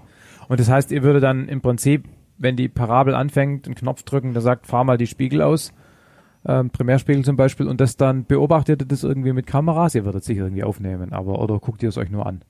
Wir haben eine GoPro installiert, mit der wir äh, mit einer ziemlich hohen Framerate ähm, den Primärspiegel und den Sekundärspiegel filmen. Und ähm, das trägt dann auch dazu bei, später dann dieses Schwingungsverhalten analysieren zu können. Also man kann dann ja durch, äh, durch Analyse-Software bestimmte Bildpunkte setzen und dann kann man sehen, wie sich Ah ja. das aufschwingen würde. Okay. Ähm, außerdem haben wir noch eine IMU, also eine Inertial Measurement äh, Unit im Sekundärspiegel verbaut, mit der dann halt auch diese Schwingung gemessen werden können. Ah ja. Mhm. Aber trotzdem die Beobachtung äh, mit dem Auge ist für uns auch sehr wichtig, weil es geht halt auch darum, erstmal zu gucken, wie gut funktioniert das Ganze. Also wie funktioniert die Entfaltung der Primärspiegel, des Sekundärspiegels. Ja. Passiert da irgendwas Unerwartetes, weil diese Sekundärspiegelentfaltung oder das Ausfahren äh, konnte man halt nicht testen unter einem G. Ja. Und das ist jetzt erstmal das Besondere, dass wir das so hinbekommen. Ja. Und man muss ja auch immer irgendwie da- dafür sorgen, dass der Versuch nicht vollständig automatisierbar ist, weil sonst könnte man ja eine Rakete machen und dann ich mitfliegen. ähm, ähm, okay, und wir hatten jetzt da zwei von drei Tagen hinter Mhm. euch. Ähm, wie läuft's? Ja. Das Ding noch ganz? Noch ist es ganz, äh, äh, ist auch noch nicht abgehoben, haben es auch fest verschraubt in der Primärstruktur. Nee, äh, läuft eigentlich ganz gut. Ähm, ja, man, man findet immer so ein paar Kleinigkeiten zwischendrin, die nicht ganz so gut, gut, gut klappen oder nicht so, wie man sich das ursprünglich vorgestellt hat, dass man äh, zum Beispiel ja immer noch diese Hypergravitationsphase hat, wo Mhm. man äh, statt äh, 0G plötzlich 1,8G hat und da müssen wir die Feder ja sichern und da unseren Sicherungshalter zu treffen, ist immer noch ein bisschen schwierig. Mhm. Ähm, genau zu treffen, ähm, hatten wir uns einfacher vorgestellt. Im, im ausgefahrenen Genau, Zustand dann auch. aber, okay, ja. aber äh, da gibt's auch eben Workarounds drumherum. Ne? Wir können auch nicht ganz so viel ausfahren und fahren dann rechtzeitig wieder ein, Ja. dass er gehalten wird. Ach so, weil die, die Ausfahrgeschwindigkeit, wenn man ihn ganz rausfährt, Genau. ist so lang, dass es in einer Parabel Wir brauchen nicht... ungefähr 10 Sekunden, um ihn komplett zu Okay, entfalten. ja. Und eine Parabel ist 20 Sekunden lang. Na klar, wir haben uns äh, im Vorfeld auch dann ausgerechnet ein Timing. Ah, 20 Sekunden Parabel, dann haben wir 10 Zentimeter rausfahren, 10 Zentimeter kriegen wir ihn wieder rein. Aber man fängt realistisch gesehen auch erst so Na nach zwei Sekunden an, da einen Knopf zu drücken, Ja, weil ja. man erst hochkommen muss, äh, sich an den Rechner setzen kann und so. Äh, vielleicht wird es morgen mit der dritten, mit dem dritten Flugtag noch mal ein bisschen besser und schneller, aber Ja. ähm, da muss man ein bisschen die Timings anpassen. Aber sonst, äh, wir haben die Entfaltung der Primärspiegel getestet, die entfalten in verschiedenen Sequenzen. Da haben wir auch eben geguckt, was passiert, wenn alle gleichzeitig ausfalten. Was ist, wenn wir sie gegenüberliegend ausfalten? Mhm. Was ist, wenn wir sie in Sequenz ausfalten?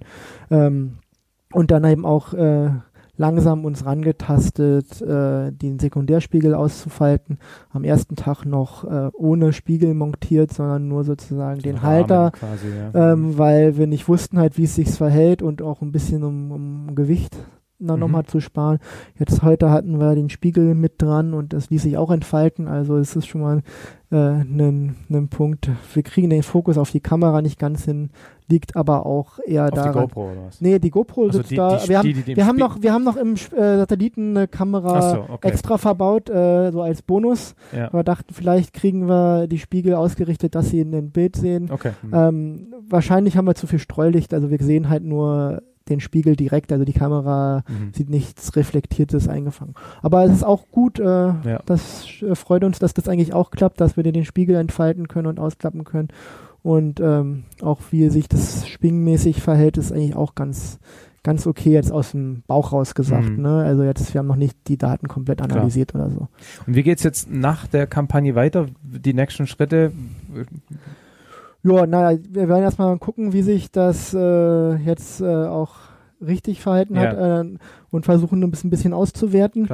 Ähm, und äh, dann müssen wir gucken, dass wir dieses Projekt in irgendeiner Form wieder weitertreiben. Also mit anderen Worten, dann ist das erstmal abgeschlossen, braucht neues Funding. Genau, genau. Ähm, aber mal sehen, also ich glaube, die Technologie an sich ist ganz interessant. Vielleicht äh, würde der nächste Schritt erstmal sein, zu gucken, wie man den Fertigungsprozess nochmal optimieren kann, wie man äh, das optische System genau charakterisieren kann. Also nochmal richtig, dass man dann am Ende das so qualifiziert hat, dass man sagen kann, okay, das ist ein Äquivalent zu Ja. so ein so Teleskopspiegel Ja. und dann zum Beispiel das äh, mal in ein erdgebundenes Teleskop einbaut. Ja, ja. Und na natürlich, die Wunschvorstellung wäre natürlich, dass wir irgendwann mal äh, einen richtigen Technologiedemonstrator bauen können da raus und es auf dem CubeSat bringen und Was in den Orbit bringen. so ein U gerade?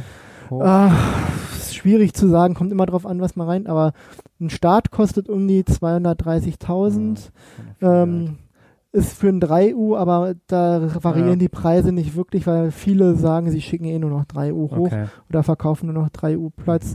Ähm, und jetzt mal grob gesagt, wenn man das so universitär vielleicht aufzieht und so, dann würde man vielleicht bei 400.000 bis 600.000 Euro liegen, um so ein CubeSat hochzubringen. Man muss ja auch die Arbeitszeit von den Ja, ja. Wissenschaftlern und Ja. reinbringen. Viele Studenten arbeiten freiwillig dran.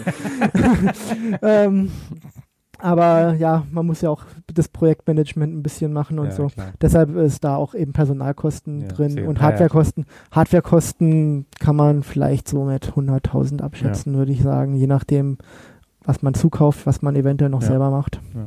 Ihr seid zum ersten Mal geflogen jetzt, ne? Ihr Ja. seid nicht wie Ja, die anderen schon genau. seit 20 Jahren abgebrühte Parabelflieger. Nee, wir sind sozusagen die Jungfrauen Genau. auf dieser Kampagne, die einzigen, das einzige Team, Und die was, was noch nie geflogen Und ist. wie war's? Ja, also ich fand es absolut großartig, muss ich sagen. Also äh, man, man hat ja schon vorher so eine Vorstellung, wie das ungefähr sein wird. Ähm, es ist halt praktisch der freie Fall, ne? Und ähm, Klar. ich habe dann immer an so einen Freefall Tower gedacht praktisch. Und wenn man die Augen zumacht, dann fühlt sich das auch ein bisschen so an. Aber Klar. das Besondere ist halt, dass äh, sich die Umgebung um dich rum nicht verändert, ne? Ja, und es Und geht deutlich länger als Es bei geht deutlich länger als ein Freefall, äh, Freefall Tower, genau. Ja. Und das fand ich schon sehr großartig. Ähm, ja, also man, man liegt auf dem Boden, diese 1,8 G äh, wirken auf den Körper, man wird erstmal ganz schön auf den Boden gepresst. Und auf einmal sagt der Pilot dann Injection, die Parabel startet und man schwebt praktisch äh, Boden vom Boden weg, genau. Also das ist schon was sehr Besonderes. Ja, das ist, glaube ich, so nah, wie es geht, äh, an im Weltraum zu sein. Ja. Und das ist schon natürlich ein Traum, der, der in Erfüllung gegangen ist. Und Ja. Ja, auf ja, jeden ziemlich Fall. cool. Ganz also ehrlich, war es Teil der Planung des Projekts? Lass mal ein Projekt machen, wo Parabel fliegen dürfen. ne, ehrlich gesagt war es eher umgekehrt. Also wir, wir sind ja angesprochen worden, habt ihr Interesse, eventuell diesen Entfaltungsmechanismus auf dem Parabelflug zu Okay. testen, äh, weil das Konzept so interessant ist. Und da dachten wir, also haben, direkt haben wir nicht drüber nachgedacht, Jetzt, aber das so jetzt äh, macht Sinn. Und die dann haben, nicht so lang, ne? dann haben wir dann äh, uns, uns eben dieses Parabelflugexperiment quasi eben ausgedacht, die Konzepte und wie man es anpassen müsste Ja, ja, cool. an Parabelflug und dann hat's auch geklappt, irgendwann hier Super. mit angenommen zu werden. Das Mhm. war sehr schön. Und natürlich, ja, dann, wenn man es erstmal weiß und hat, dann ist natürlich auch ein Teil da, gleich Parabelflug abzuhaken und Klar. machen zu dürfen und Ja. zu können. Klar. Also wir haben uns auch mal in die Free Float Zone gestohlen. Wir hatten zwei Parabeln, aber ich glaube, das ist vertretbar. Ja, ihr habt ja, da gibt's ja Leute, die haben das besser eingefädelt, ne? die Ja. irgendwie nur nach der ersten und nach der letzten Parabel einen Knopf Ja, drücken genau. müssen und ansonsten ein Ding da rumhängen. Ja. Da muss ich schon sagen, Hut ab Das vor ist- dem Experimentdesign. Das, das sind denn wirklich die alten Hasen. Voll, genau. Die wissen, wie es läuft. genau. Okay, alles klar. Vielen Dank. Ja. Coole Sache. Danke Gerne. auch und viel Spaß morgen beim Fliegen. Dankeschön. Ich bin Annette Hagengruber vom DLR Oberpfaffenhofen, ähm, vom Institut für Robotik und Mechatronik und bin da in der Adaptive Biointerfaces Gruppe tätig. Mhm. Was sind Adaptive Biointerfaces? Also Biointerfaces sind quasi, also Interfaces, sprich eine, also eine Schnittstelle ähm, vom Menschen. Also wir nehmen ähm, Signale vom Menschen auf, Mhm. zum Beispiel ähm, Muskelsignale, machen jetzt auch ein kleineres Projekt mit EEG, also wo wir die Hirnströme mit aufnehmen, ist aber eigentlich nicht unser Fokus.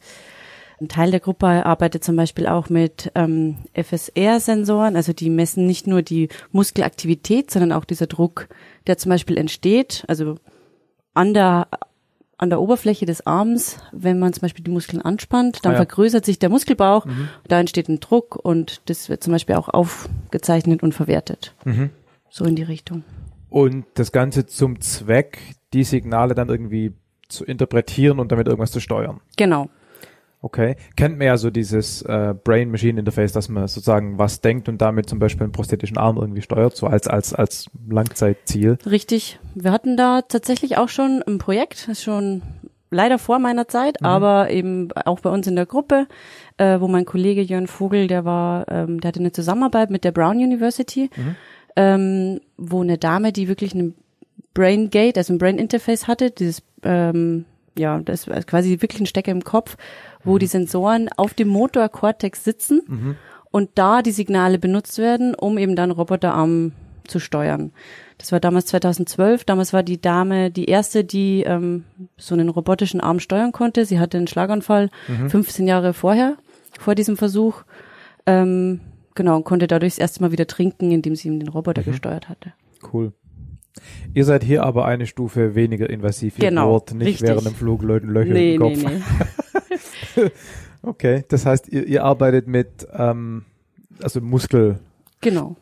Nee, eben gerade nicht, sondern was ist Elektromyographie? Genau, es ist, ähm, es ist schon es ist eine Potentialänderung im Muskel, Mhm. die passiert. Also es wird, der Muskel wird angeregt durch die, ähm, durch die ähm, Nerven? Nerven, genau, das ist das Wort. ähm, und dadurch kommt es zu einer Potentialänderung in Mhm. den Muskelfasern und das messen wir. Also pro Muskelfaser, wenn die erregt wird, kommt es zu einem Aktionspotenzial, Mhm. also zu einer Potentialänderung.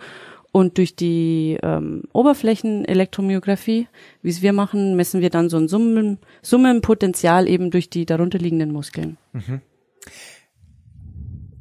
Eine blöde Frage. Ähm, wenn ich einen Stecker im Hirn habe und allein durch Denken Dinge steuern kann, das Mhm. verstehe ich. Ich meine, so funktioniert der Körper jetzt ja auch. Ich denke was und dann bewegt sich irgendwie mein Arm. Das ist ja im Prinzip die gleiche Idee. Aber wenn ihr jetzt quasi einen Sensor baut, der Muskelbewegungen erkennt, solche Sensoren gibt's ja schon. Also ein Joystick ist ja ein Sensor, Mhm. der Muskelbewegungen erkennt, sobald die genügend Ausschlag haben, dass sich was bewegt. Das kann ja nicht eure Idee sein. Also es kann ja nicht sein, dass ihr was baut, wo man genauso viel Kraft und genauso viel Hebel aufbringen muss, nur dass ihr die Bewegung am Muskel abnehmt. Das, das muss ja irgendwie, muss da was anderes noch sein. Die Idee ist hier, ähm, also die Grundidee kommt aus einer anderen Richtung, können wir gern auch noch drüber sprechen. Ja. Ähm, aber hier für die äh, Space Application ist quasi gedacht, dass man eben nicht stationär an irgendwie an einem Joystick sein muss, Mhm. Dass man quasi es immer an sich tragen kann, quasi ein Wearable, also eine, ein Interface, das man immer tragen kann, Ja. ähm, das sehr leicht auch tragbar ist und ähm, genau, dass man immer dabei hat und vor allem auch zum Beispiel außerhalb der, also, also im Raumanzug, wo Mhm. es eben schwierig ist, auch Ja. mit den Händen was zu machen ähm, und zu steuern, dass man eben diese Eingabemöglichkeit nutzen kann dafür. Also man hat quasi einen, wenn man so will, virtuellen Joystick dabei, den ich nicht bewegen muss, sondern ich mache die Bewegungen trotzdem oder spanne zumindest die Genau. Muskeln entsprechend und nehme diese Signale auf. Genau. Also ein, ein Kollege hat es ganz witzig formuliert, everything will be a joystick. Also man kann Ja, sich ja. quasi, egal wo man sich zum Beispiel, im Moment halten wir uns noch fest, wo Ah, wir diese, damit die Muskelspannung. genau, damit wir die Muskeln redundant wieder anspannen können. Ja. Machen wir es tatsächlich so, dass wir uns quasi festhalten. Deswegen denken viele, wir haben da so einen Joystick mit auf unserem Ja. Setup. Ähm, aber eigentlich ist es nur, um die Muskeln eben so anzuspannen. Und das könnte man eben dann theoretisch überall machen. Okay. Noch interessanter ist natürlich, wenn man dann sagt, okay, man Auch lässt es komplett weg ja. und bewegt sich einfach nur frei im Raum. Mhm. Genau. Okay. Und ähm, jetzt könnte man sich ja auch andere Mechanismen vorstellen, wie man so eine freie Bewegung im Raum abnimmt. Also man könnte da Beschleunigungsmesser hinmachen oder kleine EMUs, die halt irgendwie die Lage von dem Arm irgendwie mitkriegen. Ne? So funktionieren die ganzen VR-Dinger ja auch. Mhm. Ähm, was sind so da die Trade-offs? Warum würde man das dann elektrisch über die Muskelspannung machen wollen, statt über Beschleunigungsmesser oder Lagesensoren? Also wir können sie sehr, also sag mal, wir sind natürlich Experte in diesem Feld, wir kommen aus der Richtung, Klar. arbeiten natürlich gerne mit diesen Sensoren, ähm, können es relativ gut steuern, also wir benutzen dieses Interface auch. Ähm, wir können es halt sehr genau aufzeichnen, Mhm. ähm, wir können es redundant immer wiedergeben. Ähm, deswegen nutzen wir es halt einfach Mhm. gerne. Wir können es auch ähm, die Stärke verstellen. Also man kann zum Beispiel die Amplitude, Gain quasi, genau, ja. kann man je nachdem, wie stark man anspannt, natürlich ändern. Also Mhm. zum Beispiel, Mhm. wir hatten letztens auch getestet, verschiedene Geschwindigkeiten zu fahren mit Ja, dem Cursor jetzt auf das dem auf dem ja. Bildschirm, wenn man das einfach durch die Stärke eben auch verändern kann. Aha. Okay, und, und vielleicht, weiß ich nicht, ob das so ist, ich muss halt möglicherweise auch nicht wirklich groß bewegen. Es reicht die Anspannung. Ja, also man braucht eigentlich überhaupt keine Bewegung. Ja, dazu. genau, weil das wäre bei den anderen Sensoren sowohl Lage als auch Beschleunigung Das stimmt, anders. genau, Da das wäre ich- natürlich auch bräuchte ich im- Raum zum im- Bewegen. genau, Ja. ja. okay, ja, stimmt, das ist ein, das ist ein Unterschied. Mhm. Und, und langfristig ist es eben eine, tatsächlich eine Anwendung oder eine der Anwendungsfälle ist tatsächlich für die Steuerung von Robotern im, im Weltraum. Genau, gedacht. das wäre so gedacht. Mhm. Aber man könnte damit ja auch andere Roboter steuern, prinzipiell vom, vom, vom Mechanismus her. Genau, also natürlich kann man auch auf der Erde Roboter steuern. Ähm, wir sind tatsächlich auch tätig in dem Bereich, ähm, im Schwerstbehindertenbereich, wo das Ganze auch Sinn macht. Also zum Beispiel bei Personen mit äh, spinaler Muskelatrophie haben wir, Was heißt es auf Deutsch? das ist eine äh, neurodegenerative Erkrankung an den, äh, in den Nervenzellen im Mhm. Rückenmark. Ähm, dadurch degenerieren die, die Nerven, die zu den peripheren Okay. Muskeln gehen und dadurch dann auch die Muskulatur. Mhm. Sprich, diese Leute sind dadurch quasi gelähmt, also Mhm. sie können sich nicht mehr bewegen, sind Ja. auf 24 Stunden Hilfe angewiesen. Okay. Ähm, wir konnten aber immer noch Restmuskeln Ah. erkennen, die wir Mhm. messen können. Also die reichen nicht für eine Bewegung. Also Ja. wenn sie die anspannen, sieht man gar nichts an Bewegung, Mhm. aber wir können sie noch messen. Ah, Und da können wir dieses Interface eben auch realisieren und dadurch auch den Roboter steuern. Ja. Also auch mit drei Freiheitsgraden im Raum bewegen, um Mhm. eben dann zum Beispiel auch Objekte zu greifen. Mhm. Okay. Ähm, bevor wir jetzt gleich zum Versuchsaufbau kommen, was ist so die, die, der Level an Präzision, den man mit sowas erreichen kann? Also wie genau kann ich da steuern?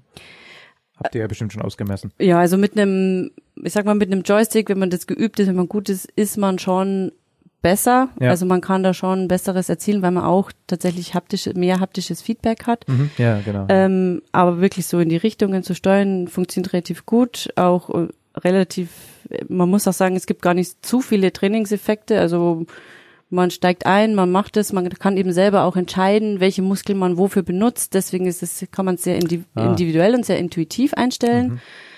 Ähm, was wir tatsächlich auch dann machen beim Roboter, dass wir ihn quasi, das nennt sich Shared Control, also dass man quasi ihn steuert. Der User ist immer derjenige, der das Kommando über den Roboter hat.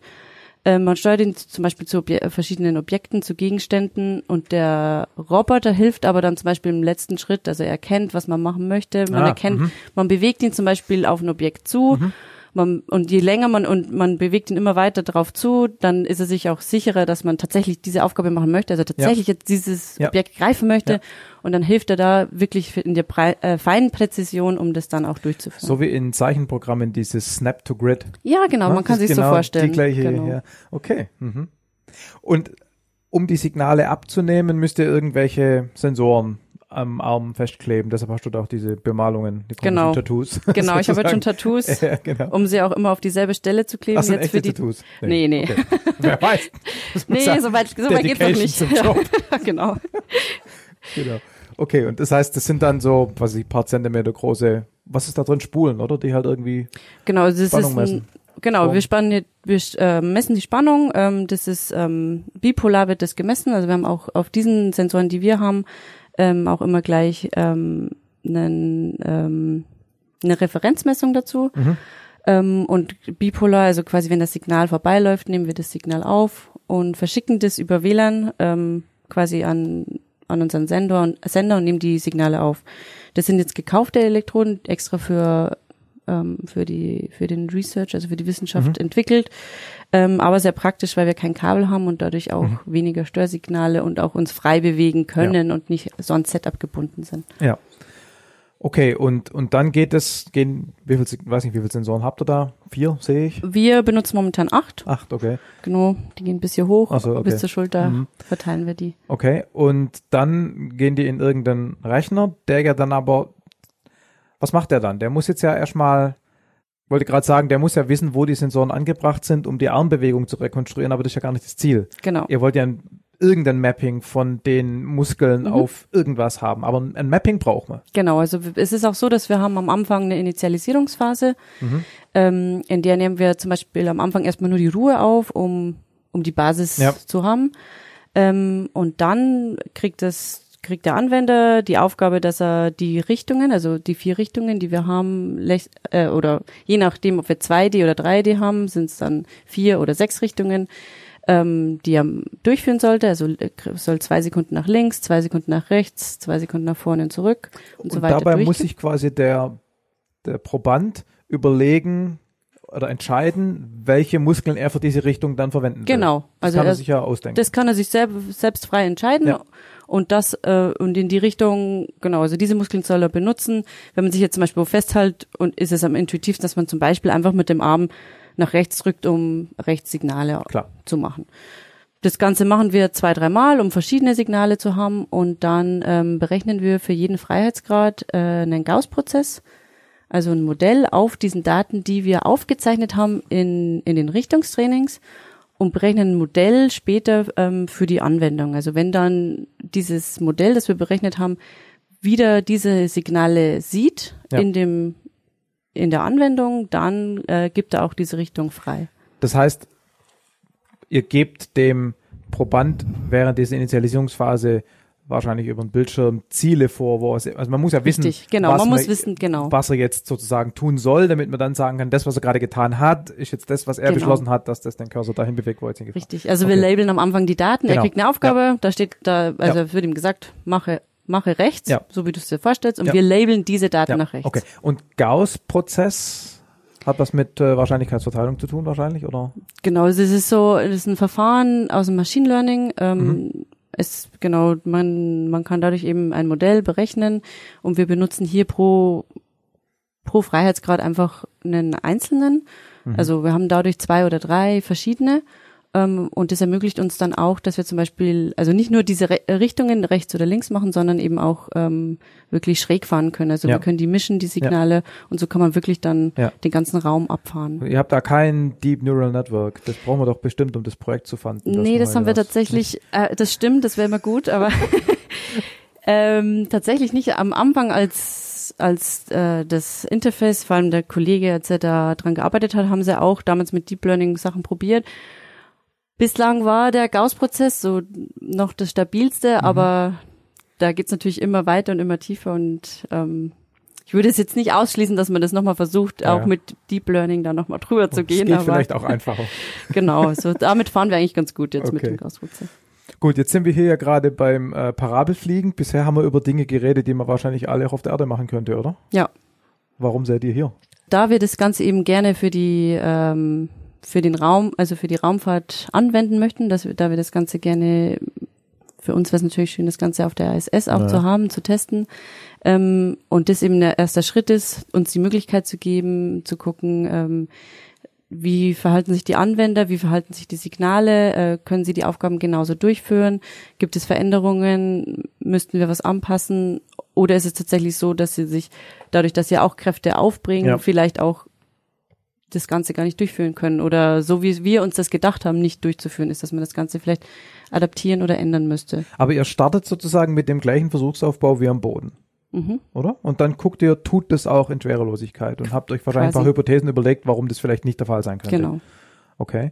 Und wie sieht jetzt konkret der Versuchsaufbau aus, den ihr fliegt? Also wir haben, wir machen die Initialisierung auch in der Schwerelosigkeit, also dieses, diese, die Aufnahmen für das Training am Ja. Anfang passiert auch in Schwerelosigkeit ähm, und danach hat, äh, haben die Subjects also eine Aufgabe, in dem sie quasi ein, ein Target zu erreichen. Sorry für die ganzen englischen Wörter, Problem, das aber das ist mal so, gew Ja, so ja, gewöhnt. ist überhaupt kein Problem. Ähm, also sie starten immer in der Mitte und ähm, kriegen dann ein Ziel, das entweder oben, unten, links oder rechts Bildschirm. vorgegeben ist, auf einem Bildschirm. Genau, und sie können den Cursor frei bewegen und sollten dann die Ziele, die ihnen vorgegeben wird, erreichen. Und Mhm. dadurch möchten wir eben gucken, ob es in den Richtungen Unterschiede gibt, können sie in alle Richtungen fahren. Dann Gross Motion, quasi es geht los, bis überhaupt mal das Ziel erreicht ist. Dann die Fine Motion, wo sie dann wirklich auch stehen bleiben müssen. Also sie müssen es schaffen, auch in dem Ziel anzuhalten und Mhm. da zu verbleiben. Ähm, Unterschiede auf die Reaktionszeiten oder Beschleunigungen, die sie nutzen. Wir haben tatsächlich auch noch äh, Kraftmesssensoren eingebaut ähm, an diesen Halterungen, wo sie sich festhalten, um mal zu gucken, ob es da total die Unterschiede gibt, ähm, eben zu den terrestrischen Versuchen. Mhm. Also wenn sie da vielleicht pressen sie sich voll rein, müssen sich viel mehr anspannen, um eben da mal zu gucken, wie das Ganze sich verhält. Oder tun das vielleicht einfach nur, weil sie in Schwerelosigkeit sind und in Anführungszeichen psychologisch der Meinung sind, sie wollen sich festhalten. Das wäre ein, ein falscher Einfluss sozusagen, den man irgendwie Genau, es ist, müsste. es ist natürlich immer schwierig mit Menschen Versuche Ja. zu machen, weil natürlich sehr viele Einflussfaktoren Ja. dazukommen. Vor allem hier auch, wie nervös sind sie? Es Ja. ist was Neues. Wie können sie sich adaptieren zu dieser neuen Situation? Es ist oft auch tatsächlich sehr laut im Parabelflug Mhm. oder irgendwie passiert nebenan was oder Journalist von kommt vorbeigeflogen. Quasi, ja. Und das kommt natürlich, das spielt natürlich alles mit rein. Ja. Also wir haben dann auch Versuche ähm, am Tag vorher und am Tag nachher mit den Probanden Auf dem Boden. auf dem Boden, ähm, die von zumindest von der Zeit, also dieses dasselbe zeitliche Ablauf. Also wir spielen quasi einen Parabelflug komplett durch mit allen Pausen und Versuche können nur genauso lang sein, wie auch eine Parabel ist, um grundsätzlich mal Sachen zu vergleichen oder auszuschließen, kommt es vielleicht zu einem Trainingseffekt Ja. oder tatsächlich werden sie müde gegen Ende, weil es ja doch zweieinhalb Stunden ist, wo man ja konzentriert immer wieder eine Aufgabe machen muss, um da zumindest mal so zu gucken, ob es da vielleicht pro Subject oder insgesamt Veränderungen gibt. Woher kriegt ihr eigentlich die Probanden? Sind das Teammitglieder oder sind das Also in dem Fall sind es tatsächlich ähm, Mitglieder und ähm, Leute von uns im äh, vom Insa- Institut, da wir die Subjects alle lange trainieren wollten, um Mhm. zu sagen, okay, wir haben ja, das ist jetzt nicht keine Studie, wo man jetzt sagen kann, wir können jetzt leider 50 Probanden testen, wo wir dann wirklich Statistik machen könnten, wo wir, wir wirklich sehen, mal einen ganzen Flieger? so quasi. Und da wir quasi nur so One-Shot haben, haben wir Ja, gesagt, wir ja. wollen Probanden, die genau wissen, was Ja, sie tun. Und ähm, um das einfach besser beeinflussen zu können. Und das ist ja auch nicht, ist ja auch nicht unplausibel. Also irgendwelche Astronauten, die das Potenzial einsetzen würden, die will man Ja. auch trainieren. Ja, genau. Die Ja. wissen auch, was sie machen. Und Genau. ja. Mhm. Und ähm, was kam bisher so raus? Soweit man das nach zwei von drei Tagen sagen kann. Bis jetzt sind wir eigentlich ganz positiv. Also wir, die Probanden können die Aufgaben alle machen. Also der eine sagt natürlich mehr, hm, vielleicht ist die Fine Motion irgendwie anders, es fühlt sich anders an. Ähm, aber es ist auf jeden Fall nicht unmöglich und eine Probandin, würde ich behaupten, die war auf jeden Fall nicht schlechter als auf dem Boden. Also Mhm. ja, mal gucken, was die Daten sagen, aber es ist auf jeden Fall nicht, dass man sagt, oh Gott, da haben wir uns total verlaufen. Forschungsprojekte Ja. einstellen. Ja. Okay, das heißt also soweit so gut. Hypothese bestätigt, funktioniert auch in Schwerelosigkeit. Wie geht's, wie geht's jetzt weiter? Was wären die nächsten Schritte? Also abgesehen von morgen nochmal fliegen. Ja, das muss man natürlich gucken. Ähm, wir hatten glücklicherweise im Institut tatsächlich schon ähm, zwei Missionen auf der ISS, Ah ja. wo auch schon Interfaces getestet wurde. Aber Einmal- andere. Andere, Ja. genau, andere. Einmal ein Haptik, haptischer Joystick, ähm, wo Also ein normaler Joystick. normaler Joystick, genau. Ab, na, wo tatsächlich auch die Kraft zurückgeführt wurde, also wo er so, gespürt mit hat, was er gemacht, genau, Ja, mit okay, Feedback, ja, okay, genau. ja. Mhm. Ähm, und letztes Jahr mit dem Ale- Alexander Gerst, der dann mit einem Tablet quasi einfach nur Befehle an den Roboter geschickt hat. Also er gab zum Beispiel über ein Tablet eine Eingabe, wo er wo was angeklickt hat und der Roboter hat es dann autonom ausgeführt. Also also kleine Aufgaben. Wobei das ja eigentlich eine ganz andere Art von Interface ist- genau, Das kann man eigentlich genau. gar nicht und fast gar nicht die Gleichheit. Das ist was ganz anderes, das stimmt. Also Ja. das er schickt den Aufgaben. Befehl los, Genau. genau, der macht's, Ja, er ja. sieht das, er sieht, was passiert ist Ja. und kann dann reagieren. Ja. Ähm, wie es dann tatsächlich weitergeht und ob wir den Schritt schaffen, ist natürlich, äh, hängt natürlich immer auch viel politisch und wie auch immer Na ab. Und ähm, natürlich auch, wenn man dann wirklich den Schritt machen möchte, braucht man natürlich Space Qualified Mhm. Equipment. Mhm. Ähm, und da musste man eben gucken, wie man das, also wie man damit umgeht und Wer's was man bezahlt. tat- und wie es ja und wie es einfach genau. Also es ist tatsächlich nicht so einfach. Man, man muss natürlich dann die Hardware teilweise eben auch selber bauen, da eben auch, auch die Elektronik und so weiter Ja. äh, qualifiziert ist, was natürlich jetzt bei unseren gekauften Elektroden Ja. nicht der Fall ist. Naja, genau, deshalb wird's halt dann teuer, wenn man es alles. Genau, das ist nochmal ein anderer Schritt dann. Ja, genau. Okay, habe ich irgendwas vergessen zu fragen? Äh, morgen haben wir noch ein bisschen, also noch einen anderen Aufbau. Äh, wir haben morgen ein Subject, das ist nicht nur mit EMG-Elektroden, sondern auch mit IMU-Sensoren tatsächlich ähm, behaftet. Wörtlich. Und ähm, das Subject kriegt auch eine bisschen andere Aufgabe. Also es hat tatsächlich so eine Target Reaching Task, also sprich, er hat verschiedene Ziele, die er dann tatsächlich erreichen muss. Also nicht auf dem Bildschirm, sondern er wird mit dem Arm ähm, die verschiedenen äh, Ziele äh, erreichen, also in der 0G, 1G und 2G-Phase. Dass er dann irgendwie Schalter, die er drücken muss, oder wie, woher wisst ihr, Nee. dass er das Ziel erreicht? Achso, mit den IMUs, klar. Genau, Ja. genau. Wir tracken Ja, das ja, Ganze okay. mit. Ja.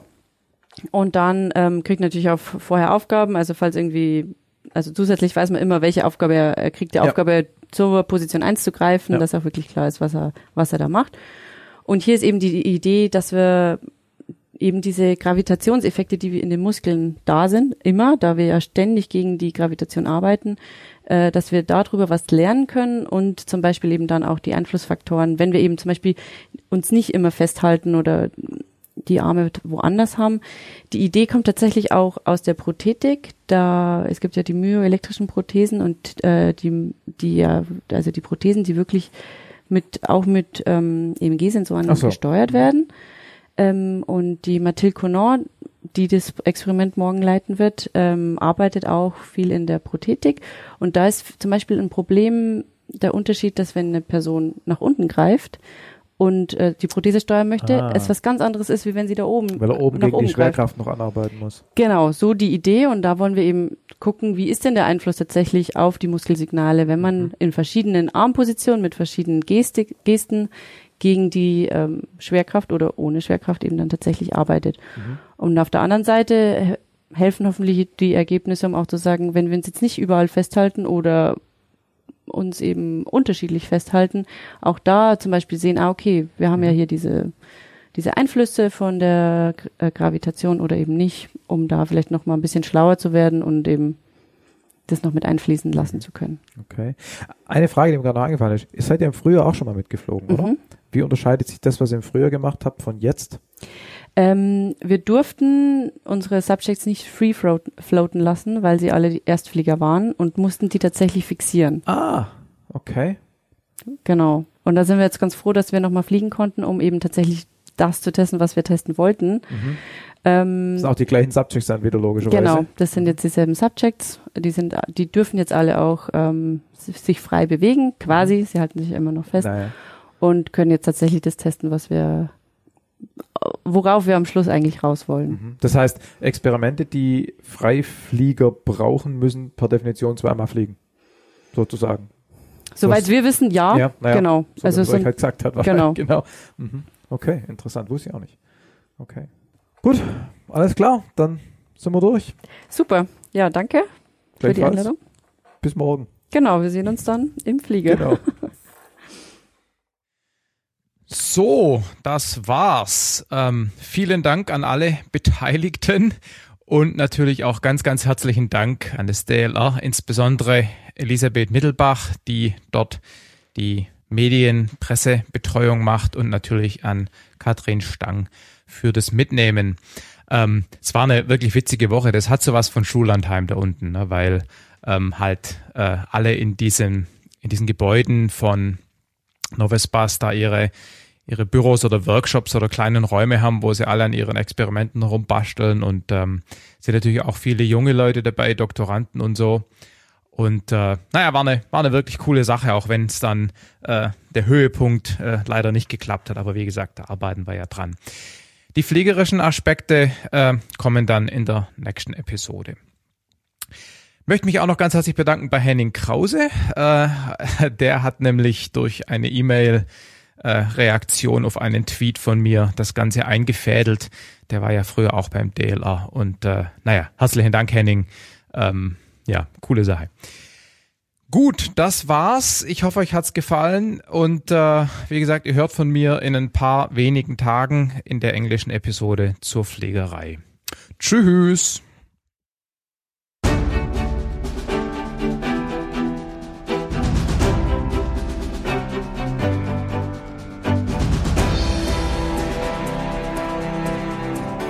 Omega Tau ist ein unabhängiger und nicht kommerzieller Podcast, produziert von Markus Völter und Nora Ludewig.